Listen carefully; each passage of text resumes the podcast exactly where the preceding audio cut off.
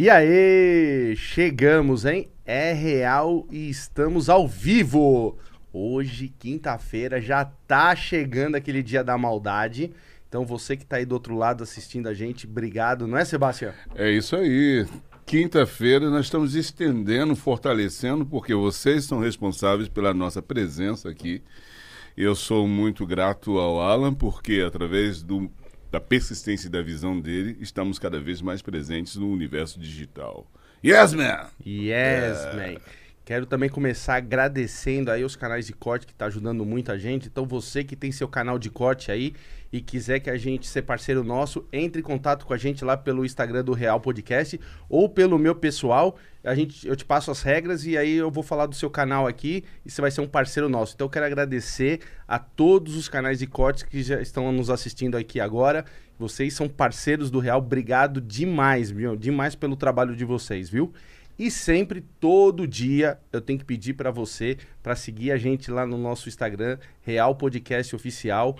Quero pedir também para vocês seguir a gente lá no YouTube, Real Podcast.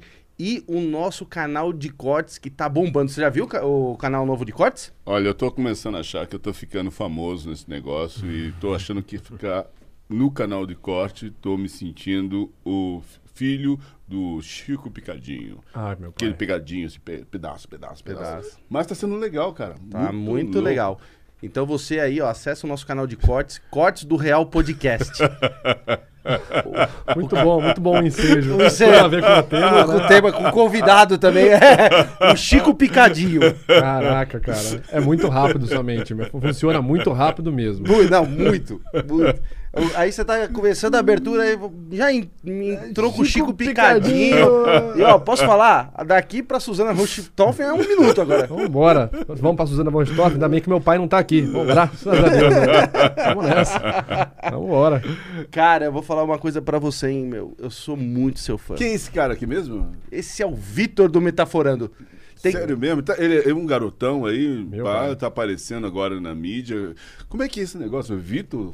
Meu, esse daí, ó, eu vou falar uma coisa. Esse cara, Tá esperto. esse cara aí, olha, vou falar, eu sou fã desse cara há mais ou menos um ano e meio. Eu tava tentando lembrar como é que eu conheci ele. Não sei se ele caiu na minha timeline ou se foi no, Dan- no Danilo Gentili que eu conheci ele. Mas, cara, depois que eu conheci esse cara, é. É você e a metade do time do Flamengo. Não, é a metade do Brasil. Não, o cara, o cara é. Ou até mais, né? Cara, é- o, o cara é bom. foda. E, e ninguém isso, consegue cara. mentir pra ele. Não, Não, é- é- é- Isso, isso a gente pode falar depois. É, a mentira, ela tem é, ca- camadas. Existe a mentira que ela é muito bem feita e, cara, praticamente só vai conseguir pegar a mentira com evidência. Entendi. Mas é, eu consigo analisar alguns comportamentos aí, em algumas situações.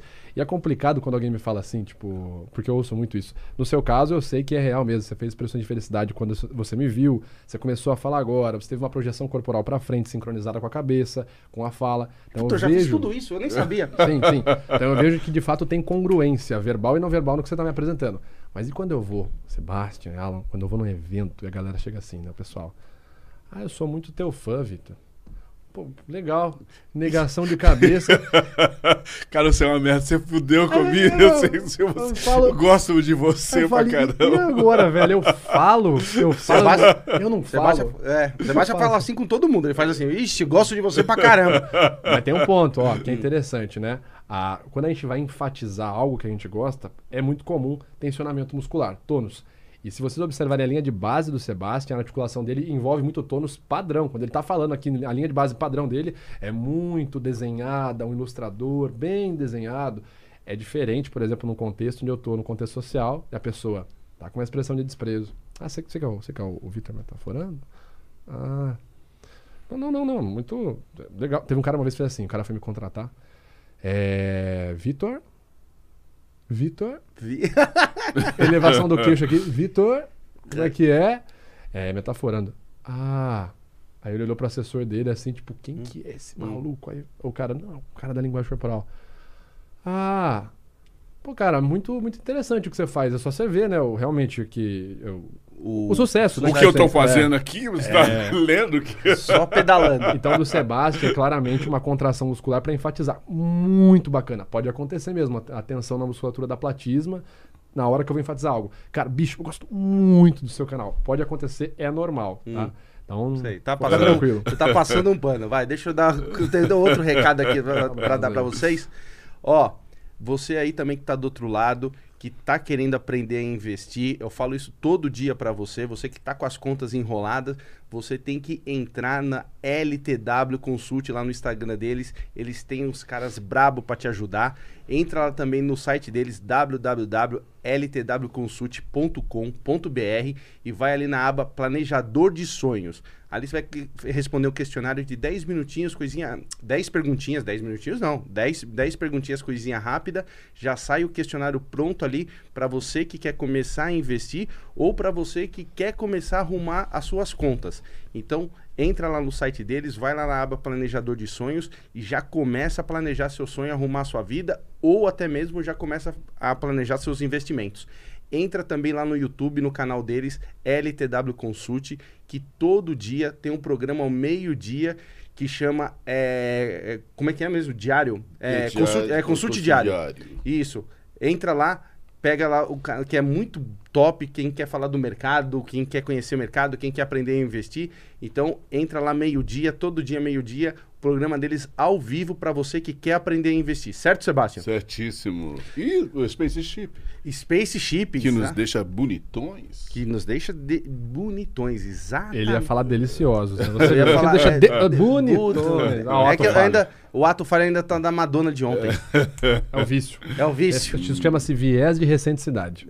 É o nome de ser Como é que é o nome? Viés de recenticidade. É tipo quando você fala assim, vou comprar um carro. Tipo, tô pesquisando um Jetta. É. Você sai na rua, parece que tem Jetta pra tudo que é lado. Mas não. É porque seu cérebro está condicionado com o foco em determinado estilo. Ah, então quer dizer que pelo fato dele ter se autopromovido como é, Madonna, ele já começou a sentir esse espírito feminino. Podemos dizer dessa forma, você. Ah, tá. Aham, pronto. Claro que não, né? Entendi, entendi. Eu vou falar uma coisa pra você, você contar uma história pra vocês daqui do- dos bastidores de ontem, mano. Eu não sei. Essa ó, não pode contar ao vivo. Não, vou, vou contar ao vivo. Ô Mulambo, eu não sei se você conhece- sabe dessa história. Ontem, quando eu tava de Madonna aqui, aí eu tava aqui no- nos estúdios, né? Tirei foto com a galera, todo mundo me zoando. Já tem até fotinho minha lá no WhatsApp que eu já vi aí, uma porrada, né, Gabi? Aí, Aí, aí o que que aconteceu? Ô, era uma e pouco da manhã, o, o Otis me chamou. Você sabe dessa história, Mulambo? O Otis me chamou e falou assim: O Otis é um cara que trabalha aqui também nos estúdios daqui do Flow, né? Aí ele virou pra mim e falou assim: Alan. Ele mandou o, o áudio pra mim: Alan, era você vestido de Madonna? Não acredito. Eu vi assim, meu, eu tirei foto com todo mundo. Ele passou, ele, meu, eu passei com ele, falei com ele umas 40 vezes aqui. Ele virou, a uma e pouco da manhã ele me mandou esse áudio e falou assim: Era você? Aí eu falei, mano, você tá doido, mano? Você pensou que era quem? Como? Era Tava- própria. Tá, não, tava lá com você, tava, eu tirei foto com todo mundo. Cara, eu, eu olhei, mas eu pensei que era um traveco que tinha. ah, não, não. Ô, eu. Ô, Mulambo, Mano você acredita nele? Ô, esse menino, esse menino não tá bem, Mulambo. Hã? Não, você acredita nele? Não, então. Mas como é que não, não, não sabia que era eu, Mulambo? De, com, Porque é né? Eu, eu costumo brincar que a gente tem sempre que procurar o lado positivo das situações. No caso, ele falou, pensei que era um traveco. Mas ele fala assim, pô, pensei que era uma puta gostosa.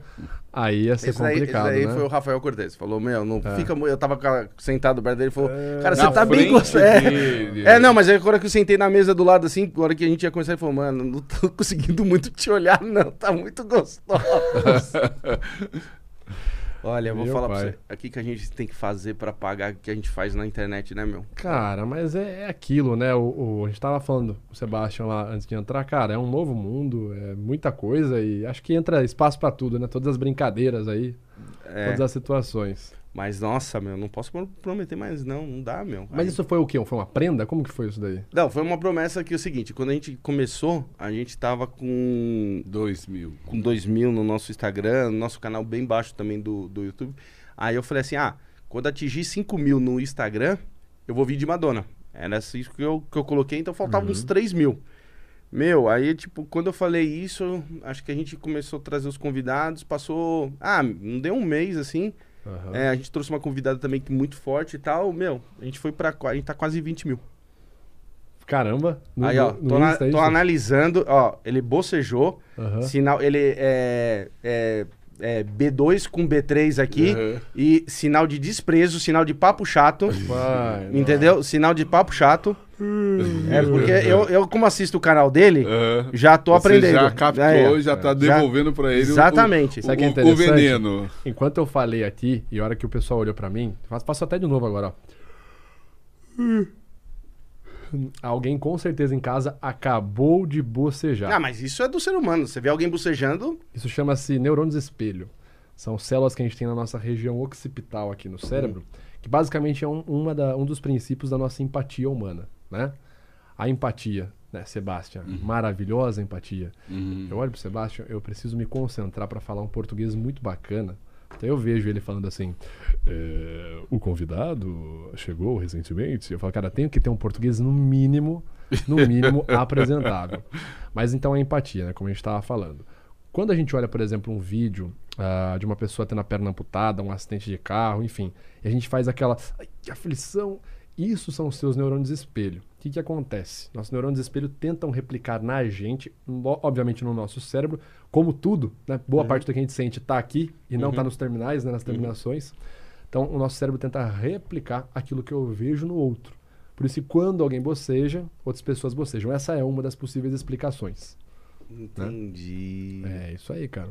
Tá vendo? Mas é sinal de. Eu já tô aprendendo. Sabe, por exemplo, ó, outra coisa neurônio de espelho, quando você, você- assim, a pessoa não conhece nada de linguagem corporal, não tem base nenhuma, nada, mas a pessoa olha pra alguém e fala, meu, não sei, o santo não bateu, cara, não sei, eu acho que o fulano não gostou de mim.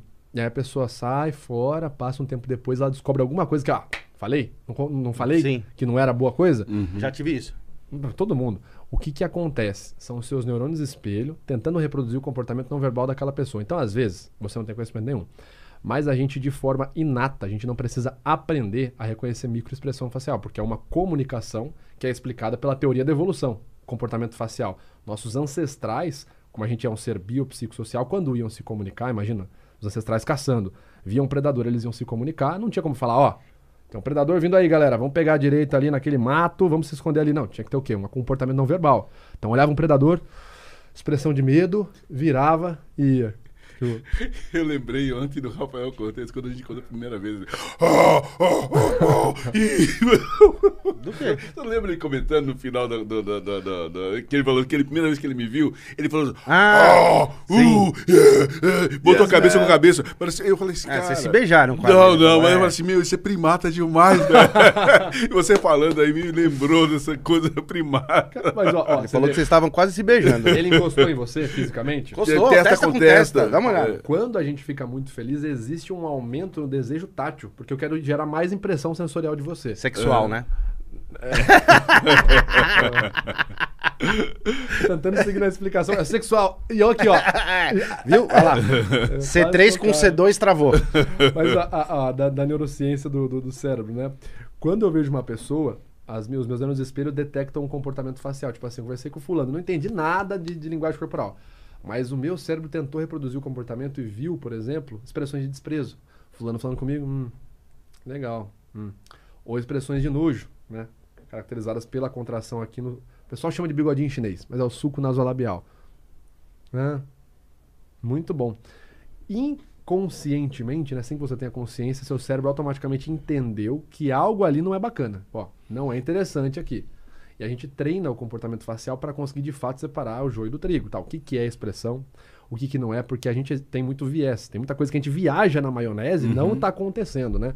Eu costumo dizer que o cérebro tem uma capacidade muito grande de mandar no próprio cérebro.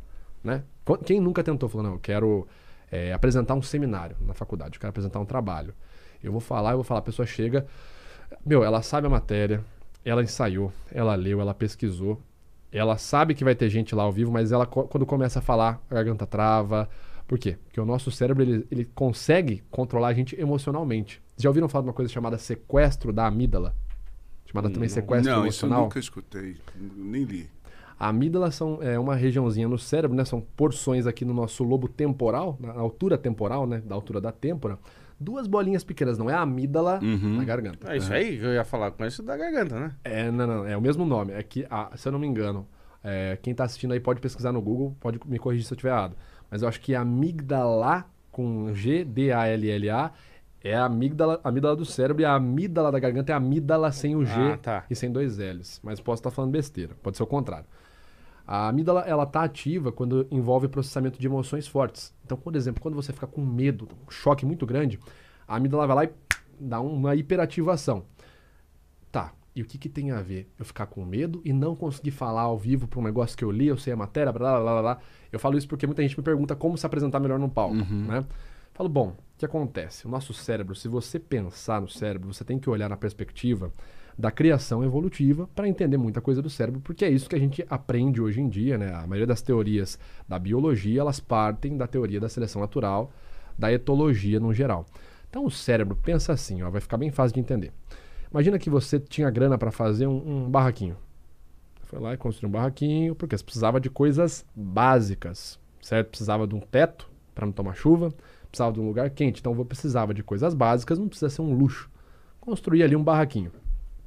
Imagina que passa um tempo, sua condição física, melhor, fí- física não, financeira melhora, você tem uma capacidade melhor, você vai lá e aumenta esse espaço. Aí sim você coloca um pouco mais de luxo. Ah, vou colocar ali um, um espaço para eu comer umas coisas legais, é, vou colocar uma cama ali, um, um quarto para eu poder dormir, não só um barraco só. Você aumenta esse segundo, esse segundo anexo, vamos dizer assim.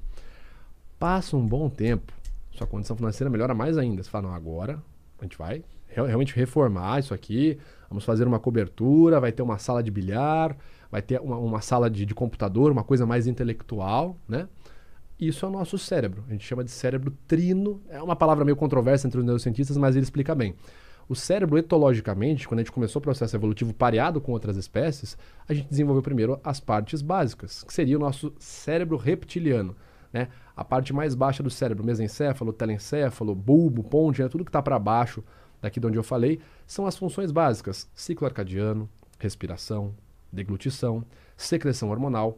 Eu não controlo isso, por isso que se chamam funções básicas do nosso corpo.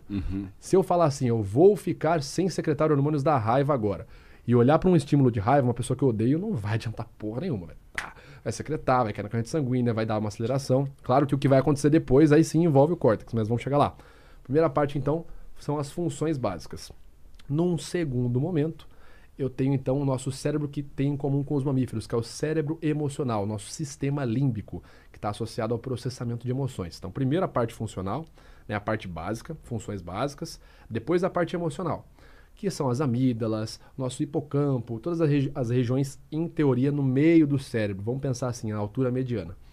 Por último, nosso último produto, nossa última produção, processo evolutivo, é o nosso neocórtex, também conhecido como novo cérebro, exatamente, que é a parte racional, mais voltada, a camada mais superficial, é a cobertura mais intelectualizada. Aí quando você entende essa teoria, você consegue na hora entender por que, que quando o cara vai para apresentar o trabalho, ele trava independente do que ele pensa, porque antes do córtex veio o emocional. O emocional manda mais. E antes do emocional vem a função básica. Por isso eu posso ficar com raiva, aliás, posso tentar controlar minha raiva, tentar controlar meu, meu neocórtex, meu racional. Se eu falar, vou ficar sem respirar e vou morrer. A hora que você desmaiar, você vai abrir a boca e novamente suas funções básicas vão voltar ativa. Quem veio primeiro, né, a ordem dos mais velhos manda mais. Por isso que não adianta eu só falar assim, vou mudar uma crença. Não, agora eu vou pensar que eu sou um cara comunicativo, nunca mais eu vou ficar com, vou travar, vou gaguejar quando for falar em público. Isso não vai adiantar, tá certo? Num primeiro momento não vai adiantar. Você pode fazer treinamentos e tratamentos para isso e aí sim. Mas só virar e falar, pô, eu sei a matéria, Cara, é um problema da construção anatômica do seu cérebro, não é culpa tua, tá? Então, assim, isso tudo para explicar o que são as amígdalas e por que, que o nosso cérebro emocional é muito potente, né? Muito forte. Entendi. Tá vendo? Olha, eu vou falar pra você. Hoje, hoje a gente vai ter aula aqui. Hoje, hoje, hoje a cabeça esquenta. É, hoje a cabeça esquenta. Incha, incha, vai inchar. E pra você aí que tá assistindo a gente, já quero deixar aquele recado também. Vamos participar aqui do programa hoje. Manda seu super chat que a gente vai falar aqui com o Vitor. Então você que quer participar do programa, manda super chat que a gente passa aqui depois pra ele, ele vai responder aqui pra gente. Certinho? Maravilhoso. Irmão, me fala uma coisa. Eu conheci você pela internet. Show. Tá, mas antes da internet, o que você fazia? Que eu já sei pelo que você já apresenta hoje, o que você estudou, o que você sabe e como você sabe explicar as coisas. Você não saía de casa. A gente já percebe que, meu, só estudava. Então, Pô, eu vou assim, falar assim, eu era um adolescente, Não, assistia muito Batman, É. Super-Homem, ficou em casa. lia quadrinhos pra caramba. Porque menino o tanto que ele sabe assim, pra balada não ia. Não ia. Não ia, cara. Inclusive, teve uma balada que abriu na minha cidade, ela ficou 10 anos, ela abriu, eu não fui, ela fechou. E você não sabe nem como é que Não era. faço ideia de como era. É. Hum. Cara, eu tava até comentando com o Sebastian, eu tenho um background muito diferente do que eu faço hoje. A não ser pela parte da- das artes marciais, né? Que eu sempre treinei desde pequeno artes marciais. Wushu, Kung Fu? Eu treinei. Wushu eu treinei. Treinei Wushu do Norte e treinei Garras de Águia também. Mas Kung Fu eu treinei pouquíssimo tempo. Treinei um ano de Kung Fu. Treinei Karatê, Krav Maga. Inclusive vou fazer um curso de instrutor de Krav Maga mês que vem. Ah, treinei Kendo, Kenjutsu, Batojutsu, todas as artes da espada samurai. Inclusive a arte do assassinato samurai. Treinei também. Tudo a ver com o que eu faço hoje, né? Não, é, é impressionante. O cara manja de todas as partes do corpo, aí ele sabe, ele, ele sabe matar, ele sabe picar, ele sabe. Olha, eu vou falar uma coisa pra você. Aí ele sabe como esconder se pegarem ele, sabe como falar pra não perceber que foi ele que fez. Resu- é. Então, assim, É você que tá chegando aqui agora, estamos aqui com um psicopata. Aqui Ah. entre- Caraca, velho. Não, não, não, não, não, não, não. Não sou psicopata, pessoal, por favor. E aí tem uma- um estudo que fala assim: nenhum psicopata fala que é psicopata. Exato. É. Maravilhoso. Mas, cara, é, como eu falei, eu tenho um background muito diferente. Eu vim, a minha formação superior é um tecnólogo em artes teatrais. Tem nada a ver com o que eu faço hoje em dia. Absolutamente nada a ver. Então eu vim do teatro, e no teatro eu fui pro stand-up comedy. Fui finalista do Risadaria, cara. Você tem noção? Não, não pode ser. Quarto, fa- fiquei em quarto lugar no Risadaria 2013, o terceiro campeonato brasileiro de stand-up. Em quarto lugar, cara. Sério? Foi. E se você me perguntar hoje, cara, eu acho que eu não lembro nenhum texto. Eram, eram uns textos assim que eu vejo e falo, cara, Cara, eu fiz isso. não é? eu fiz isso. Não, não era eu. não. Sou eu aí. Aí por isso que eu deixei a barba e o bigode crescer e falando, pelo menos nessa época era outro Vitor. né? eu me reinventei. Hum. Mas, cara, no geral, acho que de mais diferente na vida do Vitor antes tem isso. Aí, claro, né? é, estudei muito linguagem corporal, vinha de um, de um- de um- daí sim, de uma vida pessoal pouco mais complicada na comunicação. Não era um cara que me comunicava muito. Era, era realmente um nerdão que não saía de casa nessa linha, né, cara?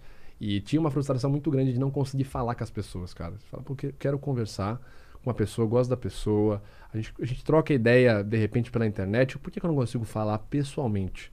No, no, no ensino médio, no colegial, inclusive, cara, é, eu virei o nerdão depois que eu terminei o ensino médio. Aí comecei a estudar pra caramba. Época de escola, eu lembro até hoje um dia, ah, eu tava acho que na sétima série. Sétima ou oitava série, não vou lembrar, porque eu repeti a oitava série. Ó. Hum.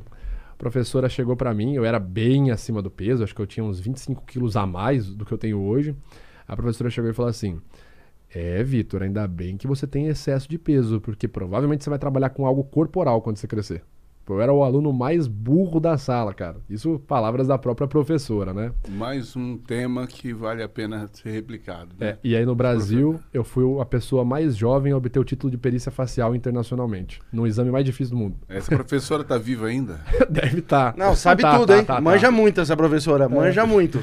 Muito bom.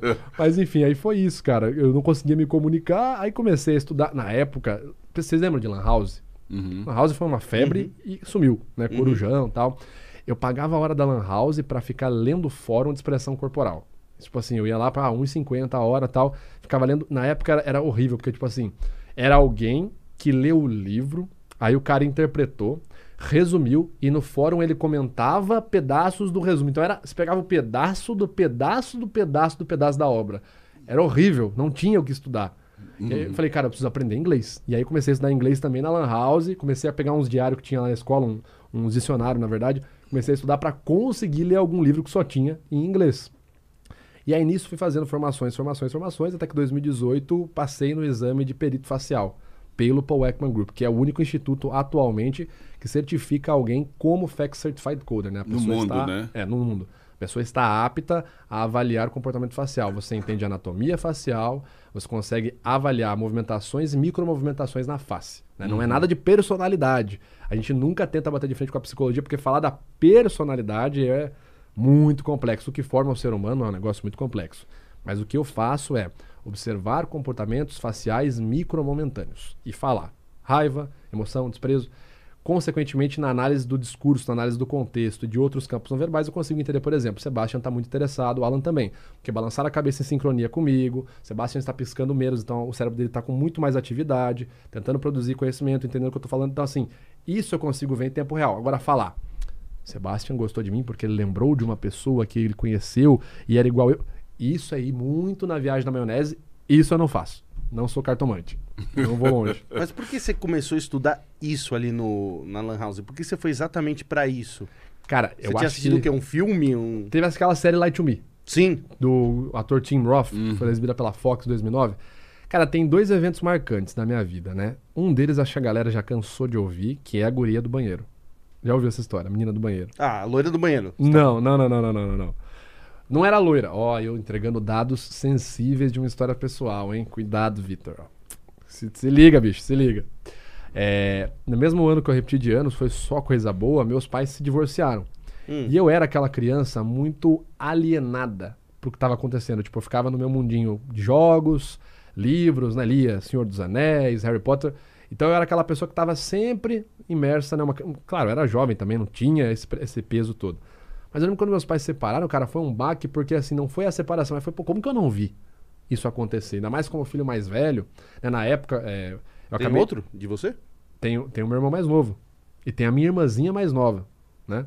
E o meu irmão mais novo, inclusive, vai prestar a prova de perito ano que vem, tá estudando pra prestar a prova. Metaforando dois. Metaforando o tio. É, o, o Vini Santos aí. A, vingança. Sabe, você- me segue no Insta? Lógico. Sabe o, o moleque que tá sempre com uma expressão de raiva? Aquele é meu irmão, um cabelo mais comprido assim. Ah, aquele ali é seu irmão? É, meu irmão. Caraca. Rockstar. É. Nossa, é verdade. Rockstar. Parece muito roqueirão, né? É. Caraca. Mas eu lembro que assim, eu acabei meio que virando pai do meu irmão, muito, Hum. muito precoce, entre aspas, ali. Eu falava, cara, eu não consigo entender o que meu irmão quer. Meu irmão chora, não sei se ele tá chorando por causa da separação. Se ele tá... eu, eu, eu tinha esse problema em lidar com o meu próprio irmão. E eu lembro que eu falava assim, pô, como que eu não vi que meus pais iam se separar? O que, que, eu, que, que eu perdi? Como que eu não vi? Porque eu lembro quando eu Quem falo. não me disse isso? É. E eu, eu falava assim, pai, por que, que vocês não me avisaram pra eu me preparar? Eu tinha 12, 13 anos. Meu pai, como você não percebeu? A gente aqui, a gente ali, você não viu sua mãe brigando comigo? Aí eu falava, mãe, aí minha mãe, você não viu seu pai brigando comigo? Eu falava, cara, como que eu não vi isso? Como que eu não percebi isso, né? Você vivia num mundo paralelo, É, eu tava. Onde eu tava nesse tempo todo? O que eu tava fazendo? dentro de você mesmo. É, era isso. E aí na escola, que é um- uma época muito difícil, né? É, ali no- na pré-adolescência, a gente é avaliado muito ali e infelizmente na- nas, nas escolas não existe uma disciplina chamada psicologia desde pequeno para a criança entender que o que falam não é a verdade, que o que o seu pensamento registra não é a verdade. Infelizmente não tem isso para as crianças. Eu sofria muito bullying por estar acima do peso, por ser repetente, tal. E nesse mesmo, cara, aconteceu tudo no mesmo ano. Foi tipo assim, o ano do, do nascimento do herói, assim. Minha jornada começa ali, né? Ah, eu comecei a gostar de uma menina, coisa muito comum, aquela paixonite de, de pré-adolescente. E ela era a garota da sala, sabe aquela garota que ela balança os cabelos e vem um raio de luz por trás do Nossa, cabelo sessão da dela. tarde, mano. Sessão da tarde. O Isso. gordinho que gosta da, Isso. da, da riquinha da sala. Esqueceram de mim a paçoca, né? O nome do filme. É, é. Ah, e comecei a gostar dela e comecei a me confessar pra ela. Falava várias coisas pessoais. E ela, ah, que legal. Amizade pura, né? tal. Errou. Né? e eu lembro que chegou perto do meu aniversário, eu sem noção de nada, não entendia nada de, de comunicação, de inteligência social. E ela falou assim: Nossa, Vitor, tá chegando o seu aniversário. Pô, sua casa tem piscina, uma casa grande, por que você não faz uma festa de aniversário? O pessoal da sala vai adorar. Aí eu assim, né, o mestre da, da análise. Pô, se ela falou, você quer mais, mais do que isso, né? A Maria Joaquina falou. É uma baita. Ó, é. Peraí, deixa eu te ajudar. Esse Aham. cabo, ó, passa, Você passa tá vendo braço. que eu tô dando Ah, uma- é, uma passa, Isso, né? passa por dentro. Fica assim, ó. Assim? Isso, agora não vai mais matou, atrapalhar. você vê? O cara passa no exame e não sabe resolver um fio. Um fio da- animal, né, cara? Pelo amor. Você vê que. Por isso que o cérebro, a gente fala, o cérebro é conhecimentos específicos. Não, ele fica aqui assim, ó. Parece que ele tá jogando um cabelo. Tá me É. incomodando isso. Eu Ah, falei. tô, tô com meu cabelão aqui. Mas. Aí a enfim, Maria Joaquina, vai. Maria Joaquina falou: faz a festa. Eu falei, boa, bora. Só se for agora. Armei a festa com a galera inteira da sala. Cara, detalhe, na época, imagina assim, pais se separando. Você acha que, que pai e que mãe que quer, Quer uma festa, festa na com casa, 40 pivetada. E eu ainda tomei bronca depois disso, cara. Lógico. Fiz a festa, né? Armei a festa, ela falou assim, no, no último dia, assim, no dia que ia ser a festa. Posso levar uma amiga comigo? Falei, pô, pode, né? Quanto mais melhor. É. ela chegou duas horas atrasada no horário da festa e com um amigo. Com outro cara. Lógico. Aí ela passou o resto da festa no banheiro com esse cara. Aí eu falei, agora acho que tá na hora. Acho que chega de ser trouxa, né? Acho que. Aí eu falei, não, é, cara, como que eu não percebi? Mesma coisa com meus pais. Como que eu não percebi isso? E aí no resto do ano na escola, pô, pô, Vitor, você achou que ela ia ficar com você? Pá, kkkk. Aí eu falei, ah, tá bom, beleza, beleza, cara. E foi um, obviamente foi um baita trauma na época, né, uhum. né? De me relacionar com outras pessoas. Botou todo mundo pra fora, que o gordinho faz isso depois. É. Bo é. Ó, ninguém vai comer. Meu bolo acabou, ninguém come, não. Acabou a festa, vocês podem ir embora. Depois de duas horas ela no banheiro com o outro. Ó, é, acabou não, a festa. Vou, vou só esperar ela sair, eles vão mandar ela embora também. Mas aí, cara, nesse mesmo ano começou a passar Light to Me. E Light to Me, pra galera que tá alienada, foi uma série que foi é, streamada ali, né? O streaming pela Fox Channel. Isso. Era um especialista em linguagem corporal que trabalhava auxiliando casos do FBI. Uhum. Claro que é muito fictício, mas é meio que o que eu faço hoje, né? Sim. É uma seara ali. Ali foi o start, né? Cara, eu vi aquilo e falei, mano, é isso. É isso. Eu preciso ser esse cara. Pra parar de ser trouxa. Chega de dar cabeçada, cara. E aí ali foi, sem dúvida, foi o ponto inicial para eu começar a estudar linguagem corporal, assim, não tenho o que falar, foi esses traumas aí, essa dificuldade de me comunicar, bullying excessivo, e falei, cara, eu preciso mudar a minha realidade. E ali eu comecei a estudar. Entendi. Antes da gente começar nesse assunto, eu quero pedir, ô Mulambo, eu trouxe um presente para você, que eu já vou te dar aqui no começo do programa, porque assim, ó, passa aquele vídeo, coloca aquele vídeo aqui para mim, por favor, Mulambo. Lá vem que eu vou te mostrar o vídeo. Olha aqui, põe, aumenta o volume aí, ó, por favor. Você vai ver. Vamos ver. Que vou te dar um presente especial pra gente continuar esse papo nosso aqui, ó. Tá bom. Bom, fazendo aí, esse vinho aqui, porque hoje vai um cara que é um amigo. É, é, eu sou fã dele, mas é, virou um amigo então eu preciso levar um presente para esse cara. Porque é um cara também que eu vou explicar o porquê também que desse presente para ele. Então eu vou levar da minha adega pessoal. Hum, deixa eu ver o que, que seria legal para ah, ele. Lá vem. Ah, boa. Vitor, esse é seu irmão. Aqui, ó. Trouxe oh, para você cara. de presente. Caramba, cara. Sério mesmo? Aí, ó. Da Caramba. minha adega pessoal, o Cabernet Sauvignon. Meu irmão. Safra 2017. Caraca, cara. Chileno. Gosto muito de vinho chileno, muito bom. Nossa, muito. cara. Obrigado, não sei nem o que falar. Meu, eu fui pego de surpresa aqui. Muito bom. Essa, é, tá vendo que tem, ele tem uma etiqueta aqui na frente? Hum. Essa etiqueta aí é a qualidade do vinho, de 0 a 100. Aí é, ela é marcada por essas etiquetas. 90. Cara. Ô, oh, cara, eu não sei o que falar, cara. Obrigado. Seu. Pô, Espero cara. que você e sua mulher bebam, curtam bastante. Pô, cara, obrigado. Presente de, de, coração mesmo. Você vê que. Nossa, cara, obrigado. Pessoal mesmo. mesmo, meu. De quem realmente a gente gosta mesmo. Pô, cara, não, como eu falei, eu não sei o que falar. Não, fico sempre lisonjeado e muito envergonhado também, mas isso? muito obrigado mesmo, cara. Você merece, você merece. Pô, Você é um puta cara legal. E eu vou te falar por que, que eu também trouxe esse, esse vinho que eu falei ali no, no vídeo que eu ia contar. É, eu te conheci aqui no Flow, uhum. mas eu já era seu fã. A gente já tava até tentando falar com você e tal. E, e quando eu conheci o, o, o Vitor, o Vitor foi um cara super legal. Conversou assim Cara, gente finíssima, é, é, fora da curva, fora da curva como ele conversou comigo. E ele mesmo falou, meu, quando é que eu vou no Real? falei, cara, mano, a gente que é fã de você, que isso?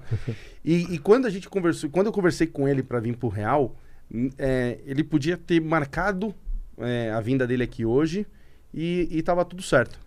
É, não satisfeito quando eu tava falando com ele, sem eu pedir, o cara é tão gente fina que ele pegou, é, marcou, falamos da data dele, e ele me deu, me deu mais cinco, cinco convidados, além dele com, com ele seis, mais cinco convidados top que vão passar aqui no Real. Assim, ó, falou, ó, aproveitando, ó, chama esse cara, chama esse cara, chama esse cara, chama essa pessoa, chama essa pessoa. Ele deu mais cinco pessoas, tudo top, top, top, top. E, e, e, assim, sem eu pedir. Então, assim, no dia que a gente foi fazer o, o, o, agendamento dele, a gente já agendou seis, graças a ele. Então, assim, um cara com um coração desse merece ganhar muitos prêmios, ganhar esse. Assim, é, é o mínimo que eu posso fazer para você te dar esse presente aí. Cara, que isso. Pô. Eu, eu não sei o que falar, eu só agradeço. Posso mesmo, complementar o que você fala que não sabe o que falar? Você já falou e a sua atitude já está dizendo tudo. E você é uma referência viva a partir do que o Alan está dizendo de uma atitude de generosidade é o que está faltando Legal, no cara. mundo de hoje. E parabéns que você influencia a maioria das pessoas que estão aqui nos vendo. E maravilha, ótima uh, a conduta sua, Alan, que seja uma referência para todos nós. Obrigado mais uma vez, gente. Vocês vão fazer chorar, hein? Pelo amor de Deus. Tem um lenço ali? Tem um lenço. não, não, não quero fazer isso não. Pelo amor de Deus, cara. É, vamos continuar então da Maia Joaquina. Vamos continuar. Vou deixar aqui, isso. ladinho do seu olha, Olha, olha. Isso aí, essa mesinha aí, para não cair, não bater. Isso. Você vai que bate aí quebra. Sim, senhor. E aí, cê, aí ela foi, e aí você começou a estudar, então. As, aí você viu lá a série e falou: Meu, preciso Sim, é, aí, como eu te falei, o dificuldade na época, o Alan e Sebastian, era o inglês, cara. Porque inglês. Aí por que, que o Vitor fala. O pessoal até fala, nossa, o Vitor é fresco, só fala nome em inglês, Facial Action Consistent, Shrug, Deep in the Light. Mas não é. é você acaba tão focado no estudo de um tema que hoje em dia é o extremo contrário. Para eu falar, por exemplo, para eu falar para você assim, uma aluna me mandou ontem uma codificação, falou, professor, codificação não, ela mandou o que a gente chama de tradução de codificação que a anatomia muscular no sistema FEX ela é dividida em números, uhum. né? Vou te dar um exemplo. Uh, essa ação aqui, ó. Franzir o senho, alguém poderia falar. Eu, hum. eu, eu, quando eu fico assim, eu faço o que eu estou prestando atenção às vezes. Maravilhoso. Olha, cara, dá para entrar em muito assunto. Eu preciso ter o foco para não perder a linha. Só um comentário rápido. Por isso que nenhuma ação na face automaticamente significa uma emoção. Para você falar assim, a pessoa fez tal sinal, isso é uma microexpressão emocional de raiva, ela precisa ter um tempo de intensidade gradual, ou seja, a gente chama de onset, apex e offset, a, a expressão ela se forma e se desfaz, atinge um ápice, uma duração inferior a 2 segundos e precisa estar associada a codificações musculares corretas. Não dá para simplesmente falar qualquer ação na face é uma emoção. Não, a gente faz muito mais coisa prestar atenção, levantar coisa pesada e não tem nada a ver com emoção. Sabe o que, que eu percebia quando você falou dessa questão do, do, do, Quando eu era muito jovem, eu prestava muita atenção nas pessoas com mais idade e com rugas na testa. Eu ficava olhando assim, falei, mas esse músculo que as pessoas estão porque o sol está batendo nos olhos, porque alguma coisa, isso vai dar a, a marca de expressão e vai promover. Então, eu falei, quer saber? Eu vou administrar essa, essa musculatura aqui e comecei a fazer isso. E eu provavelmente não tenho a marca de, de rugas. Por quê? Justamente eu fiz isso. E aí, como é que é esse negócio quando você está falando dessa, dessa questão e de repente eu, na minha tenra idade, comecei a observar e administrar esta expressão? Ah, o que você falou basicamente é exatamente o que eu falo. Porque a galera tem, tem umas linhas teóricas que vão assim. Ah, fulano tem uma ruga aqui. Logo, é uma pessoa que sentiu raiva a vida inteira.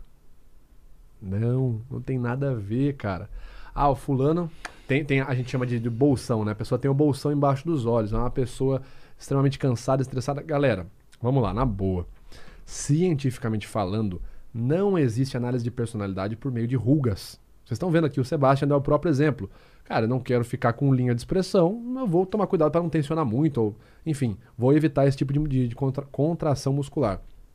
Significa então que ele é uma pessoa que nunca sentiu raiva na vida, porque ele não tem ruga nenhuma. Significa isso, Sebastião? Já passou raiva na sua vida alguma vez? Não. Eu não tenho raiva. Nunca teve? Não, sabe o que acontece? Ah. Quando algo me causa contrariedade, eu percebo que aquilo ali é, não me pertence. É um problema externo. Eu, eu sou o regente de mim mesmo. Isso acontece depois a consciência vem sempre depois da emoção, lembra do, do, do cérebro? Uhum. Então, você tem uma expressão de raiva bem rápida e logo em seguida você escolhe o que vai fazer Mas com então isso. a velocidade, no caso? Menos de dois segundos. Ah, entendi. Esse é o tempo de elevação, elevação de contração muscular, processamento de, de hormônios na sua corrente sanguínea e o tempo da expressão, eh, da expressão da produção emocional no cérebro. E dá para reduzir esse tempo? Ó, tem um, um livro, se eu não me engano, é Unmasking the Face. Não, não, é o What Everybody Say, Unmasking the Face What Everybody's Saying, é What, everybody, What Every Face is Saying. Ele mostra um estudo feito com monges. O que acontece? esse tempo é uma resposta padrão do cérebro. É um padrão de fábrica. Não tem como reduzir. O que é possível, entre aspas, é reduzir o tempo de resposta entre a operação inicial e a sua tomada de decisão. Então vamos supor, eu tô lá dirigindo, um cara me fechou. Porra, filha da puta, eu vou ficar uma hora aqui. Pá, tá, tá, tá, tá. Cara, eu tenho, eu tenho um tio meu que ele é assim, cara. Se tiver um negocinho, o cara fechou ele, ele vai descer do carro. Vai cuspir no marimbondo. Cara, aquela fechada, ela vai levar duas, três horas pra sair do dia dele. Isso é o efeito que vai ficar de raiva. Aí você fala, mas tem fulano que toma fechada em cinco segundos, o cara já saiu. Qual foi o estudo então? Fizeram o estudo de, com monges, né, monges tibetanos, e pessoas que eram comuns, seria o grupo controle. Expuseram esses dois grupos a estímulos de raiva, estímulos naturais de raiva. Falar alto, é, gritar, toques inapropriados, né, em regiões inapropriadas do corpo, exibiram essas pessoas a estímulos que a gente chama de estímulos universais emocionais. Né? Existem uma, tem uma lista para cada emoção. Basicamente, todo mundo tinha o mesmo, mesmo tempo de resposta emocional. Então, ah, o fulano que é monge, o que não é, a emoção aparece no mesmo tempo. Pá, pá, em menos de dois segundos já veio tudo isso. Aí eles mediram o tempo, né, a latência entre a emoção ser ativada e o cara voltar ao padrão cerebral normal dele, antes daquilo. Os monges tinham um tempo tipo 5, 6 segundos, e as pessoas normais levavam tipo 1 minuto, 2, 3, 10 minutos pro cara voltar ao padrão cerebral. Isso é treinável. Eu não consigo evitar. A gente tava falando lá em cima, né? Não é o que acontece, é como eu lido com o que acontece. Exato. Né? Aham. Mas é nessa linha. E tudo isso, que esse, esse anexo inteiro, para falar de que quando a minha aluna veio e falou assim, professor, eu vi um cara fazendo uma expressão de raiva porque ele franziu o senha, abaixou tal.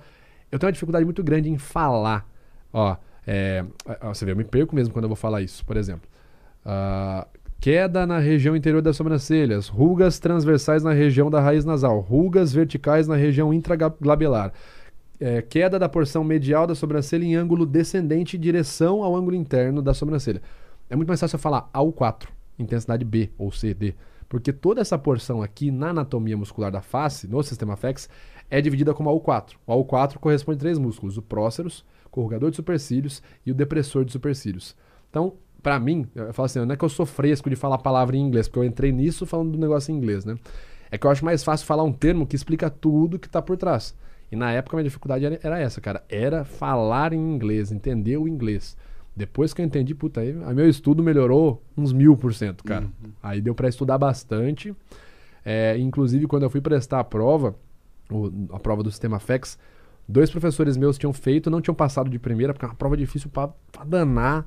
Você tem que conhecer de anatomia. Ó, pra você ter uma noção, pra você poder solicitar o exame, você tem que ter lido o FACS, o Manual e o Investigator's Guide, que são dois livrões. Um tem 580 páginas mais ou menos e o outro tem 180, tudo em inglês, tudo conteúdo técnico, anatomia da face humana, fisiologia da face humana. E assim, não é termo simples, tipo assim, yes, no, false, é, fake. É tipo assim, é, zygomatics major, é, elevator é, English Doris. Tipo assim, ah, eu tenho que entender que isso é um músculo chamado elevator, elevação do músculo do ângulo da oris da boca. Né, que tipo é isso aqui.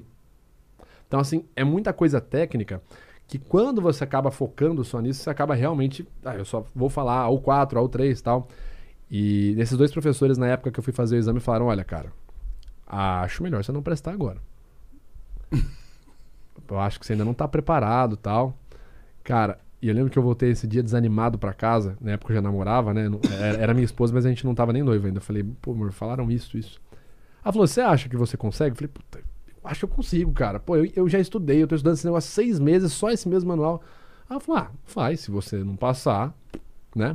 Aí eu falei, não, mas peraí, se eu vou fazer. Eu tenho esse negócio, eu vou fazer, Vou fazer mesmo. eu vou fazer mesmo. Falei, então eu vou separar aqui dois meses, eu vou finalizar a leitura, vou criar um resumo meu. Esse resumo meu hoje é utilizado pelos meus alunos para prestar a prova. É um, é um resumo meu. Que aluno meu usa esse meu resumo como guia para prestar a prova. Não só criei o meu próprio resumo, como eu criei um protocolo para não errar no, no- no- no teste, que chama MCR4, e criei um protocolo de estudo, que é o protocolo Times, que ele é um aprimoramento da técnica Pomodoro para estudo. Né? Passei na prova de primeira com uma nota superior a 90%. Uau. A nota de corte é 70%, 72%, uma coisa assim, a no- a nota para você poder ser aprovado. Então a- ali, cara, aquilo foi muito bom, porque assim, quando você cresce ouvindo umas coisas negativas, você fala, cara, é o que eu tava falando, o cérebro registra muito coisa como verdade. A gente tem os pensamentos automáticos, né? Que eles passam junto com o fluido de consciência. Então a nossa consciência, ela tá presente agora, né? O fluxo de consciência é exatamente isso. Alan está na minha frente, Sebastião está na minha frente, mesa de madeira, é, cadeira aqui de plástico, fone, tudo isso é um fluxo de consciência. Tenho conhecimento, tenho consciência disso. Isso não é perigo, perigoso nenhum, nenhum, nenhum problema. O problema é que o pensamento automático ele passa uma fagulha junto com o fluxo de consciência e, consequentemente, ele é confundido como verdade também. Então, imagina um pensamento automático de alguém que tem um trauma de, de incapacidade assim. Puta, não sou bom o suficiente. O cara tá lá. Cadeira, é, mesa, cadeira, Alan, Sebastian, e eu não sou bom o suficiente. Passa junto com o fluxo de consciência. Isso é muito interessante. Tem outra coisa que muito acontece no Brasil, percebo isso, não sei se você concordará comigo você, Alan, é que assim, você pode ser bom, mas nunca melhor que eu. Mas você pode ser bom. E esses padrões, eles devem ser alterados porque assim, o seu sucesso é meu Sim. sucesso, sua alegria é minha alegria. A sua, a sua realização, por exemplo, a sua realização quanto é, realizado no curso que você fez, o teste que chegou a 90%, deveria ser a alegria dos professores que te Me ensinaram. disseram e que ah. disseram para você, você não vai conseguir, não faça. Uhum. Certo? Então, esse padrão, eu creio que deva ser estimulada a mudança. Sim, até disso, porque não? é o que você falou, Sebastião. É a felicidade de todos. Porque, ó, por exemplo, esse podcast aqui hoje, ele estourando esse episódio nosso, ele fazendo muito sucesso, é bom para mim, é bom para vocês, é bom para vocês, é bom pro Flow, é bom para quem tem interesse na linguagem corporal, é bom para quem quer ser comunicador, porque a área expande. Uhum. Mas aí você vê um cara que fala: não, esses caras não me chamaram. Para que esse episódio fique, não pegue porra nenhuma. ah, meu amigo, que cabecinha, cara. Uhum. É o que eu falo, cara. Infelizmente, hoje, no meio da linguagem corporal, os profissionais um pouco mais conservadores, um pouco mais antigos, eles são muito cabeça fechada, né? E isso eu falo a galera que não é nem cientista, tá? Eu tô falando do pessoal bem mais prático. Os cientistas, eles são super mente aberta na, no campo não verbal, são bem rigorosos, é bem difícil conversar de igual para igual, existe uma arrogância, mas eles são mais abertos, uhum. tá? Eu já conversei com um cientista que o cara veio e me ah, você, Vitor, tal, tá errado. Eu falei, não, não, não, calma, calma, calma, ó. Referência tá aqui, tal. Aí o cara, mesmo assim, o cara vendo que ele falou besteira, ele, tá, é, você não errou. Não é tipo, me desculpa. É, não, você não errou. Você não errou. Dessa vez. Dessa vez você não errou, hein? Então eu vejo isso, cara. É, tem esse negócio desconfortável. Pô, a galera não podia, tipo assim, Claro que isso é uma utopia, mas um torcer pelo, pelo. Tomara que dê certo, cara, porque imagina se o Flow tivesse dado errado. O tanto de podcast não ia existir então, mas, hoje. Mas não é utopia, porque já é uma realidade, olha nós aqui. É, exatamente. Sim, é. Não, mas, mas ainda existe muita gente torcendo contra mas isso. Mas veja, veja que coisa incrível que eu fiquei muito feliz de ver essa conduta de gratidão que o Alan de, demonstrou em sua eh, ação por ter se colocado à disposição e também gerado eh, energia para que outras pessoas. E ele reconheceu plenamente e promoveu isso e gerou uma atmosfera de gratidão. Sim. E isso é muito é, necessário que se promova. E isso que o Alan fez é legal porque ele explica, é, pode ser explicado por sistema de condicionamento de comportamento. Ele recompensou um comportamento de gratidão. Uhum. Ou seja, como se fosse o biscoito pro cachorro. Cachorro fala, senta. Sentou, muito bom. Claro que não foi nesse, nessa linha. Não, acertou, foi nessa linha. Que bom que você já. né? Mas isso cria-se uma, uma resposta operante no público geral do tipo assim: olha, que legal. Então quer dizer que esse comportamento de não ser um arrombado, né, de ser uma pessoa minimamente decente, indicar quem você pode indicar, ajudar o próximo, é um comportamento que pode ser pre premiado. Que legal. Porque, cara, hoje em dia, eu falo isso, o YouTube. O YouTube, no geral, eu adoro o YouTube, mas o, Cara, a tendência, tá tudo bem, mas não é nem o YouTube, é o mundo de hoje em dia. Você viu que eu não acredito nisso que eu falei, né? Fiz uma baita de uma não visualização. Isso vai, Vitor. Isso aí, você analisa ao vivo. D, D2 com C3. Eu tô pegando, tô pegando, gente. É, o, o C3PO aqui. É. Mas uh, hoje existe um sistema de recompensa de comportamento muito caótico que é assim. Quanto uh, menos sociável você for, quanto mais individualista, uh, quanto mais polêmico, enfim, Quanto menos a favor do todo e mais a favor do seu, mais você é premiado. Por exemplo, exemplo básico. Você vai. Falando, falando da minha experiência, obviamente da minha experiência pessoal. Eu vou lá ter um canal secundário chamado Metadata Podcast, que é um, um, podcast que eu faço na maioria dos episódios sozinho. Agora eu tô fazendo com uma galera, né? Os Cavaleiros do Apocalipse, que nós somos em quatro ali, faço uma live semanal. Mas eu, eu gasto um, um mês pesquisando artigos científicos, converso com especialistas, médicos, psicólogos e eu crio um vídeo de uma hora e quarenta, um podcast ali, uma hora e quarenta falando só sobre comportamento e comunicação não verbal. Pega 10 mil views. No máximo, assim. Isso depois de um mês. Agora eu vou no Metaforando e faço um vídeo tipo assim: Luiz Assonza traiu o Whindersson Nunes? 5 milhões de views em dois dias. Então você fala, mano, é por aqui que eu tenho que ir então, né? Eu tenho que ca- caluniar, entre aspas, né? Não tô caluniando, eu, eu gerando prova contrária. Mas eu tenho que ser o cara polêmico, eu tenho que falar um negócio que o galera- a galera vai ficar em choque, a galera vai ficar, meu Deus, o Vitor falou isso. Então, automaticamente, se você recebe, né? Porque nenhum comportamento ele é continuado se ele não é premiado. Uhum. E aí, é aquela coisa, who watches the watchman? Tipo assim, se os caras de cima estão fazendo essa premiação, porra, quem que, que nós vamos Como que eu sei que esses caras querem, entendeu? Enquanto a gente tiver gente assim, igual o Alan, premiando comportamentos bacanas, eu espero, acredito, que teremos comportamentos bacanas sendo evidenciados. Uhum. Mas enquanto conteúdos é, fúteis pegarem 5, 6, 7, 10 milhões de views, infelizmente vai ficar essa retroalimentação de merda, né? É por aí. É exatamente isso. É, também. E, e sabe que é legal que você falou? Porque a gente. Eu, eu passei isso aqui do que você falou, por exemplo, a pessoa fala assim. Ah, é, ser individualista, ou ah, espero, é, espero que isso daqui não, não dê certo, ah, tipo, não, não vou porque o outro foi. Exatamente aqui a gente, a gente teve, teve uma pessoa que a gente convidou e a pessoa não quis vir porque outra pessoa veio Puta, aí é ruim, né, cara? antes. Aí é complicado, né, cara? Ex- exatamente isso, assim. E, e assim, não, não, não vem. Nada a ver, né, cara? E- Mas assim, não vem porque a gente é, trouxe outra pessoa. Ah, não. E isso é complicado. Eu até entendo o cara falar assim, eu vou, vou me sentir inseguro de ir no lugar que foi fulano. Eu entendo essa, essa conversa. Agora, a pessoa não ir por causa só porque outra pessoa foi é muita mesquinharia mental, né, cara? É. Enfim. Bom, acontece e, e bola pra frente. Sim, Cara, com certeza. Me, me fala uma coisa, assim, aí você tava lá estudando e automaticamente, em algum momento da sua vida, que eu sabendo um pouco de você, você também entrou na, na coisa de ser detetive. Você ainda é? Cara, hoje eu sou, tô trabalhando cada vez menos. Principalmente porque eu não consigo mais fazer trabalho de campo. Mas você tem uma empresa? Não, né, é, é, tem a minha empresa, né, a minha razão social, mas eu sempre atuei, eu não, não tenho uma agência de detetives ainda. Tô tentando criar uma agência agora, Hum. né? Porque assim, começava a vir muito trabalho, perícia em computador. Não faço, mas eu conheço gente, igual, igual eu falei- fiz com você. Falei, olha, não faço, mas ó, tem meu amigo que é hacker ético, trabalha há tantos anos, tá, conectava as pessoas. Falei, mas por que, que eu não ganho uma porcentagem em cima disso? Exatamente. Né? Aí eu comecei a montar uma galera. Só que assim, fiz tudo bem informal. Tipo, ô, fulano, é, é, vou fechar um contrato tal com fulano tal. Aí a pessoa chegava nesse, nesse profissional por minha causa, então eu recebia essa, esse dinheiro, né? Mas estou pensando em montar uma agência. Hoje eu não trabalho em campo como investigador, primeiro porque eu não consigo tempo para fazer investigação atualmente, e segundo por conta da fama, né? Sem ser arrogante. Mas, tipo assim, teve um caso, eu já contei várias vezes, né? Eu tava fazendo uma investigação de suspeita de adultério. E tava a mulher com um amante, né? A suspeita com um amante num restaurante. E eu fui campanar. Né? Fui fazer uma campana. Fui ficar lá no canto e tal. Então eu tô lá paradinho no canto. né? Tô, tô com- até vendo. é, tô com o meu celular assim, tal, mexendo no celular, né? Fazendo o registro do, do adultério, né? Tô lá, pá, tal. De repente eu tô aqui olhando em volta, né? Peço uma bebida pro garçom, vem uma pessoa bate no meu ombro. Cara, eu gelei. Sabe quando, sabe quando você. Você foi pego? É, fui pego. Eu gelei, eu olhei assim, era uma guria. Você é o Vitor metaforando? Vamos fazer uma foto? Cara, o restaurante inteiro.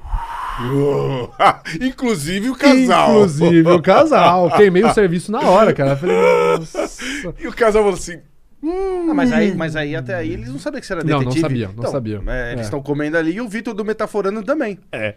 Mas concorda que dá um certo medinho, né? Você tá no mesmo lugar que tem um cara que fala que detecta mentira, né? Mas, cara, aí desse dia em diante eu falei assim: não, não dá pra queimar serviço mais, cara. Aí comecei a parar de pegar investigação de campo.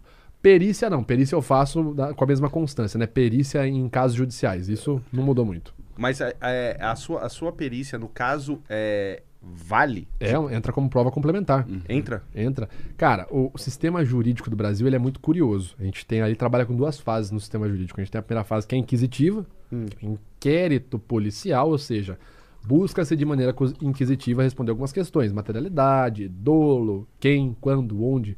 Quem já jogou detetive sabe, né? Então, eu não estou questionando nada de motivações. Eu quero saber quem fez tal. Eu não estou questionando se valeu ou se não valeu. Isso vem para a nossa segunda fase do jurídico, que é a, a fase democrática, né? Que aí sim, a pessoa vai, o próprio acusado réu, ele tem direito à ampla defesa, tem direito do contraditório, né? Ele pode se opor ao que está acontecendo. E aí existem inúmeras formas de provar uma situação, até porque no Brasil não existe, não é igual filme. Ah, o cara fez um laudo provando. Não, não é isso. O juiz ele vai julgar e vai ser o julgamento ali, ou o juiz ou o júri, enfim. Você vai ter que gerar convencimento em quem julga. Não existe isso. Cara, tem casos onde a gente tem exame de DNA Hum. e a pessoa é absolvida. Sabe que você me fez lembrar agora, o que até comentei contigo, o meu grande amigo que já não está mais entre nós, é Adelino Polineto. Sim. Que eu não conhecia, inclusive, mas pelo que você mostrou, uma grande referência. Uma grande referência. Adelino é um legista que, na verdade, foi muito louco, cara. Eu tava num posto de gasolina, a esposa dele me viu. Falou, ah, Sebastião! E ele tava no carro, fumando um cachimbo. Ah, você tem que conhecer o marido. O marido dela estava lá e falou assim, olha, eu gostaria de te conhecer. Eu falei, puto, prazer, né? Eu gostaria que você nunca precisasse dos meus serviços. Se tirou cartão. Era um legista, médico legista. Eu falei, cara, que demais, eu quero conhecer o seu trabalho, quero ir no seu escritório. E Que é lá no IML. Aquela história que eu te comentei, eu quero ir lá. Né? E aí ele enrolou um mês, quase, um mês, um mês e meio, até que ele viu que eu insisti, insisti e fui lá. Conheci o, o, o Museu do Crime, conheci e conheci também o serviço que ele faz junto aos cadáveres. Olha que legal. O Sebastião conheceu o IML e eu nunca conheci o IML. que doideira, né, cara? É, e ele contou uma história pra mim, quando você fala da questão do, do- do investigador, que ele tirou um caminhoneiro da cadeia. Muito bom. O cara, assim, é, ele estava numa uma via muito movimentada, tipo Castelo Branco, e o motoqueiro, eram 40 graus, estava um dia muito quente, ele estava na moto, e de repente o caminhoneiro passou por cima dele, aparentemente matou o cara. E de repente o Adelino foi ver se realmente isso aconteceu. O que aconteceu? O cara tinha anemia falciforme e ele submetido a um estresse absoluto, é, corpo super quente, uma alimentação inadequada, o, o, o, o, sangue travou em todo o corpo, então ele sentado na moto ele morreu e caiu. E o caminhão passou por cima. Então, essa questão de ser um legista, ser um, um- um perito e tal, isso é fantástico. Você tira eh, condições da pessoa, eh, assim, você dá condições da pessoa se proteger. né? Sim, você A viu partir- o caso da prova? Exatamente o que você falou, cara.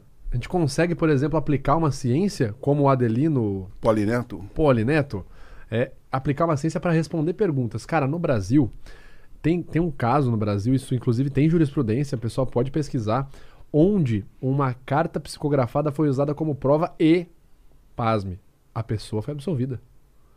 Mas claro que prova complementar. Né? Não, ah, usou, ah, deu a carta aqui, pá. Não, não, não, não, não é isso. Mas enfim, como eu estava dizendo, é, quando eu faço um, um laudo, né, um laudo não verbal, como qualquer perito técnico, eu sou técnico numa área e eu vou num laudo, num documento, uma peça jurídica chamada laudo técnico, tecnológico, eu vou representar ali uma parte e vou tentar responder uma pergunta, ou mais de uma pergunta, né? Por exemplo, a balística vai tentar responder várias perguntas. Qual foi a arma, qual o calibre, de onde, que ângulo, a queima-roupa, a distância, etc e tal. Quando eu vou fazer um, um laudo, geralmente a pergunta é: Fulano mentiu? Fulana mentiu na declaração? E a maioria dos casos que eu pego envolvem crimes sexuais, né? Suspeita de abuso. Fulano é acusado de abuso sexual, ou infantil, ou abuso sexual de forma geral. Mas peraí, só pra entender, pra você complementar. Você vai na audiência ou você vê por vídeo? Eles te mandam vídeo? Como é que você sabe? Isso, fica vendo exatamente, Assim, pra é. falar, você mentiu. Nos casos que eu trabalhei foi sempre o vídeo do interrogatório.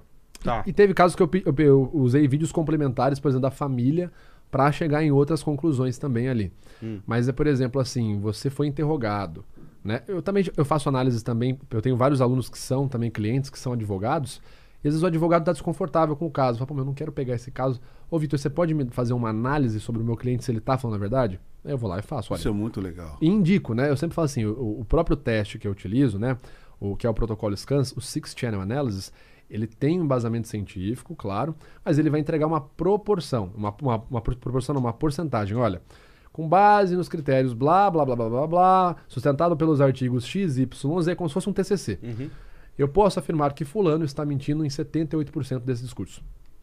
Então é isso, é, sempre, é isso que é uma resposta de um laudo, não é um laudo psicológico, de um laudo não verbal. Então eu recebo essa, esse, esse material, né? ó, fulano foi acusado de abuso sexual. Eu vou gerar então uma análise e essa análise vai ser utilizada na- no processo jurídico como uma prova complementar. Ah, tem uma análise do comportamento, de um possível comportamento desonesto. Aí eu aplico todo o protocolo SCANS, né, que a gente segue várias regras lá para poder gerar uma resposta. Uma das regras, por exemplo, é levar o contexto em conta. Por isso que, cientificamente falando, não existe o termo detectar mentira. Quando eu falo detectar, eu assumo que existe materialidade. Vamos fazer aqui um, um detector de metais. Pip, pip, pip, pip. Ou seja, materialidade. Existe o metal. Existe o metal. Detectar mentira. A mentira é material? Ele é muito. Pega a mentira no ar. Não existe mentira, entendeu? Uhum. Não tem como eu falar assim, olha, aqui eu tenho um quilo de mentira, aqui eu tenho 600... Não existe isso.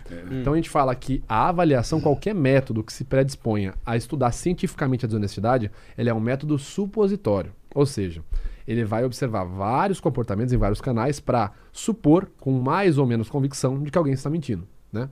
E é isso que a gente faz, a gente leva o contexto em conta.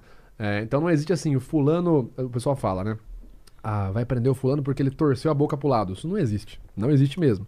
O que existe é avaliação de multicanais, né? Isso é comprovado cientificamente. Você tem artigos como Detecting Deceit via Non-Verbal Behavior Analysis do professor Aldous Ridge, que mostra pra gente que observar multicanais, voz, face, linguagem corporal, tudo isso, eu consigo ter uma precisão maior sobre a desonestidade do que observando um canal só, tipo face. Por isso que eu sou perito facial, mas eu realizo, laudos, né, perícia não verbal, perícias não verbais. Então vejo todo o corpo.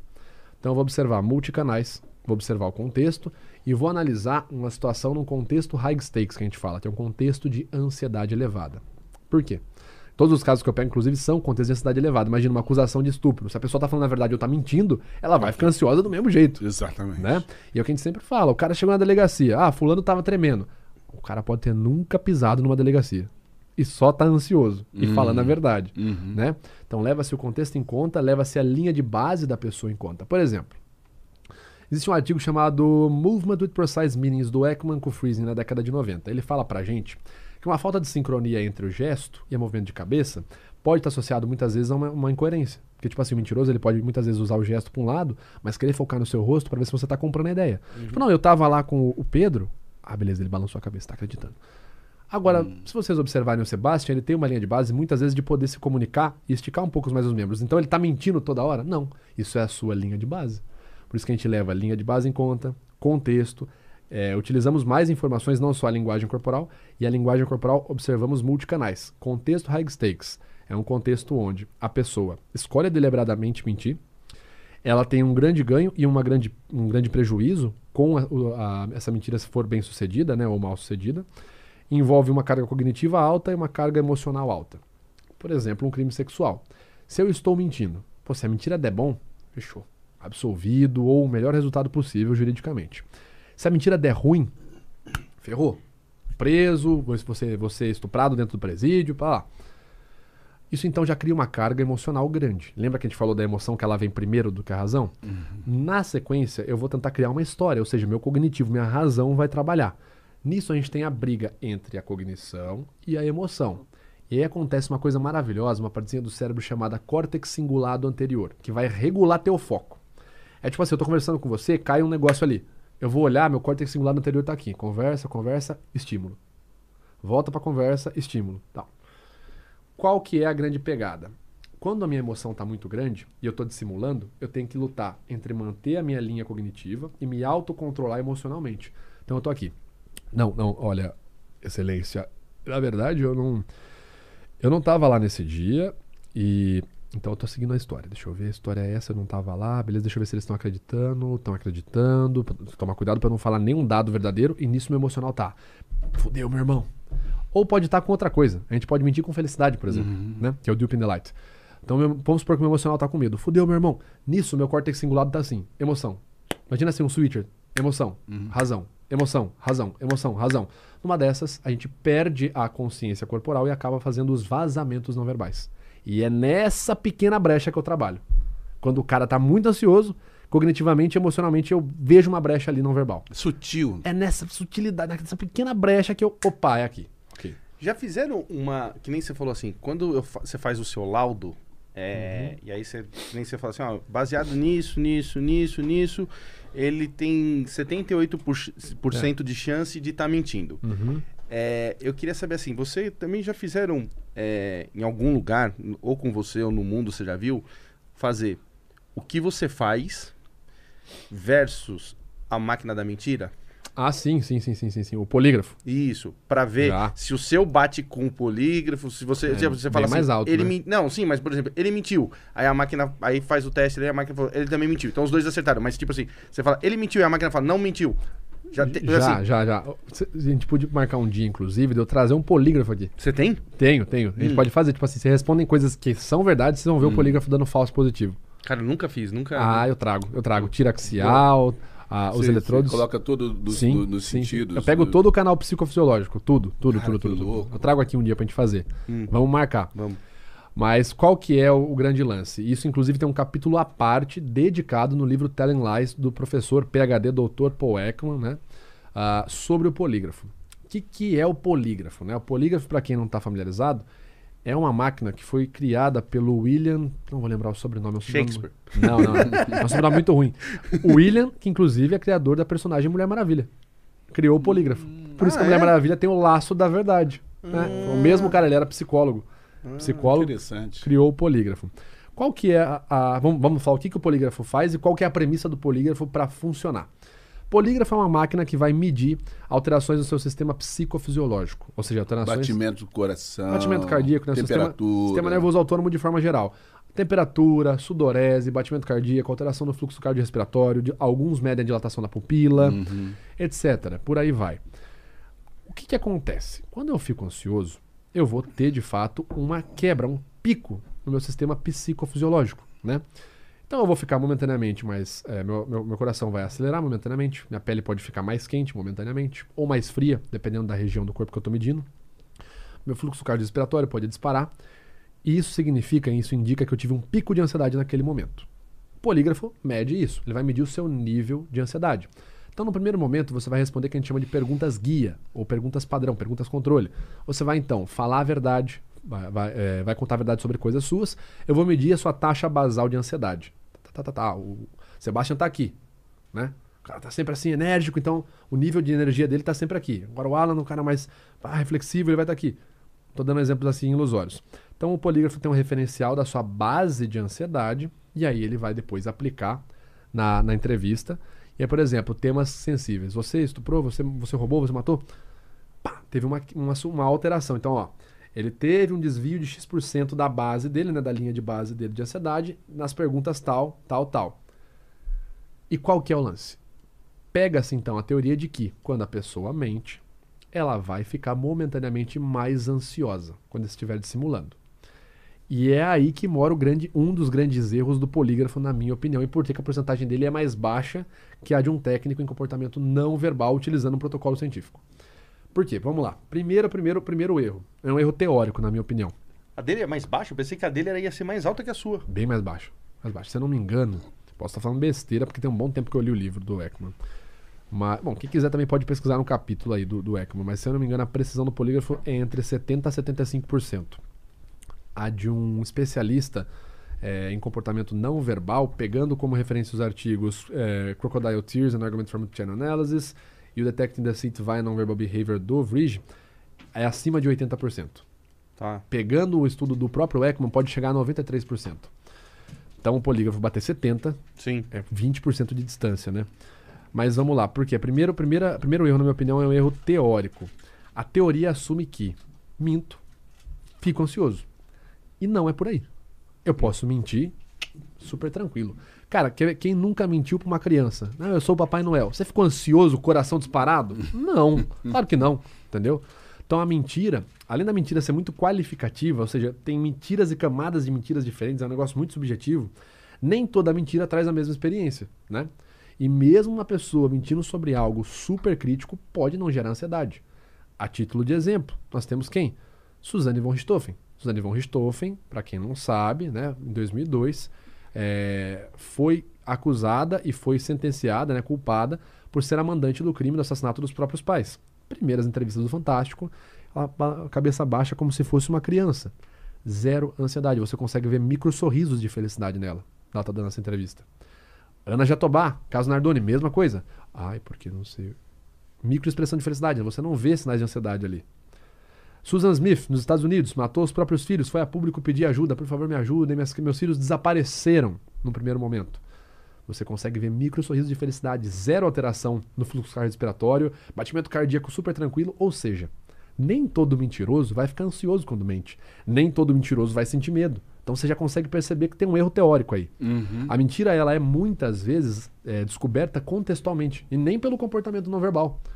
Se eu tenho uma linha de padrão de base, eu saio do trabalho e eu levo meia hora todo dia para chegar em casa.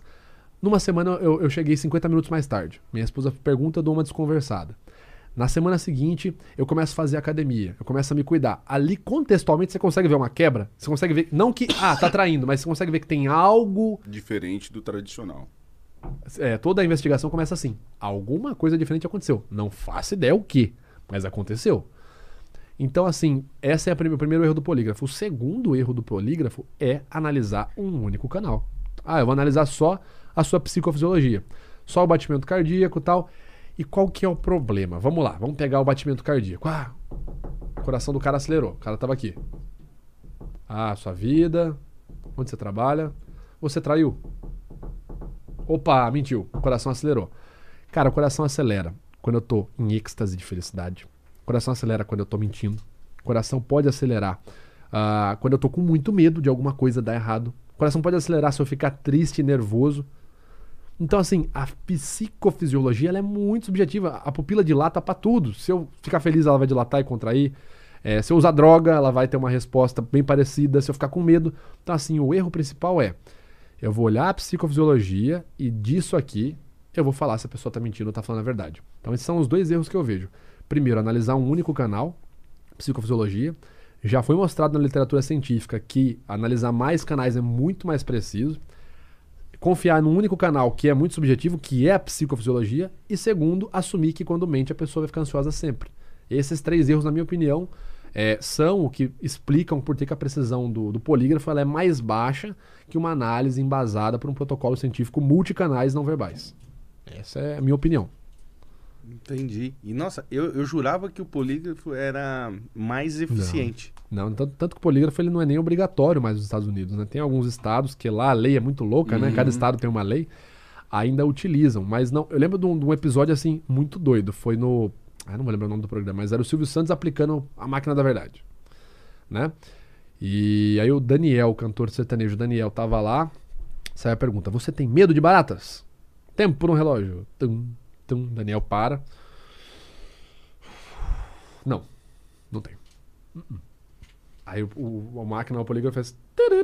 Mentiu! Ah, não, não. Ele ficou bravo. Não, não, não, tá louco, eu tenho nojo. Não, não tenho medo tal. E o Silvio Santos. Ih, ih! Né, daquele jeito eu sei, eu sou péssima imitação. E o Daniel ficou até o final. Não, isso aí tá errado tal. E claro que ficou muito engraçado. Mas provavelmente estava errado mesmo. Uhum. Né? Tava errado mesmo. É, por quê? Porque aí subiu a ansiedade do cara. Sei lá, o cara às vezes. O cara pode ter pensado assim, putz, eu tenho nojo, mas será que. Cara, e se pensarem que eu tenho nojo, se pensarem que eu tenho medo, putz, será que vão me zoar? Nisso a ansiedade do cara já subiu. Uhum. Entendeu? E numa dessa o polígrafo vai pegar. Deixa eu perguntar uma coisa. Diante de toda essa característica que você tem apresentado, o, o, o norte-americano eles são muito hábeis em identificar pessoas de valor e trazer para o seu país, uhum. né? Em detrimento do que nós fazemos com o nosso povo. É, né? o extremo contrário. Exatamente. Quando o cara é bom, a gente chuta, né? Chuta ele para fora. Então, e os americanos já quiseram ter você lá como um agente que possa promover e promover a sua habilidade nessa atividade? Então, eu estou em negociações com a EIA, que é... Peraí, ela já vai embora. não, não, não, não, não. Hum. Não tão cedo, pelo menos. Uhum que é a Emotional Intelligence Academy, não é no, nos Estados Unidos, é no Reino Unido, em Manchester, né, uhum. né, na Manchester University. Eu estou em negociação com eles para tentar né, ter uma relação né, de trabalho em, em, conjunto, de repente ser um licenciado deles aqui no Brasil e trazer o conteúdo deles para cá. Mas assim, cara, hoje em dia é difícil. Para você ter uma noção, essa formação pela EIA que eu quero ter, que eu tenho conhecimento aqui no Brasil, uma única pessoa tem, que é uma agente da ABIN, Agência Brasileira de Inteligência. É uma oficial da ABIN. É a mesma formação que eu quero obter, ainda não consegui tempo para fazê-la, mas que eu estou tentando negociar essa relação de parceria com a Emotional Intelligence Academy. Mas sim, tem, tem, tem, tem uma conversa, tem uma negociação aí. Uhum. Tem um, um, ruído de fundo aí ainda, não é nada muito certo. Seus, nesse papo que você estava falando dos seus laudos que você estava falando, você já é, salvou muitas pessoas assim da da, da cadeia ou mais é, Hum. você só confirmou que a polícia já estava colocando ali no que eles achavam? É, cara, é, muitos casos que eu analiso, eles não terminam com a sentença de. A pessoa não, não acaba pegando um regime fechado, né? Quando eu faço a análise. Às vezes acaba uma multa, ou a pessoa acaba recorrendo em outras coisas, enfim. É, muitos casos, eles realmente. A pessoa não acaba sendo presa, sendo de maneira objetiva. Bom, eu costumo falar o seguinte: eu trabalho, na maioria dos casos, em abuso sexual infantil. E é uma seara muito problemática, né? O cérebro da criança, ele cresce muito rápido e perde-se muita informação, porque um tecido cerebral que estava aqui, por exemplo, ele vai estar ali, em teoria ele vai estar ali, enfim, o cérebro vai se expandir. Muita informação, como o cérebro não existe um local, ah, é nesse lugar específico que está a memória. A gente trabalha com redes de informações, quando o tecido se expande, essas redes vão ter alterações psicoeletroquímicas, né? Então eu costumo sempre falar o seguinte: eu trabalho analisando as crianças e tentando ao máximo é, protegê-las no que eu consigo, né? É, então assim, eu sempre gosto de deixar o meu laudo o mais, é, claro que o mais imparcial possível, mas sempre no- na, na forma que eu posso falar assim, olha, é, esse laudo aqui ele não fere nenhuma, nenhum lado, ele é um laudo técnico, mas de qualquer forma eu estou conseguindo entender a emoção dessa criança. Já teve laudo, deu, por exemplo, assim, olha, é, a gente não tem informação suficiente para trabalhar. O, fulano estão acusando um tio da família de ter abusado da criança. Infelizmente, o vídeo que a gente tem é muito ruim, resolução muito baixa, a câmera não está angulada, não consigo fazer uma análise que não vá comprometer, comprometer a imparcialidade do, do- do objetivo, né, do laudo. Mas, por exemplo, eu consigo fazer o seguinte: você tem vídeos de festa de família dessa criança com esse tio depois que ela relatou os abusos? Ah, ou quando na data, ela- quando ela relata, na data que teria acontecido, tem algum material em família que esse- essa pessoa está presente? Aí eu consigo, por exemplo, gerar um laudo sobre a qualificação emocional. Olha, sempre que a criança está perto do tio, ela demonstra nojo e desprezo. E o tio sempre que abraça a criança, a cabeça dela vai na direção da genital dele, ela- ele abraça ela por trás, as, as outras crianças ele deixa no lado. Cara, faz todo sentido. É, exatamente. Então eu consigo gerar um laudo explicativo. É, eu não, não gosto de pensar assim, estou salvando uma criança aqui. Porque eu tenho muito medo de, do meu laudo ficar muito parcial, sabe? Porque é muito fácil, cara. cê- é, é muito fácil, assim, a cabeça virar. Ainda mais agora que minha filha acabou de nascer, esse cuidado tem que ser redobrado. Porque imagina assim, eu, eu falo pra galera o pessoal. Ai, tem que ser técnico, que frescura não é frescura, cara. A gente usa a ciência não é por comodidade, por luxo. A gente usa a ciência pra evitar cagada. Imagina se eu vou lá faço um laudo todo cagado. É, o cara tem cara de psicopata. Esse termo é uma maravilha. Fulano tem cara, sorriso de psicopata. Se eu faço um, um laudo desse, não científico, e esse cara vai preso, isso aí é na minha conta, cara, até o final da vida. E aí eu posso tirar da criança uma pessoa que não era um abusador. Percebe como vira o jogo? Sim. Então eu sempre sou muito, muito, muito técnico para entregar os meus laudos. É, então eu não penso assim, estou salvando uma criança. Porque, cara, quando você vai ver um vídeo de 20 minutos no interrogatório, interrogatório, uma entrevista com o psicólogo, da criança relatando como ela sofreu um abuso, se você não tiver com a cabeça no lugar, você treme na base, cara. É, é- cara, é, É- é é bizarro. bizarro. É nojento e bizarro. Já teve caso da criança, tipo assim, relatar em vídeo que o abusador trancou ela no armário, é, foi fazer as coisas, deixou a criança trancada, voltou pra abusá-la. Então, se você não tiver a cabeça pra falar, tá, o que é científico, o que é viés meu, o que é fato e o que não é fato aqui. Tá, o cara tá falando tudo isso, mas ele pode estar mentindo. Não, aliás, a criança tá falando tudo isso, mas ela pode estar mentindo. Ela pode estar sofrendo uma alienação parental. Por isso que eu nunca tento pensar assim, eu sou o herói da criançada. Não, não sou a Xuxa. Muito longe disso. É, é aquela frase do Wolverine. Eu sou muito bom no que eu faço, mas eu tenho que lidar com coisas que não são muito boas. Então, é tipo, é assim que eu tento me pensar, me definir.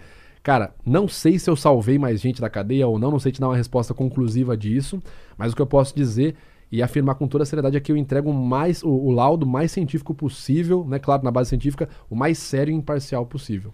E desses laudos que você faz, qual que é a história, lógico, nem falando detalhes, nomes assim, mas assim, que você mais ficou impressionado que caiu na sua mão?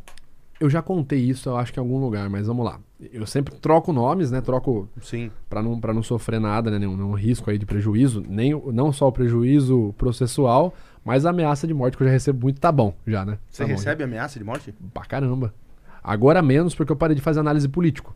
Mas na época das eleições de 2018, pô, Caraca. cara, recebi, eu mudei de casa três vezes, recebi Então dossiê. quer dizer que esse papo de que eh, existe esse terrorismo de morrer gente Ah, e tal, e que não, se não, não aparece o avião que cai. Cara, assim, não tô chancelando teoria Não, da conspiração. É uma possibilidade. Pode, Mas, supostamente. como- mas como chegava essas É, ameaças? Então, o que chegou foi tipo assim, foi uma carta anônima, né? Chegou uma carta anônima lá em casa, tipo, olha, Vitor, você trabalha em tal lugar, sua mãe mora em tal lugar, endereço da sua mãe, sua esposa estuda em tal lugar, tal, na sua noiva na época, né? Olha, você tem falado tal coisa sobre. Não, nunca nominal, né? Ó, sobre o, o- o Alan. Não. Era pessoa, olha. Existe um podcast que você foi frequentemente. Esse podcast nós temos dois apresentadores. Um deles foi um garoto propaganda muito, muito conhecido, e o outro é um cara muito gente boa que te deu um vinho.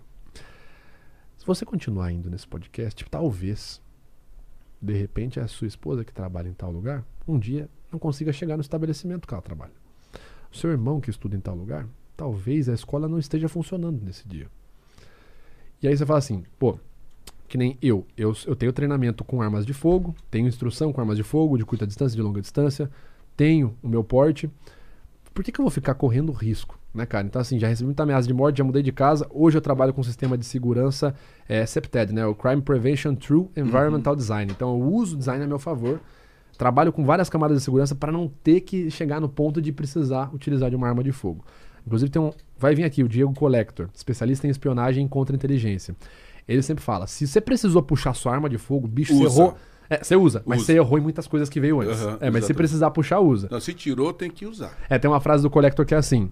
ah, ele, fala assim, né? Cara, se precisar. Ele, ele- é, um, é um cara muito consciente do que acontece antes do momento que você precisa usar a arma. Então ele sempre fala da prevenção, que é o que eu mais gosto nele. Mas exatamente, se precisou, usa. Por quê?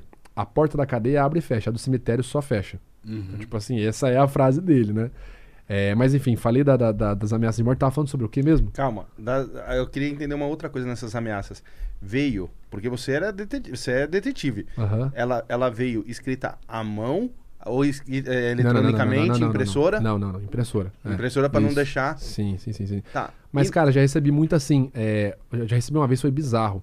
Eu fui num lugar, a- não foi foto minha, mas a pessoa, tipo assim, mandou uma foto do lugar que eu tava, tipo, duas horas atrás. E aí veio o mesmo papo: Caramba. olha, tu tava em tal lugar e tal. E eu comecei a pensar, mano, eu, eu- eu participo de BGS, Comic Con e tal. O cara não precisa nem ter o trabalho de pagar o ingresso, porque ele sabe a hora que eu vou estar no evento e que hora que eu vou sair.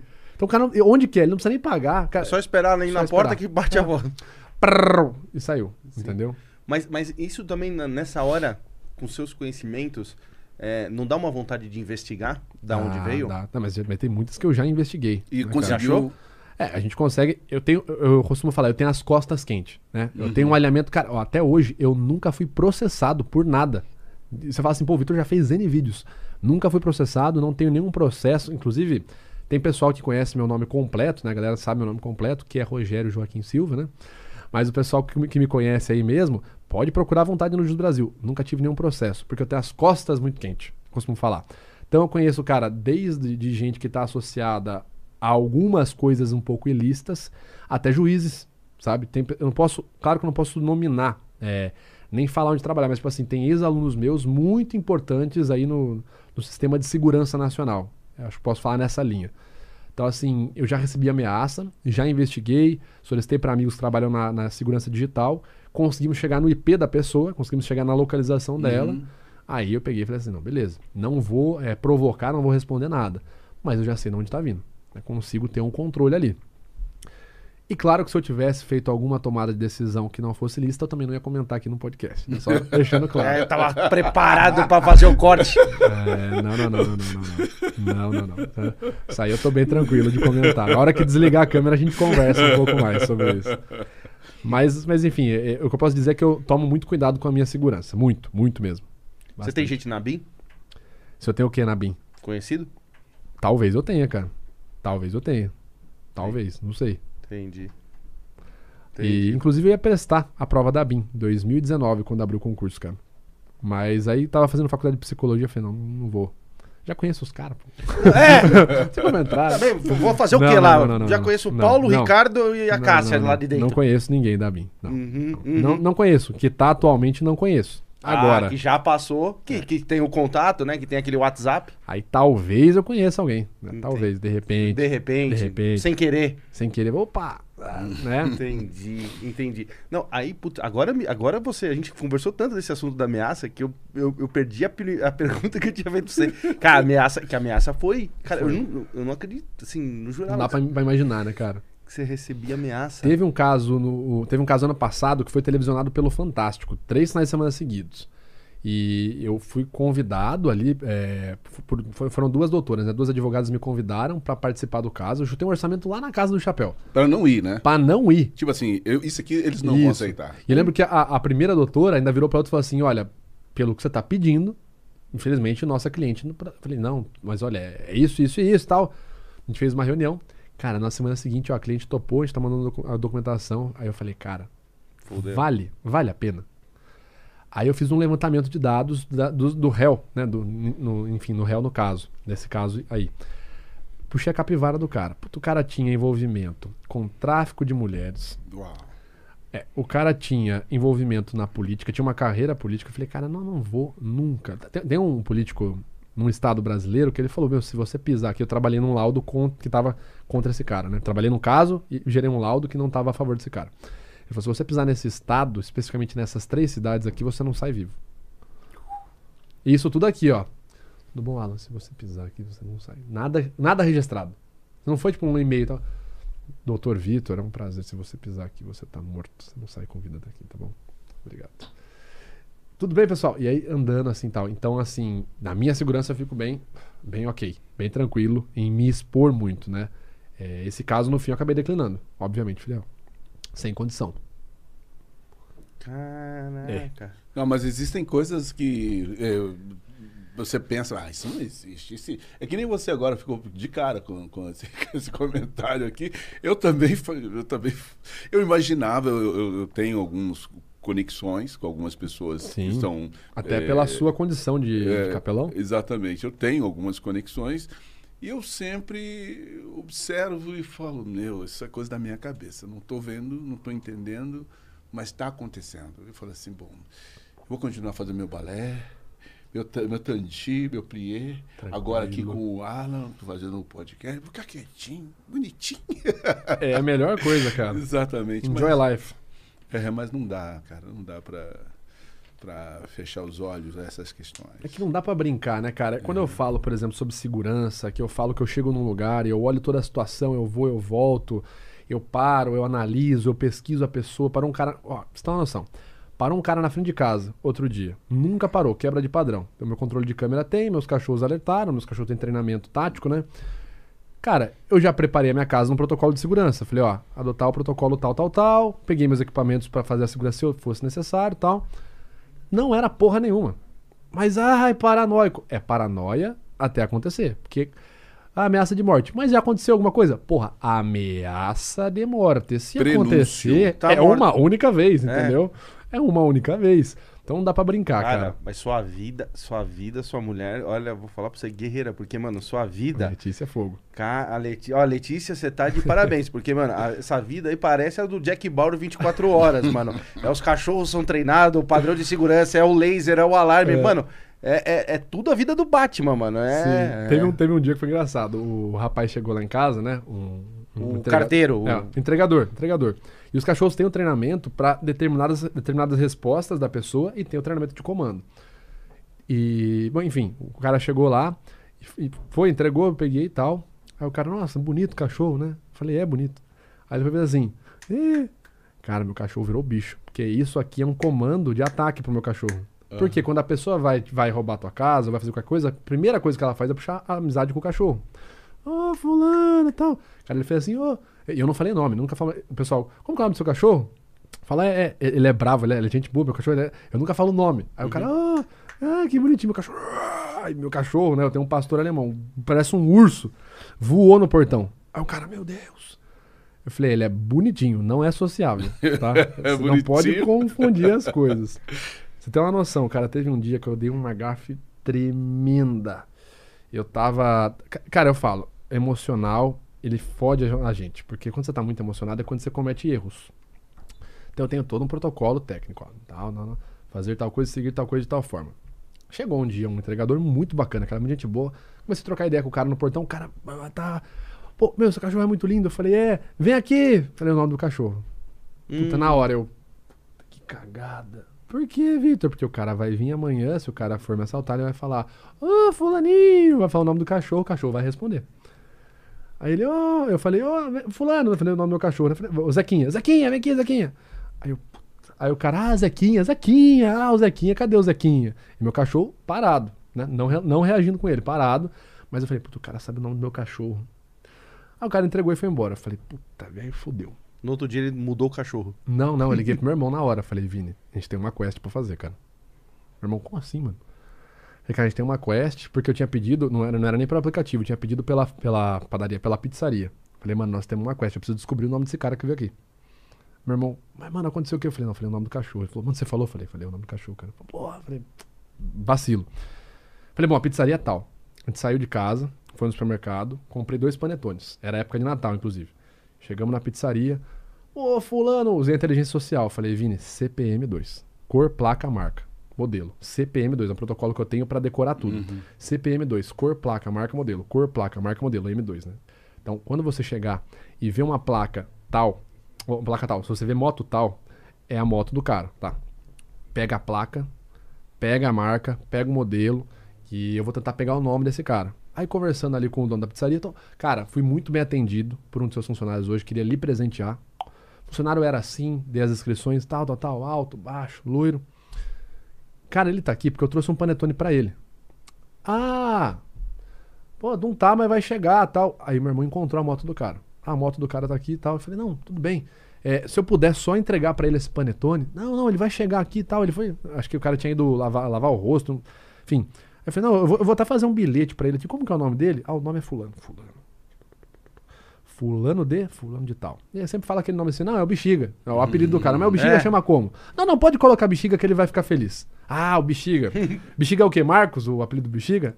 Não, não, não coloca só Bexiga. Bexiga. É, você fala... É. É que nem aqui o nosso mulambo. O Eu nosso mulambo ali, ó. Vou ter que, cara, vou ter que saber seu nome daqui a pouco, cara. ah, irmão, se dá um vacilo, eu pego tua carteira, ver se o RG está fudido na minha. Mas enfim. Aí o, o cara chegou. Aí o fulano, cara, muito obrigado. Foi um baita atendimento. Nunca ninguém conversou comigo do jeito que você conversou no atendimento e tal. Cara, obrigado mesmo, de coração. Como que é o seu nome, querido? Fulano de tal. Pô, fulano, obrigado. Porque a pessoa nunca fala assim, nome e sobrenome. Eu, não, eu não vou falar nome completo, né? Mas com o nome completo eu sei muita informação. Falei, ô, Marcos, tá, obrigado, vamos por Marcos. Valeu, cara, obrigado. Cheguei pro meu irmão, falei, pegou? Peguei, tá aqui, anotado. Placa, marca, modelo, tal. Pesquisei, aí eu falei, bom, sei onde mora, sei nome completo, sei mais dados da família, sei onde trabalha. Se aconteceu alguma coisa, sei onde pesquisar. Mas não aconteceu nada. Né? Sempre bom, né? Maravilhoso. Opa. Sua É. vida Aí é eu uma só passo doideira. como paranoico. né? Só, meu, mas é, mu só é muito. Cê, ó, Mulambo, não fala seu nome. Mulambo, Você, não- você, você joga xadrez? Jogo, jogo, Puta. jogo, jogo xadrez. Inclusive, eu tô pensando num quadro que vai ser jogar xadrez, é, declamar um poema e fazer uma luta de espada de ferro. Vai ser tipo assim, um quadro Um- um medieval. Gentry. é, É, isso, isso, como se fosse um triatlon. É. Caramba. É tipo, o cara tem que jogar uma. Porque assim, cara, fazer qualquer coisa com a armadura de aço é difícil pra caramba. É muito pesado. Então vai ter o xadrez, declamar a poesia, né? Então o cara vai ter que fazer toda uma, uma expressão corporal com a poesia e depois ainda uma luta. Então quero ver se eu consigo fazer esse quadro aí. Nossa, É, é essa é a minha cabeça, essa é, é minha nerd vida. mesmo, né? Demais, cara. Demais. E o teatro, como é que ele, ele entra na sua vida? Como é que ele ainda está atuando na sua vida? Nossa, agora você. No meio do meu coração, assim, não sei, hein? É uma coisa que eu queria saber, você, é, você trouxe sua galharufa aqui hoje? Não, não trouxe. Você tá com a sua galharufa aí? Mano, não sei nem se eu tô com ela, mas eu acho que eu não tenho nem roupa pra isso. É mesmo, cara? Mas, mas, você- mas na sua casa você tem galharufa. Ah, não sei, hein? De- preciso dar uma ligada lá em casa pra ver se. Tá se guardada lá, se se, tá- tá se tem gaveta. ainda. Essa era a pergunta que eu te falei antes, né, cara? Depois você Eu acho, que, eu acho que acabou ontem, eu preciso comprar É. mais no mercado. Tá, não, mas não pode ficar sem, hein, cara.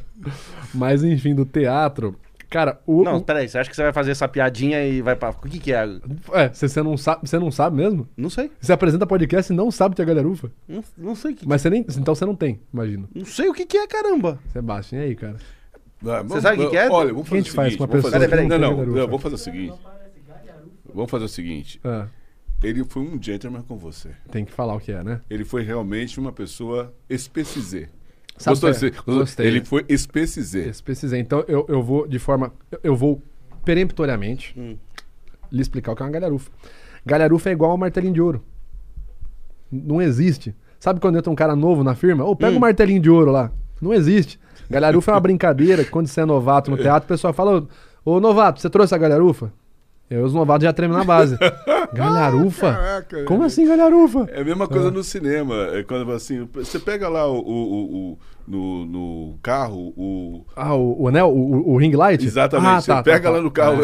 É, o cara completa pra você. né? Exatamente. Mas isso é galharufa. Eu tava conversando com ele, eu falei, pô, vi, vi que você veio do teatro, vou fazer uma pegadinha ali na hora. Vamos ver se você vai saber responder. Mas. Deselegante, deselegante. deselegante. É uma brincadeira. é, é na boa. Mas o teatro, cara, puta, hoje em dia, o teatro me ajudou muito no contexto social, porque assim. eh, como eu falei, eu não era um cara comunica- comunicativo. E no teatro meio que não tem espaço, não tem tempo pra você falar, vou pensar no que eu vou falar. Meu, você, você vai, Vai. entendeu? Você vai. Você é empurrado pra cena. E eu nunca esqueço num dia que eu apresentei a peça é, Porondubas Populares do Pau- Pau- Pauliceia Desvairada, do. Caramba, caraca, né? não é do Sofredini, não. De quem que é isso? Ah, não vou lembrar. Não vou lembrar mesmo. Enfim, e quando eu cheguei pra apresentar a minha cena, eu tava. Eu, eu lembro que eu ficava tão nervoso, eu era o radialista chamado Raimundo, meu personagem. Eu ficava nervoso, eu não posso errar o texto, não sei o quê. E teve um dia, lá no final da temporada, uns três meses apresentando. Eu tava com o texto tão pronto que eu fiz assim, na hora que eu entrei na cena, né? Que eu saí da coxia, eu voltei, tipo assim, eu fui, fiz a cena inteira, eu voltei e falei, ué, o que, que eu falei? Eu não lembrava o que eu tinha falado. Putz, já teve isso. E a galera, meu, você mandou muito bem e tal. Olha que isso é muito louco. Eu não lembrava o que eu falei. Eu, eu dei o texto certo, eu não errei nada. Mano, você foi muito bem e tal. E aí um- um- o Will Damas, né? Ele falava assim: isso aí é pó de palco. Você conseguiu colocar o pó de palco ali em cena. Você já teve isso, Alan? De, Já, de já. entrar É em cena e pá. É o flow, cara. Quem no flow? Porque Já. o Alan é do teatro, né? Mas assim, é. Quando você. Não, mas assim, eu fiz. Mas. É, é- é mais emocional mesmo. Por exemplo, assim, tem muita coisa que, principalmente no podcast quando eu comecei, que depois a produção falava comigo e eu falava, porra, não falei isso. Não, não. Aí eu, tipo, que ia olhar, lembrar, falar. Mas você já teve situação que você estava em cena atuou, e aí acabou o espetáculo e a pessoa foi falar com você, você estava totalmente fora do ar, estava assim, você não. A pessoa, você estava meio que. Você estava desligado. Ah, tem, você- tem, mas mas eu, eu fiz teatro há muito tempo Não. atrás, mas muito tempo atrás. Cara. Muito tempo atrás. Mano, era tudo mato. Na minha época disso aí não, hein? É aquela coisa assim. feio. É. O. Porra, era, era tudo mato. Eu tive uma situação muito louca. Tive uma mulher que eu amava como se fosse, como sendo minha mãe, que morava no Rio de Janeiro. E eu estava fazendo uma peça com a Rosi Campos. Ela pensa que é normal. Uma peça muito louca. Ela pensa que é normal. É o nome, né? É, e a minha esposa fez uma surpresa para mim. Trouxe a Carmen para assistir o espetáculo. E então fiz toda a apresentação e tal, né? Quando Aham. acabou o espetáculo, já estava esgotado. Aí ela apareceu na minha frente. Eu assim, uma pessoa que você ama de montão. Uhum. Eu não a enxerguei, cara. Eu não, eu tava assim, mas eu não consegui enxergar. Então assim, eu estava em transe, eu tinha saído de mim mesmo. Mas aí, quando eu pergunto do, do, do teatro, é, nessa analogia do universo é, criminal, da pesquisa, de construção, questão facial, qual é essa analogia que você traz do teatro para essa prática do, do, do- da, da sua, sua lida? Cara, eu acho que muito do que eu aprendi no teatro de construção de laços sociais, de estabelecer rapport, é, eu utilizo hoje na minha profissão como perito, né? Quando você vai se encontrar com um cliente, muitas vezes você tem muitas dúvidas, né? Eu sou muito novo, é, será que eu vou ter relevância nesse caso? Será que o cliente vai, vai entender o que eu estou falando? Será que, será que o cliente não vai tentar me subornar? Pode acontecer. E no teatro você aprende muito o jogo de cintura, o improviso, cara. Então, sem dúvida, na minha carreira hoje, quando eu consigo explicar uma coisa num programa, ou quando eu, consigo agir de forma camaleonística, vamos dizer assim, isso vem no teatro. É essa habilidade de, tipo assim, estamos jogando esse jogo. Agora eu tô aqui, então improviso. Ah, eu entendi que agora a galera tá numa vibe mais assim, então eu vou entrar nessa vibe também. Esse espelhamento não verbal vem totalmente do teatro, né? Porque eu era aquele cara assim, fechado em mim. Ah, não vou prestar atenção em nada, vou ficar aqui. No teatro você tem que prestar atenção na deixa, tem que prestar atenção na coxia, tem que prestar atenção se o cara que está com você não está errando o texto, no seu texto. Então, essa multidisciplinaridade de, aten de atenção é, e essa questão de estar tá sempre aqui no jogo, né, conseguindo trocar, improvisar, isso vem do teatro. E isso eu uso, eu uso totalmente, principalmente em reuniões ou encontros com os clientes. Né? Mas aí eu vejo bastante disso, cara. Mas agora, fora isso, eu não, pelo menos não consigo ver um link direto, assim, né? Eu, tem gente que trabalha como preparador corporal, utilizando só o mesmo sistema que eu utilizo, mas na parte da arte. Uhum. Né? Eu nunca tentei fazer isso. Entendi. Eu nunca tentei. Galera, você que está aí assistindo, ó, manda super chat que a gente vai passar aqui pro Vitor. Papo é, é bacana demais esse papo com ele. Então você que está assistindo aí, manda o super chat, faça suas perguntas que eu vou trazer aqui pro Vitor. Cara, eu queria falar uma coisa assim. Você que é um cara de comportamento, hum. é... como é que como é que conquista uma mulher? Ai, meu pai. Tá, vamos lá. É... Ó, eu, como eu sempre falo, quando entra na seara da psique humana, o negócio fica tão complicado. Eu prefiro sempre falar dos comportamentos mais, mais superficiais e observáveis, hum. né? Como expressões faciais. Mas o que dá para falar na, na área da sedução é o seguinte: muitas vezes a sedução ela não tá num, num, truque específico, ou enfim, ah, eu vou falar uma coisa. O pessoal gosta muito de palavras. Qual que é a frase que eu uso? Pra... Qual a milagrosa, né? É a frase que é milagrosa que a menina vai ficar. Ah, cara, eu tenho um referencial relativamente pequeno, porque a primeira namorada que eu tenho é a minha atual esposa, então não tenho assim uma vastidão de treinamento, não tenho um, um grupo controle, um teste duplo cego para saber muito, né? Então o que eu vou falar é com base no que eu conheço da teoria mesmo. É, mas muitas vezes está mais na forma que você se enxerga e no que você quer. A pessoa, quando ela está num ambiente social, né, o nome diz ambiente social, você precisa socializar. Se eu só quero falar com a menina para pegar ela, né, que esse é o termo, né, pegar a menina, né, hum. o termo que utilizam hoje. Você percebe que é uma relação unilateral. Pô, fala qualquer merda aí que eu só quero dar uns beijos em você, hum. né? Então assim, nisso, se você vai com essa perspectiva, você já tá jogando errado, entendeu? Hum. Quando eu vou com a perspectiva de socializar, entender, eu acho que o, o, a troca de afetos ela acaba sendo uma consequência. Pelo menos quando, às vezes que eu, que eu utilizei isso, foi sempre assim. Eu nunca fui. Aí eu vou trocar duas, duas palavras ali para ver se eu consigo beijar aquela menina rápido. Era sempre assim, poxa, deixa eu entender sobre essa pessoa, o que, que essa pessoa gosta, qual que é a, a perspectiva dela de vida. E numa dessa, eu acho que tem uma necessidade de uma mudança de mindset. Agora, de truquezinhos básicos da sedução que eu posso falar são, por exemplo, algumas coisas básicas. A tacésica. Existe uma ciência que estuda o toque chamada tacésica. Ela estuda, por exemplo, a correlação entre o toque e como esse toque gera afeto. Hum. Ou como que o afeto acaba gerando o toque. Porque também tem, eu gosto muito da pessoa, quero tocá-la, né? De maneira resumida, quanto mais eu gosto de alguém, é, mais impressão sensorial eu quero gerar. Eu quero ouvir a voz da pessoa, quero sentir o cheiro da pessoa, quero vê-la, né? quero ter uma, uma troca sensorial paladar com paladar, né? E quero tocá-la. Então uma dica é toques, né, a em regiões neutras, a gente fala em regiões não sexuais, como por exemplo o pulso, o braço perto do cotovelo, o ombro, né, regiões não erógenas, ele pode gerar uma sensação positiva.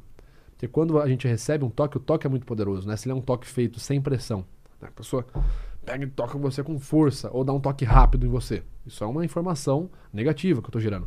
Agora aquele toque lento, né? Quando eu ia conversar com a menina, eu fazia muito assim. A menina tá aqui conversando.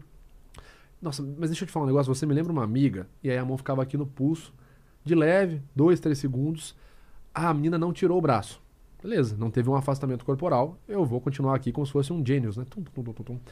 Claro que, gente, sempre com prudência, olhando o contexto e sempre conversando.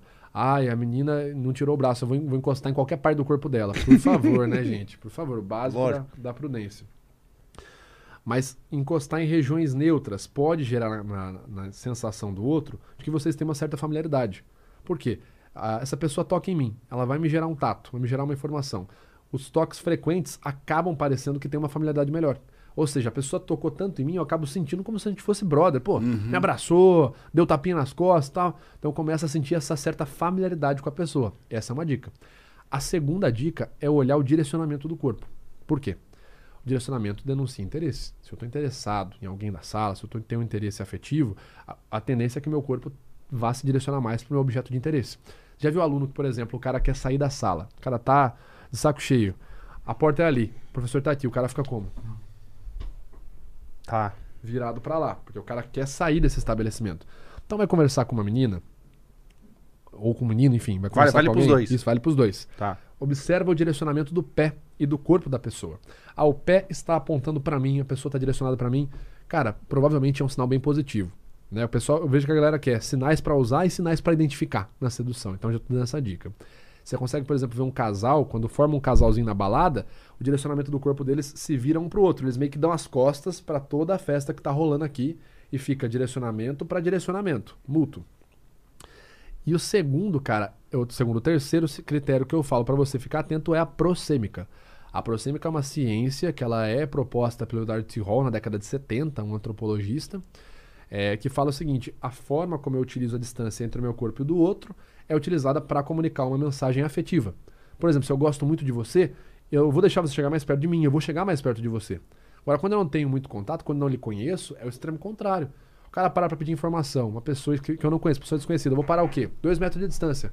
Ó, amigão, onde que é o tal lugar? Ô, fera, é ali e tal, vira direita. Valeu, valeu. Agora chega um amigo pra pedir uma informação. E aí, Vitão, beleza? Ô, e aí, irmão, como é que você tá? Cara, como é que eu chego? Ah, suave, mano. Ó, você vai ali, você vai aqui. Por quê? Eu tenho uma- um, um- um grau afetivo maior. Chego mais perto dessa pessoa e deixo ela chegar mais perto. A dica, então, é... Tente pensar na prosêmica, quando você estiver usando na sedução, como uma espécie de ganhar território. Ou seja, tô conversando com a pessoa, vi que o papo tá positivo, a pessoa verbalizou palavras positivas que dão ali a entender. Claro que isso pode ser bem subjetivo, mas enfim, palavras positivas de que tá gostando da experiência de conversar comigo. Busque diminuir a prosêmica. Chega mais perto. A pessoa, a gente fala, se ela não refugar, né, se a pessoa não afastar, se ela não aumentar a prosêmica, continue chegando mais perto. Se você chegou perto e ela diminuiu a prosêmica, melhor. É um sinal mais positivo ainda na sedução. Então acho que esses sinais eles ajudam a galera a começar a jogar o jogo da sedução. Gente, eu vou pedir licença pra pegar o papel, que parece que eu usei cocaína, meu nariz tá, tá coçando muito Pega- aqui. Você quer. Aqui, Ah, você tem lenço aí? Aqui. Vou Pega- afastar o microfone pra não parecer um saxofone. Pega mais lenço aí, por favor, produção, pra ele. Parece que eu usei droga. tá, vida. Nossa, mas ó, o ar também tá seco, meu. O ar tá muito seco, né, como o Alan falou agora. Em em São Paulo tá. Eu tenho rinite, então é uma maravilha. Nossa, só rinite. É, rinite. Quem tem rinite. Rinite alérgica. Hum. Eu queria entender mais umas coisas. Assim, Mano, manda brasa, cara. Céu é o limite. é, qual foi o um perrengue que você passou naquela época quando você era detetive, assim, que você lembra? Que você fala assim, cara, passei uma situação. Tirando aquela lá do. Ah, tá. Tá, tá, tá, tá. Então, teve uma muito boa, cara, que foi uma investigação. Ó, o braço. Opa, por dentro. Teve uma investigação de. Muitíssimo obrigado, Gabi. Investigação de suspeita de adultério. Foi aqui em São Paulo, inclusive. E esse dia eu tava campanando, né? Fazendo uma campana fixa, disfarçado de vendedor ambulante. De coquinho. Sabe coquinho queimado? Eu queria muito ver você em campo fazendo essas coisas. viu? Um chapeuzinho assim, avental, coquinho, olha o coquinho, 7,90, quem vai querer. Tal. Aí o teatro. Aí, ó, É. acabei de encontrar o É, link. tá vendo? né? Agora fechou a Gestalt. Né? O, tava lá fazendo. O, o que, que foi perrengue? Porque assim, é, a gente tava fazendo. A gente estendeu o prazo, porque quando você faz uma, uma investigação de adultério, qualquer investigação, você passa um prazo pro seu cliente. E geralmente, investigação de adultério, o prazo não excede 20 dias. Por quê? Se a pessoa tá tendo um caso, em até 15 dias, ou seja, no intervalo de duas semanas, ela vai marcar um encontro novo. Isso é uma estatística. De, de quantos por cento? Ah, de X mil por cento. Não sei de nada eh, específico, mas assim, qualquer professor na área da investigação privada passa essa informação pra gente. Em até 15 dias vai ter um novo encontro. Olha. É. Pô, então você que aí tem um amante, se for mês a mês, não- ninguém pega. O cara faz um intensivo, né? É, ó, Ao invés de marcar encontra- uma hora por semana. Encontra uma vez por mês. Provavelmente, se tiver um detetive atrás de você, ele não vai descobrir. Acabou de ferrar o trabalho dos caras. Mas enfim, você passa esse prazo e a gente tem uma pressão do cliente. O cliente tá nervoso. Imagina, o cara acha que tá sendo traído. Tá nervoso, tá, tá desconfortável. O cara quer a resposta pra ontem. E você fala assim, 15 dias, mas não é. É 15 dias e tem cliente que é assim. É 15 dias, você falou. Já deu, já deu, já deu. Achou, achou, achou. E o cara, tipo assim, cara, tem, tem cliente que o cara, é- o cara tá tão inseguro que ele quer alguma coisa pra mostrar que ele tem é, chumbo Ele tem trocado. razão. Tipo assim, tem cliente que deixa, já aconteceu do cara deixar o cartão do, do escritório, do escritório, o cartão da, da empresa, assim, na, na, na mesa da sala da, pra esposa passar e ver que tava sendo investigada. Tipo, ó, ó. Nossa, que ajuda. Burríssimo! Burro pra caramba, velho. Muito ajuda. burro. Isso que eu falo, agir por emoção é a pior merda, cara. Mas, perrengue, passei o prazo, tava estourando o prazo e a gente tinha perdido dois flagrantes já dessa, dessa nossa Ah, investigada. então, mas então você já tinha certeza que ela traía. É, mas não consegui registrar. Ok, mas a né? certeza Isso, você já tinha. Sim, sim, sim, sim, sim. Eu vi, não registrei. Pro cliente Tá. não adianta, tem que ter registro. Lógico. Né? Aí nesse dia ela. Porque ela era, era ligeira, a mulher, viu? Ela marcava com o cara e, tipo assim, ela marcava nos pontos. Cara, ligeiríssima. Ela marcava nos pontos, aí ela saía a pé, tipo, pegava o busão, tal, mesmo busão pra casa tal. Descia num, num outro ponto e eu. tipo, a gente tentava descer, descia na próxima, ela já tinha entrado no carro do cara e sumido. Ligeiríssima. Aí esse dia foi no metrô. Ela saiu do trampo e eu, assim, né, disfarçado tal. Fui, troquei de roupa, comecei a seguir ela, comecei a acampanar. Ela entrou no metrô, passou a catraca, eu entrei. Ela foi no banheiro feminino. E aí eu dei uma, dei uma marcada de bobeira, né? Comecei a mexer no celular e responder o meu colega que estava lá de fora. Quando eu vi, ela tava- já tinha saído pela catraca do outro lado. E eu não consegui sair atrás dela, porque tinha uma fila gigante. Ela já saiu, cara, quando eu consegui cruzar a catraca, ela não tava nem em vista. Ela já tinha, tipo assim, subido as escadarias. Foi no metrô da, da, da República, se eu não me engano. Acho que foi na República isso. Ela tava, tinha subido a escadaria. O que que aconteceu? Eu falei, meu, fudeu. Terceiro flagrante, tá, tá estourando o prazo, o cliente vai ficar puto. Eu não posso chegar pro cliente e falar assim, ó, mas tá traindo, viu? Confia. Não dá pra eu fazer isso. Lógico. A sorte foi que o meu amigo tava ligeiro. Eu peguei o walkie-talkie e falei, mano, se liga, ela tá saindo aí, velho, pelo amor de Deus, não perde ela. Aí ele conseguiu seguir e ele fez o flagrante dela, entrando no carro do cara. Aí a gente conseguiu seguir o cara, fomos até a casa deles e aí sim, fizemos o flagrante dela saindo da casa do cara, né? Mas esse acho que foi a situação mais difícil porque assim, a gente tinha uma pressão do cliente, era um cliente bem, bem, bem complicado, o ca- o cara tava pagando bem pelo serviço. É, a gente já tinha feito duas bolas fora e a gente sabia que tinha traição, então se eu chegasse pra falar, ó, não vi, mas eu sei que tem. Ia ficar muito escroto, sabe? E en- entra sempre aquela coisa, ah, mas é o Vitor do Metaforando que tá falando. Então, assim, qualquer coisa é complicado, sabe? Mas o cara já. Você já era o metaforando? Não do ele- tamanho que eu sou hoje, mas já tinha um canal já. Tá. É. Então esse foi o maior perrengue. Eu, eu tinha um prazo contratual, tava pressionado, já tinha errado duas vezes, tinha como- comido bola e tava comendo uma terceira, por besteira minha, por desatenção minha. A sorte é que a gente tava fazendo um serviço em dupla. Ali, É bem cinematográfico, né? Ah, dá pra assistir, quem, quem quiser consegue fazer uma- umas cenas legais, era um curta bem legal. Olha. Mas foi, cara, foi. E eu falo, cara, essa mulher ela era tão ligeira que assim, eu sempre perguntava, você tá, você contou pra ela? Porque, cara, parece que ela sabe, velho. Ela vira pra direita, vira pra esquerda, volta. Pra... Como que- Quem? Ninguém faz isso. Sabe? A mulher era literalmente uma Sherlock Holmes contrária. Qual que é mais difícil de, de pegar? A mulher? Mulher, sem dúvida. A mulher é mais esperta do que o homem. O homem deixa mais prova. Vamos lá. Ah, o homem, eu acho que ele é mais impulsivo do que a mulher, na traição. Na traição especificamente, no adultério, né? A, a mulher, muitas vezes, ela consegue jogar muito com o emocional dela. Tipo, ela consegue é, manter uma boa manipulação emocional em casa e consegue, por fora, ter os seus encontros, né? O homem não. Tipo, o homem tá, o relacionamento tá mal, ele tá traindo. Não é uma regra, mas enfim, é muito fácil observar esse padrão, né? Entendi. Mas tem essa questão, sim. Às, às vezes você, por exemplo, você com, o seu conhecimento, que nem você da- das expressões faciais, às vezes se, se você é, você fala, orienta o seu cliente a, a dar uma apertada na, na companheira dele, tipo assim, ah, tipo, ó, joga, pergunta se tá, do do nada, pergunta se tá me, me traindo, ou pergunta, tipo, do nada. Você você, ah, tem essa orientação às vezes ou não? É, eu, eu não oriento isso, eu oriento a gravar. Gravar. Falo assim, olha, grava, é, conversa com a pessoa, conversa normal. Mas É, deixa assim ligado? Deixa gravado. Deixa, mas, mas deixa- sem ela saber. Isso, deixa a câmera gravada. Isso não vai ser usado em tribunal. Isso é pra eu poder ver e aí eu ter um norte. Tipo, ah, falou do fulano. Opa, Ah, expressão, expressão. aqui e tal. É. Então, assim, eu não oriento a, tipo, faça, siga esse roteirinho com ela. Mas, tipo assim, ó, vai interagir com ela hoje? Deixa gravando. Eu quero só ver uma parada aí. Deixa gravando. Entendi. Isso, isso, isso existe, de fato. Entendi. Tem entendi. esses macetes aí que eu falo que é o diferencial da minha Lógico, investigação. Da sua. Né? É o meu, meu tempero ali. né? A cereja. É, a cerejinha ali pra detectar a traição. É isso aí. Me fala uma coisa. Como é, eh, você tem alguma, alguma desavença com o Ricardo Ventura? Cara, eu não conheço ele pessoalmente, né? A única coisa que eu falo sempre é, assim, pessoalmente dizendo não, Uhum. né? É que os métodos que ele utiliza não são científicos. Então, é a única coisa que eu falo, cara. É, me parece ser um cara gente boa, comunica pra caramba, é um baita comunicador, mas cientificamente falando, tudo que ele fala é pseudociência. Não existe base no que ele fala cientificamente falando, né? Mas assim, não, não o conheço pessoalmente. Acho, inclusive, que, que ele poderia ser o primeiro aí a mostrar o, o protocolo dele provado cientificamente na prática. É, na prática, não.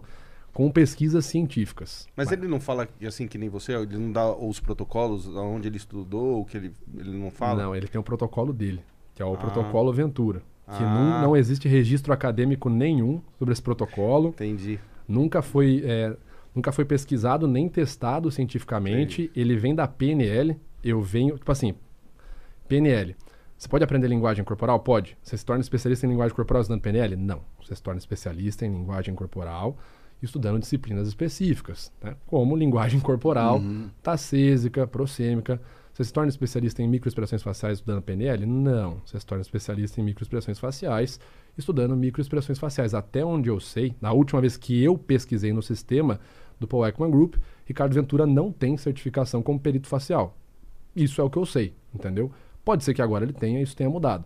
Então ele vem da PNL, da psicanálise, que é considerada por muitos é, como não científica. Não vou nem entrar a falar se funciona ou não, porque a psicanálise, eu mesmo não tenho convicção de que ela seja uma pseudociência, mas eu não sou psicólogo, então minha opinião obviamente é desqualificada. Eu só estou repassando informações. Então ele vem de bases pseudocientíficas, apresentando um método que não tem teste científico nenhum, é, e utilizando como comprovação do, do, das análises dele o resultado da notícia da matéria de jornal. Ah, é, saiu inocente na, na matéria. Pô, entre uma análise, entre o que sai no jornal e o que acontece de verdade, tem um, tem um, um abismo, abismo, gigantesco não é? aí, exato. Como que eu sei se a análise ela é precisa, né? Como que, por exemplo, o Ricardo Ventura poderia fazer? Submeter o protocolo dele a uma testagem científica em laboratório, em campo, como foi feito com o protocolo SCANS, que é o protocolo que eu utilizo.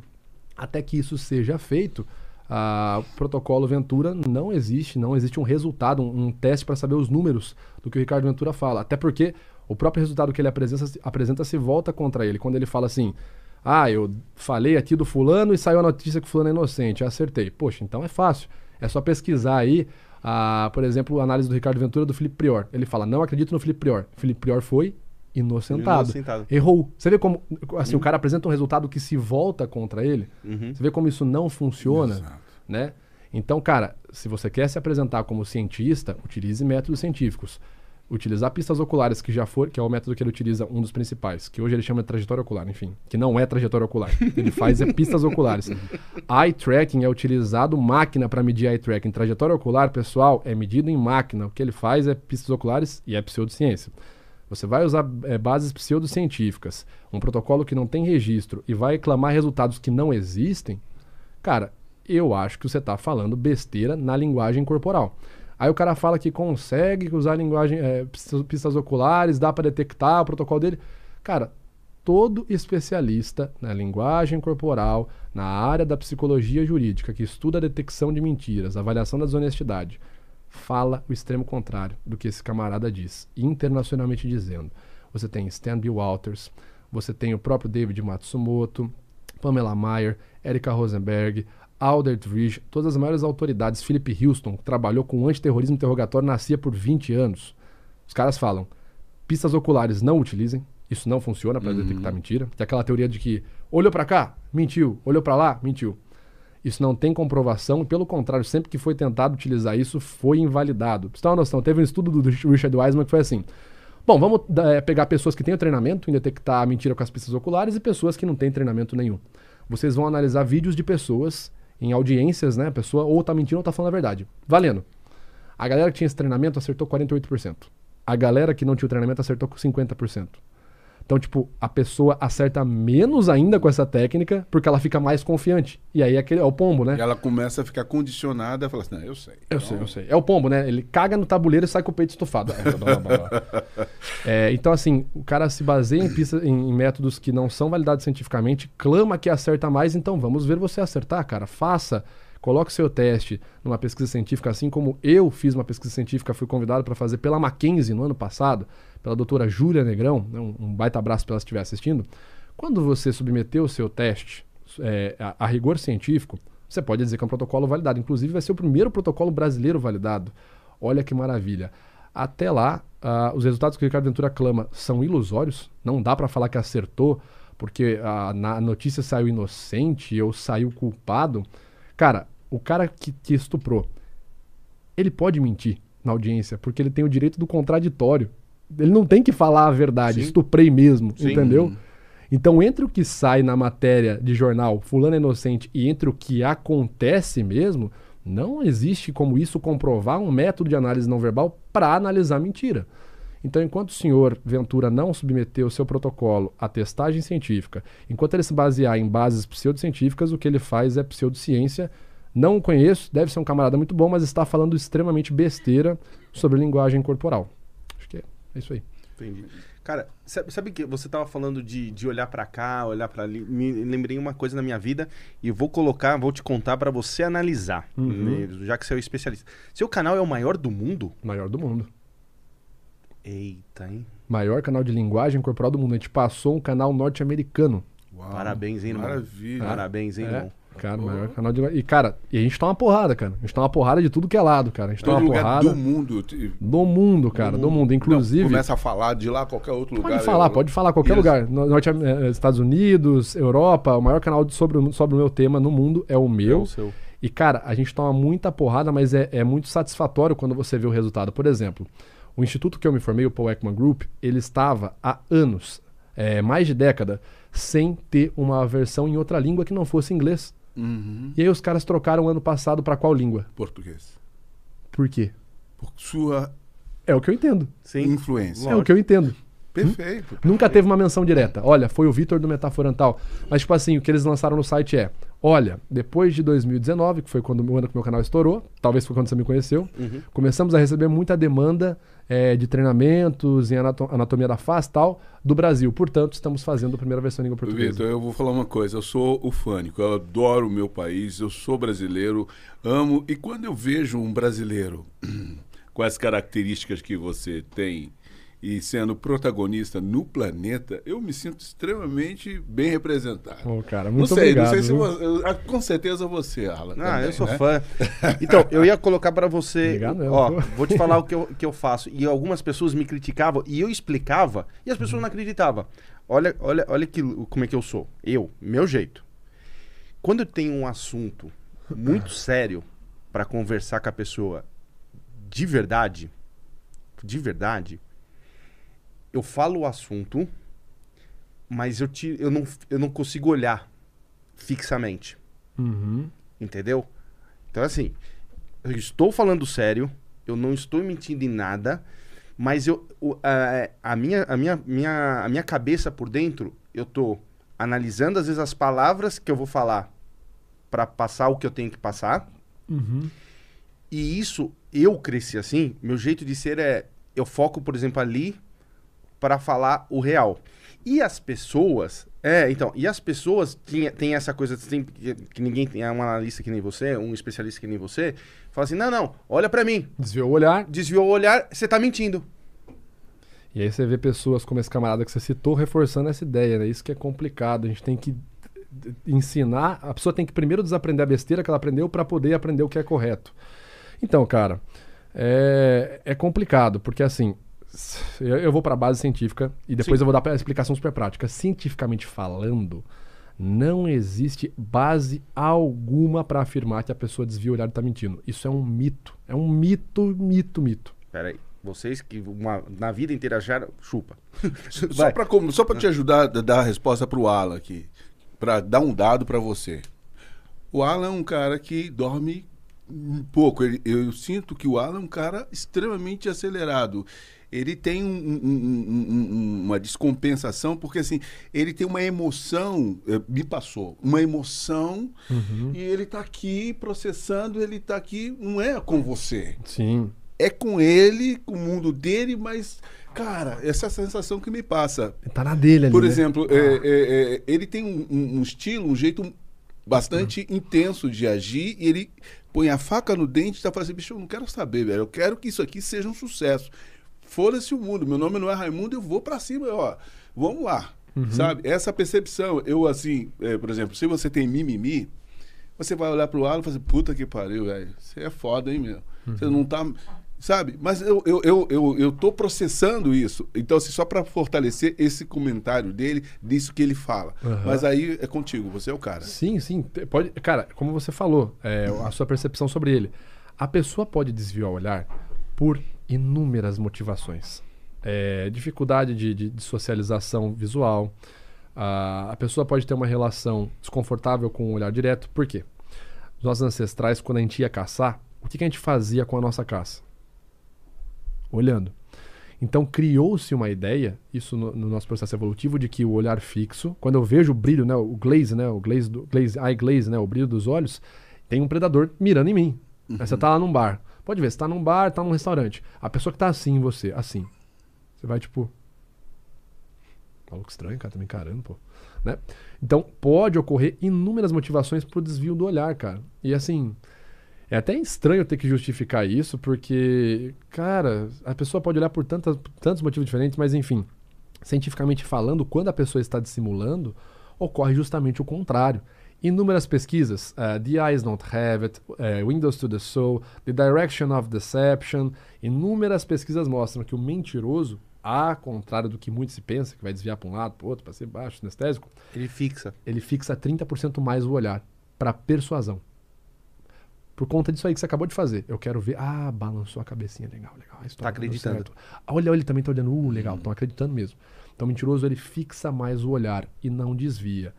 Parem de reproduzir essa ideia. Ela é imbecil, cara. E não tem base científica para isso. Vocês vão acabar fazendo besteira. Vocês vão entrar aí no- nos 48% que usa essa porcaria e erra. E aí vão. Ah, eu, tô, eu já descobri tudo. Ah, Você tá me traindo porque ela olhou pra direita. Puta vida, cara.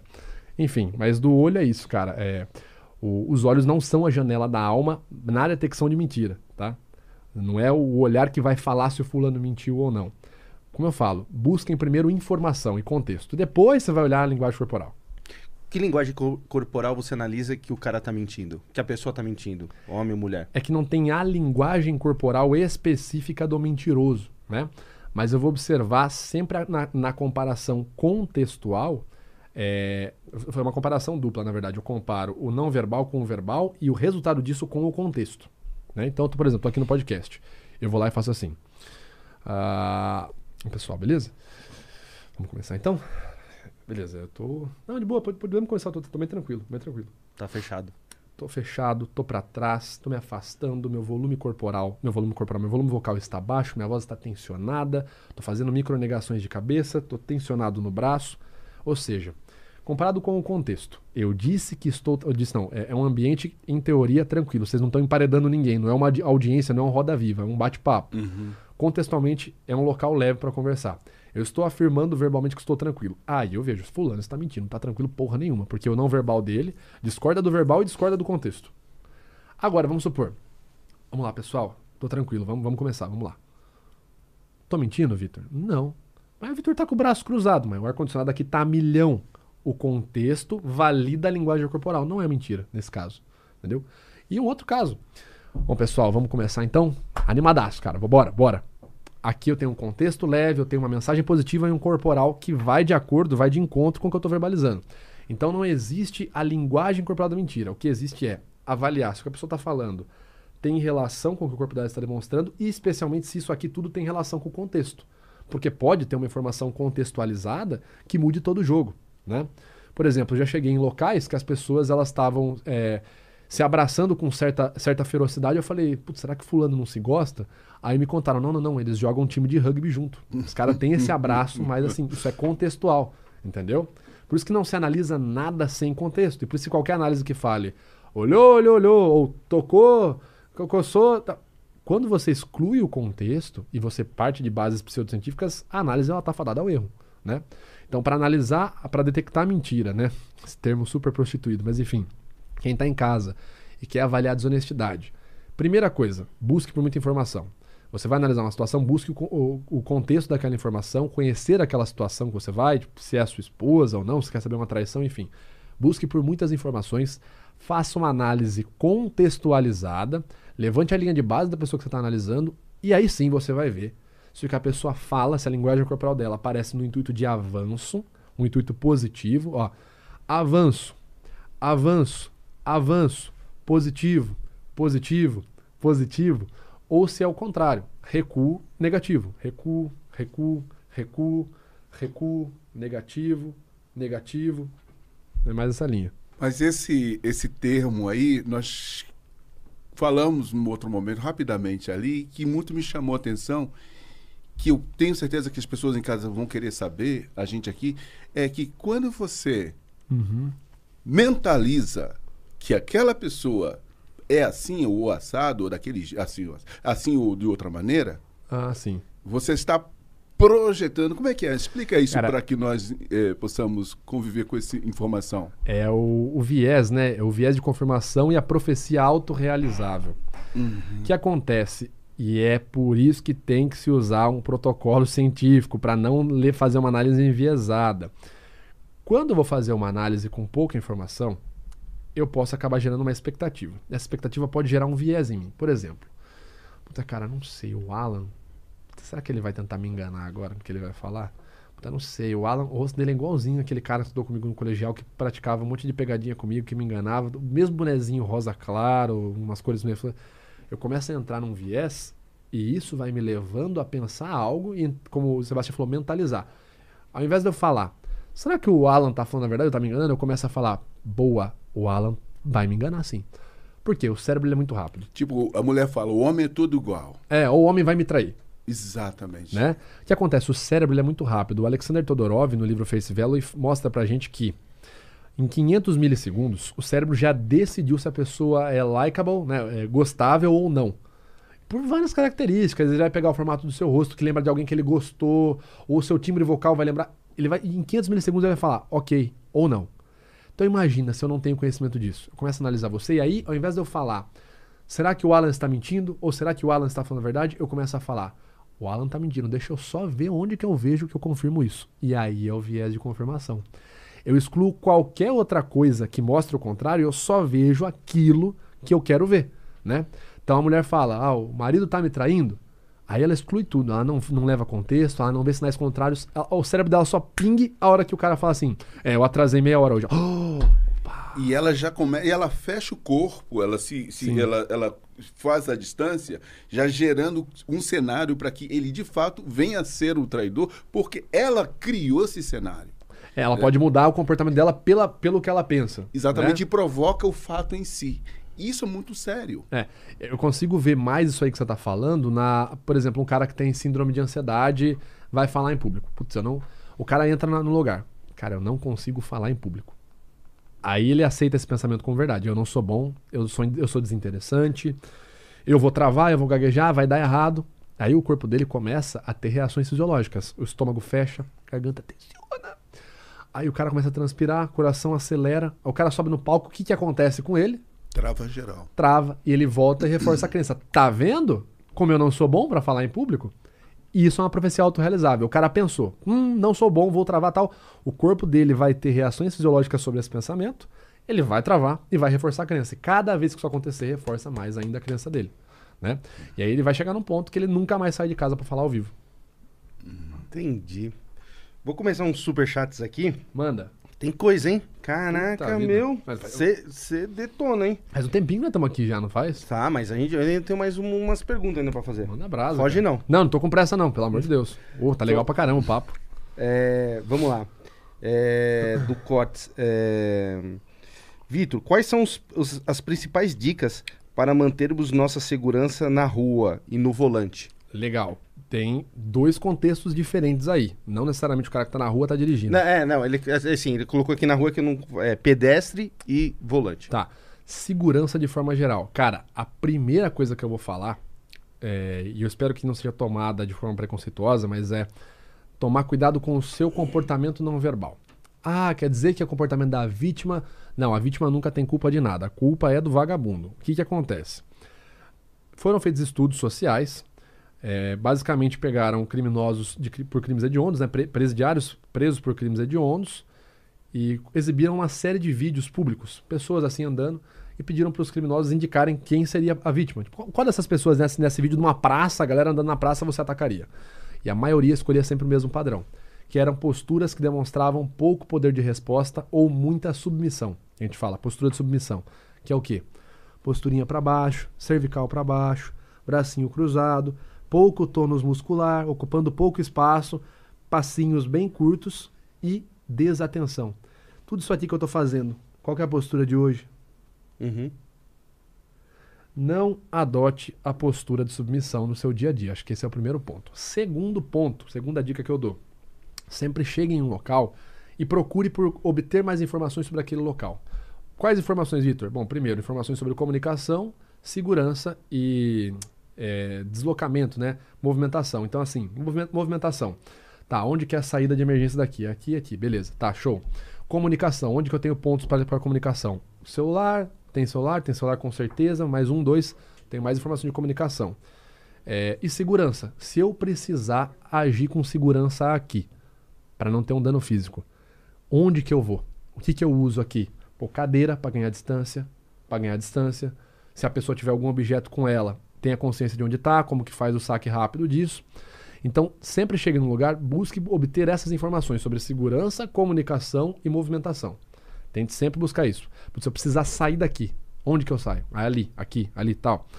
Ah, se eu precisar me comunicar, pô, tem orelhão, tem loja, farmácia, tal, meu celular, ou tem um celular, tem um celular também, dois celulares ali. Segurança. Se aquele cara vier para cima de mim agora, o que, que eu tenho? Eu tenho cadeira, tenho um tripé para atacar na cabeça dele, garrafa, copo, braço, microfone, outra coisa aqui. Não, brincadeira. Mas enfim, Isso essa pedestre. é a dica. Isso, e, o- e o E no pedestre. volante? é, no volante. No volante, acho que a dica seria não trabalhar com a sua atenção. é, com a sua atenção em outras coisas, né? É o básico do básico, mas tem muita gente que acha que o cérebro consegue prestar atenção em várias coisas. Você sabe qual é o número de tarefas que o cérebro consegue prestar atenção de forma deliberada? Quanto você acha que é? No máximo duas. Uma. Uma só. A gente, quando tem mais de uma tarefa, o cérebro. Lembra do gi- giro do símbolo anterior? Sim, sim, sim. Ele vai trocar entre uma e outra, trocar entre outra. Tô ouvindo música e tô respondendo. Ou eu tô ouvindo música, Ou tá respondendo. agora eu tô respondendo. Ah, tá. Então, assim, é uma dica chata e complicada, mas dirijam sem música, porque você pode acabar embalando na música e acabar indo embora. A não ser que você conheça muito bem o caminho, aí entrar na memória motora fica um negócio mais de background. Aí é mais tranquilo. Não fale os, o dirija. Cara, sem condição. Não, não, não, não, não façam isso. Não façam isso. Está dirigindo, vai responder? Para, responde. Hoje, a gente vindo pra cá, meu pai parou e é uma mania que eu falo, cara, faz uma ou faz outra. Pegou o dinheiro do pedágio, foi sair com o carro, guardar o dinheiro no bolso ao mesmo tempo. Quase bateu na cancela. Falei, pai, guarda o negócio primeiro, sai depois. Não tem que sair fazendo tudo. Então faz uma coisa depois a outra. Mas, Vitor, preciso atender o celular. Encosta, desliga, sobe tudo e atende. E aqui uma dica para quem tá de carro, para assalto. É, galera, isso estatísticas policiais. Não fique parado dentro do carro em frente a um estabelecimento é, e nem fique do lado de fora. Por quê? Você pode se denunciar como uma vítima fácil. Se eu tô parado dentro do carro e não tô fazendo nada, tô mexendo no celular. Encostei ali, vou ficar 10 minutos, 5 minutos que seja mexendo no celular. Uma pessoa armada, ela pode ver o brilho do celular, mesmo que o vídeo seja filmado, deduzir que tem alguém desatento ali e tentar é, assaltar você. E o extremo contrário, você vê às vezes as pessoas assim, vê vídeos de pessoas na internet. A galera tá pra fora do carro, tipo, vai se despedir. Cheguei na casa, vou deixar o Sebastião na casa dele. Eu paro, aí eu desço, a gente para, pô, ô Sebastião, pô, foi muito bom o episódio hoje. A gente começa a conversar e fica na frente do meu carro e na frente da casa dele conversando. Os caras vêm, me levam e levam ele, entram na casa dele ainda, levam meu carro, entendeu? Então, assim, se- seja objetivo. Não fica com o portãozão aberto marcando, tá? Dá tchau, dá tchau, sai. Não fica parado em um lugar dentro do carro esperando muito tempo e nem do lado de fora, tá? Então, e aí qual que é o jeito certo? E se eu precisar responder uma mensagem? Eu paro o carro e entro o quê? Numa loja de conveniência? Vou responder lá dentro? ou busque por um local onde você tenha garantias de mais pessoas, é, mais pessoas assim, de, é, mais pessoas mesmo, onde eu consiga ficar assim, sei que aqui eu tenho a vigia social que a gente fala, né? É, não é vigia, obviamente, mas na cabeça do ladrão é melhor executar qualquer coisa sem, é, quando eu estou num local com menos visão, né? Então evitem locais escuros, locais vazios, é, especialmente locais que você não conhece, né? Porque aí é mais complicado ainda. Entendi. Vamos lá. Outra pergunta aqui, ó. É... Pra quem é fã da Lithium Me na série, existem pessoas que não são treinadas, mas de- detectam mentiras. Seria esse Ricardo Ventura? Tá. Ele teria que provar isso num teste, cara, porque não dá pra saber o que o cara detecta, entendeu? O cara fala que detecta o negócio, mas não existe registro do teste. Se ele testar isso é, numa, numa pesquisa científica e comprovar, talvez ele seja um natural. Até ele não testar, não dá pra saber o que o cara é, cara. O Rafael Marques está perguntando para você, ó. Hum. É, gostaria de saber se o Vitor já praticou outras modalidades com espada fora Kendo. Fora Kendo, boa, boa pergunta do Rafa Marques. Abração pra ele aí. Cara, já pratiquei sim. Atualmente eu pratico esgrima histórica, né? É um esporte novo, mas não é novo. É muito esquisito isso. Exato. Ele é novo porque tem poucos praticantes, mas esgrima histórica medieval não é novo. Com certeza não é novo, né? Mas eu tenho treinamento em combate com lâminas pequenas, ah, como por exemplo o próprio sistema Libre Fighting. O Diego Collector vai falar muito bem pra você. Ele me iniciou no Libre Fighting e, e como eu sou iniciado, eu não tenho muita capacidade pra falar bastante ainda sobre. Mas como é que é, mais ou menos? Cara, é um sistema de combate com lâminas curtas, geralmente utilizando o combate de lâmina dissimulada. Então, por exemplo, diferente do Kali, que você tá vendo a minha espada, o Libre é um sistema de combate dissimulado. Saquei a lâmina, né? Tô aqui com você, por exemplo, né? E aí, por exemplo, saquei um canivete, e aí, pum, fiz o meu serviço ali e saio, né? Para me defender. Então, o sistema Libre ele é mais voltado para o combate de lâminas dissimuladas. Ah, tem o treinamento. do- o cara perguntou do Kendo. Não só Kendo, cara. Eu treinei Kenjutsu, que é a arte da espada, né? A arte assassina da espada. O Batojutsu, que é a arte do saque. E o Yaijutsu. O Yaijutsu, de fato, seria bem mais violento que os outros dois que eu falei. Que é como? O Yaijutsu é um movimento, uma queda. Então, assim. Tem eu- a ver com um pouco do jiu-jitsu. é, o Yaijutsu, na verdade, ele é um. um- o Yaijutsu é voltado para não ter. é, eu não vou gastar movimento. né? Enquanto no Kenjutsu eu tenho toda a deflexão, a movimentação no Yaijutsu é o saque mortal, né? Eu vou matar você, exatamente. Não tem, eu não tenho que ficar perdendo tempo, batendo espadinha pra nada, nada. Então eu faço um saque, né? Eu faço um Batojutsu, uma arte de saque e já No finalizo. ponto. Exatamente. É tipo assim, a arte cavaleiresca do arqueiro Zen. Olha só, É? olha só, gostei da referência, exatamente, exatamente. Ou o livro dos Cinco Anéis, que vai na mesma linha do. Miyamoto Musashi. O, o da espada, como é que é o nome? Que você fica. É o Kenjutsu. É o Kenjutsu. O, você, você pratica há muito tempo, né? Cara, tem um tempinho aí, se pegar desde que eu comecei, tem uns quatro anos já. Porque eu já, eu já vi. O seu professor vai vir. Sim, sim. O, e eu já vi uns vídeos seus, assim, com, em treinamento, assim. Cara, você. Você viu, da, você viu da, o da- da pedra? Que eu pego a pedra com a ponta da lâmina da minha katana, jogo, guardo e bato a pedra no Não, ar. Nunca viu? não vi. Tem no meu stories. Eu pego ela, jogo, guardo, tum, e bato no meio. A hora que ela E tá no ar, é não corta. Não corta. Ela só, só vai embora. Só. Aham. É, não, aí pra cortar tem que ser muito rápido, pra você conseguir no ar um objeto, é, cancelar a resistência dele tem que ser muito rápido. Mas é mais um teste de precisão, né? Tipo, Uhum. eu consigo acertar, tal. Você é o ninja Jiraiya brasileiro, né? A gente tenta, né, cara? A gente tenta, a gente tenta. Não, Mas não é sempre que dá. Não é sempre que dá. Cara, eu tenho uma, uma foto no meu Instagram. E eu tenho treinamento de arremesso de faca também. É, realmente Você, é você o. pode botar a maçã na cabeça e Não, você. não, não, não. é, Cara, Não, pelo contrário, eu vou mirar na cabeça. O meu, o meu treinamento ele é arremesso letal. Pô, sabe, sabe uma coisa que você daria muito certo por todo o treinamento que você tem? Tinha, ó, Ah, pra vem. vocês que são. Eu só falo bosta. Lá vem. É, vocês que são novinhos, tinha, tinha antigamente, no programa do Gugu, é, tinha um, um quadro do Rambo brasileiro que ele fazia. Meu. Cara, não. Não cara, conheço isso. nunca- Então, o Gugu pegava uns caras que tinha que fingir que era o Rambo brasileiro. Meu, olha, tá aí um cara que poderia passar. Mas os caras não sabiam fazer nada, entendeu? Era só uns caras fortão Aham. que colocava ali assim, correndo, fazia umas coisas. Mano, era pra Cara, encher linguiça. Sabe aquela Ilha Record? Teve umas provas que eu falei, ah, mas eu passava isso aí de boa. Vamos falar do Pyongyi. Ah. Nós vamos falar do Pyongyi. Ainda, ó, calma que tem uns superchats aqui ainda. Anil Hassil Pyongers. Nós vamos falar do Pyongyi né, nesse. É, deixa eu ver. Ô, com certeza. É, Mura Kenshin, Batosai o Retalhador, cara. Vixe, adoro Samurai X. Meu top 3 animes favoritos. Ô, Olha. Vamos lá. É, Então, aqui, ó. É, o Neuromágico tá perguntando: você já recebeu críticas de outras áreas, como biologia, física e afins? Já, já recebi crítica, sim. E, inclusive, cara, já, já recebi crítica da psicologia.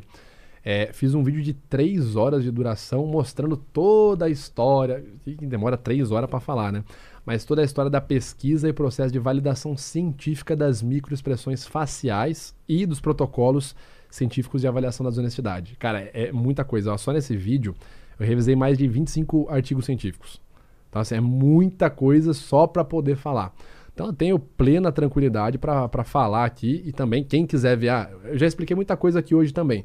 Mas, a Vitor, eu fiquei com dúvida, quero saber como que foi essa história, como, quem que descobriu, como que começou, qual que é a base científica por trás, quando foi validado e como foi validado cientificamente microexpressões faciais, só ir lá no meu canal Metadata Podcast. O nome do vídeo é uh, Microexpressões faciais são confiáveis? Interrogação. Esse é o vídeo. E, e um é abraço pro meu querido neuromágico que vai estar tá aqui com a gente. Vai estar tá aqui, vai estar tá aqui e aqui ele já está lançando aqui ó, uma intimidade, né? É, quem que é o mágico mais bonito do Brasil para você falar? Hum, ah, tá aqui, ah, fiz perguntinha para você no superchat. Tá. É que ele, ele, ele, é mágico mesmo, porque ele consegue fazer a magia da idade dele. Eu não vou falar, mas quando ele vier aqui, tentem acertar a idade dele. Vocês vão errar. Sério? Fatidicamente vão errar. É, ele é um dos que aparece na live do Apocalipse, ele é um dos cavaleiros do Apocalipse. Entendi. Então, eu tava falando da, da foto que eu tenho, tem uma foto no meu, no meu feed lá do, do meu Instagram, da, do dia que eu te encontrei aqui com a sua espada. Muito legal, meu. É. Muito, cara. Era a espada do Geralt, né? A, a, a Arondite, né? A espada hum. da Dama do Lago, do, do, do, jogo The Witcher, The Witcher 3. É, a espada matadora de monstros. Você conheceu o? Thomas Chan. Thomas Chan, do Kung Fu. O pai dele trouxe o Kung Fu pro Brasil. Hum, ah, sim, o, o mestre, mestre Chan, do, do Wushu. Do Shu. Uhum, então, sim, sim, sim. Eu sim. treinei com eles. Treinou? Ele, é, me dava aula, né, particular. Você também, o, o Sebastião já fez de tudo também. Não, Você começa a falar, mano, já, mano, conheço, Tudo, tudo. Posso falar? Você treinou então é, Kung Fu? É, é, treinei, treinei. Eu treinei bem é, pouco Kung Fu. É, e pouco. Adriano Fonseca, né? Uhum. Eu fui é, seleção brasileira do Kung Fu. Uhum. Já passei por ali. Um inclusive o Kung Fu brasileiro precisava de mais apoio e patrocínio patrocínio, exatamente, cara. É exatamente. muito fraco. Merece ser promovido. Merecia e... mesmo, cara. Exato. Merecia mesmo. O Andrés é um novo inimigo do Metaforando? Ixi. Aí você me complica, né, cara? Eu venho aqui na maior intimidade, tranquilo, o cara me lança umas Paz bombas amor. Né? Mas quem falou que a gente não ia falar... Da... Ai, nós vamos falar do Pyong Lee também. Ai, cara, que isso. Mas eu não tenho nada contra o Pyong. Não tô falando que você tem? Alguém falou que você tem? Ó, C2 e C3. Tô... Ó... não, mas vamos lá. O. Como que é Andrés Pereira, né? Uhum. Cara, ele é o novo robô do Flamengo, né, cara? O cara não tem expressão facial. O cara fala. Tem um trecho muito bacana. Ele foi falar de quando ele foi convocado pra Copa. Aí ele tá assim, pô, eu falei do eu, o dia que eu fui convocado. Pô, cara, eu fiquei muito feliz, assim, sabe? Foi muito. Bom, eu fiquei muito feliz mesmo. E aí eu lembro que eu surtei de felicidade. Eu queria muito ser convocado pra Copa. Quero ganhar uma Copa. O cara tá falando, se você colocar no mudo e colocar ele lendo uma folha de compras, parece que é a mesma coisa. Ovo, batata, grão, farinha, feijão, um pouquinho de arroz também. O cara não tem expressão. Esses caras, tipo o Andreas Pereira, o Bruno Henrique do Flamengo, cara, eu não sei porque Deus cria esses caras, porque é pra me ferrar. Os caras não mexem o rosto, velho. Os caras ficam assim. Mas enfim, qual que é atrás, por trás da piada? Qual que é o rolê? Se você perceber, são pessoas que estão em contextos é, de ansiedade social, isso é o que eu interpreto, né? Que são pessoas que ou estão fazendo uma propaganda, ali no caso do Bruno Henrique, foi uma propaganda que ele foi fazer, é, Aninha, quem gosta de vôlei, futebol, clica no site da minha amiga Aninha, ela é muito boa. Ou esse Andréas Pereira, são pessoas que estão em contextos de exposição social e eles estão expressando algo sim, eles estão com a, com a face muito tensionada de medo. A gente chama de comportamento macrofacial, ao invés de ser um comportamento micro, tipo, é um comportamento macro. É um grito, né? O cara fica por muito tempo aqui. Então eles estão expressando sim. É que eu brinquei, né? Como é. os caras não mexem nada, eu falei, ah, não, vou dar uma, dar uma brincada. Mas é, é, mais difícil de você conseguir pegar esses caras, assim, no, no que eles.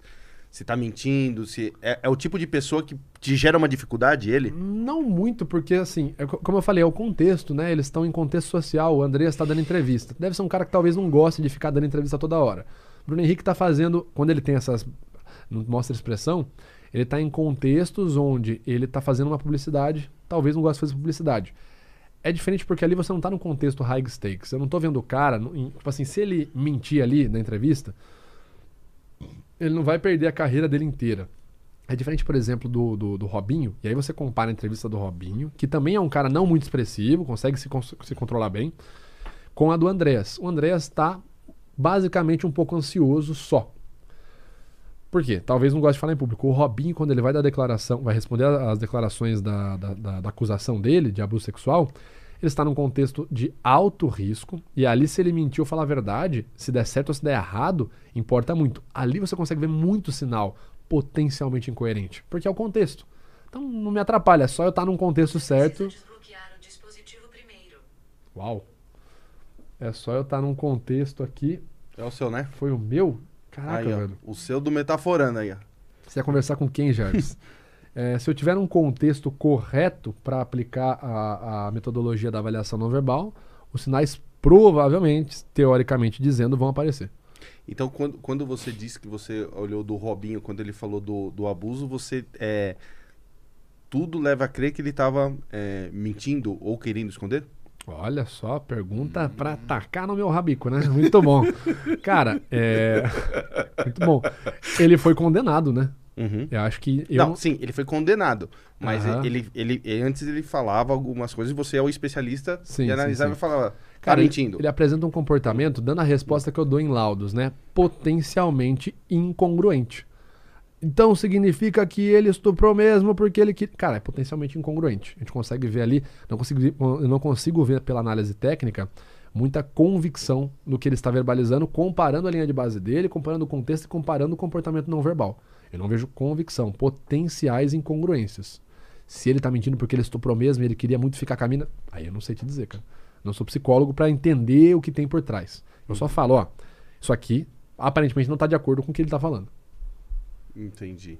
Resposta só aqui, só o Neo do Matrix, desviando o processo. E o, e o DJ Ives? Brother, de alguém, meu não. o meu não é. Do mesmo jeito quando ele botou o vídeo no ar, querendo se proteger. Qual Cara, foi sua análise? o, você fala do neuromágico, né? O DJ Ives foi, o DJ Ives foi um caso na live do Apocalipse Neuromágico, fez um comentário muito bom.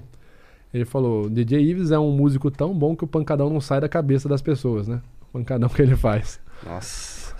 né? Pois é. Tô aqui parafraseando. Parafraseando não, quando eu repito uma pessoa não é parafrasear, é citar? Citar. Citar. Estou citando aqui, meu amigo. Cara, o DJ Ives, o, é, é a mesma. Eu falei dele, inclusive, essa semana na Gazeta. Fiz uma análise ali ao vivo dele. Ele, majoritariamente, apresenta um comportamento, além de ter uma declaração que nunca é direta, né? Ele não fala assim, eu estou arrependido porque eu bati na minha esposa e tal. É sempre assim, minha carreira. Disseram que eu não ia conseguir, agora realmente eu estraguei minha carreira. Eu achei que eu tinha que fazer as coisas e agora eu, eu fiz o que eu não devia fazer. Nunca é conclusivo. Tipo assim, bati em você. Putz, cara, foi mal por ter te batido, tá? É, fui punido, mas assim, me desculpa por ter batido em você. Não é uma mensagem direta. É sempre assim, te bati, fui preso. É, desculpa pessoal, desapontei vocês. Devia ter sido mais atento. Realmente, me arrependo. Devia ter sido mais atento. Mas peraí, mas por quê? Você arrepende do quê? De ter dado mole e ser, sido pego porque a câmera filmou? Ou é, entendeu? Ou se arrependeu de ter. é, Eu entendo. É, é um estilo verbal que ele não é direto. Ele, pelo contrário, ele, é ele apresenta um afastamento verbal muito grande e ele é, mantém o comportamento facial por muito tempo. né? A gente fala da expressão posada. Alguns artigos como Crocodile Tears, é, Cry Me a River, enfim, eles mostram critérios de quando a pessoa está com um choro posado, que a gente fala. E um dos critérios é, é a expressão facial incongruente, ou seja, a expressão por muito tempo. Então, qual que é o, o básico do teatrinho quando a gente é criança? Tô triste. Ai, eu tô muito triste mesmo. Ai, meu Deus, minha vida é muito ruim. Eu vou ficar por um baita tempo com essa expressão na face. Uma expressão facial, ela é pontual. Tô aqui. Então, pessoal, é. Desculpa, não sei nem o que falar. Eu não sei mesmo. E então é uma expressão pontual. Ela surge e desaparece da face. Quando eu fico nisso aqui por muito tempo. E ele fica muito tempo com a face contraída no ápice como se, eh, se fosse uma expressão posada mesmo, para talvez mostrar, olha, estou triste, muito triste. E o problema da expressão posada é que ela está muitas vezes associada a uma manipulação da imagem, que o mentiroso ele quer manipular a imagem dele para, olha, eu não vou falar que eu não fiz, mas vejam como eu sou um cara bacana, e aí para o público ligar A mais B e falar, esse cara bacana não faria isso. Mas ele mesmo nunca vai falar, não fiz isso. Entendeu? E do Ives tem. Ah, e tem um ponto muito interessante, né? O Ives tá aqui. Baraná, baraná, baraná. A hora que ele vai falar da Pamela, ele. Então, e a Pamela? E não sei o que. E a Pamela? Ele quebra o comportamento facial, faz uma microexpressão de raiva e volta para a expressão de tristeza. Ou seja, estranho. Né? Uhum. Vou me arrepender, tô num contexto de arrependimento e demonstro raiva. Ah, isso diz que o cara. Não, isso não diz nada que o cara bateu ou que ele se arrependeu ou não. É um É que ele bateu, a comportamento. gente viu. É que ele bateu, a gente viu. É um comportamento incongruente. É isso. Entendi. Cara, por que que o, o- aqueles caras que são é, psicopatas Maravilha. aquele um sorriso na cara que o sorriso dele já te assusta? Esse sorriso aqui, ó. É. Falando que o Alan falou do psicopata, as, a- a- as enfermeiras lá do, do- que ajudaram o Hitler a. a cons- a- a- e, e foram. Você o- as observa, você, você- você- elas não têm nenhum perfil de. Então significa que qualquer um de nós aqui pode ser. É porque é- é uma característica de cada ser. É. Tem algumas. Vamos lá. É complicado. é Vocês estão me jogando aqui numas buchas. Caramba, eu tô, tô na bunda na churrasqueira. É, primeiro, elas não têm cara nenhuma. Maravilhoso isso, porque de fato não existe cara de nada. Né? Não tem a cara de. Cientificamente falando, não existe a cara de bandido. Isso não existe. Né? É, e outro dado, por que, que eu olho e falo que essa pessoa não tem cara de nada? Uma tal? questão empática. Empática, mas ó, aí que tá. Ah, pegando um, um artigo aqui chamado A Few Can Catch a Liar, da Maureen O'Sullivan, do Ekman, foi feita uma pesquisa com pessoas eh, profissionais da área da saúde mental, psicólogos, profissionais da área da saúde, da área do direito e pessoas comuns. Dessas quatro áreas, pegaram du- eh, dois grupos. Então, psicólogos eh, com treinamento em detecção de mentiras e psicólogos sem treinamento. Profissionais do direito com treinamento em detecção de mentiras e profissionais do direito sem treinamento. É, profissionais da segurança com treinamento profissionais da segurança sem treinamento, pessoas comuns com treinamento e pessoas comuns sem treinamento em detectar mentiras. E colocaram eles para analisar vídeos reais de pessoas mentindo, né, em audiências, em contextos assim. O que, que aconteceu então? As pessoas, tanto psicólogo, não teve muita diferença. hein? Psicólogo, é, aplicante do direito, aplicante da segurança, a precisão deles era baixa, entre 50% e 60%, em detectar mentiras, e a precisão das pessoas com conhecimento específico em detecção de mentiras era sempre muito mais alta. Né? Tanto que a gente fala, a pessoa sem o treinamento ela tem a precisão de falar se alguém está mentindo para ela ou enganando ela, de jogar uma moeda, flip a coin. Né? Então entra muito assim, putz, por que que... Porque talvez a galera que olhou aquilo na época e falou, pô, essas pessoas simpáticas aqui, a pessoa talvez não tivesse um treinamento adequado em identificar incoerência simulação, manipulação. Porque a gente consegue ver que se não tivesse treinamento específico, de fato não vai ver.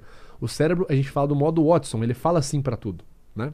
Por exemplo, por exemplo, não pensem agora numa maçãzinha vermelha, bonitinha, não sintam o frescor da maçã, não sintam o suquinho da maçã, nem o cheiro da maçã na boca. Já pensaram nisso tudo enquanto eu fui falando? Muito provavelmente vocês conseguem visualizar isso. Porque o cérebro precisa primeiro aceitar para depois negar. Então dificilmente a gente consegue olhar para uma pessoa e falar, talvez acho que a pessoa tá mentindo. Não, ao contrário, eu vou olhar e falar, ah, ah, vou dando ok para tudo. Isso é um primeiro ponto. O segundo ponto é, dos psicopatas, a gente não tem a cara do psicopata. Qualquer um pode ser psicopata.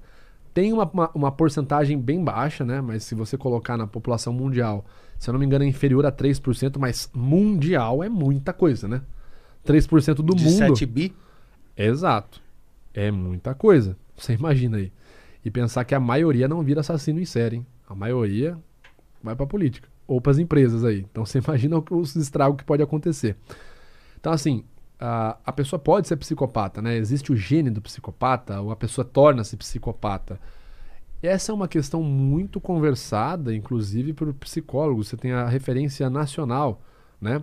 Doutora Ana Beatriz. Você tem o Guido Palomba, psicólogo forense. Você tem o livro de Andrew Rayner, né? Anatomy of the Violence, que mostram pra gente que é 50-50.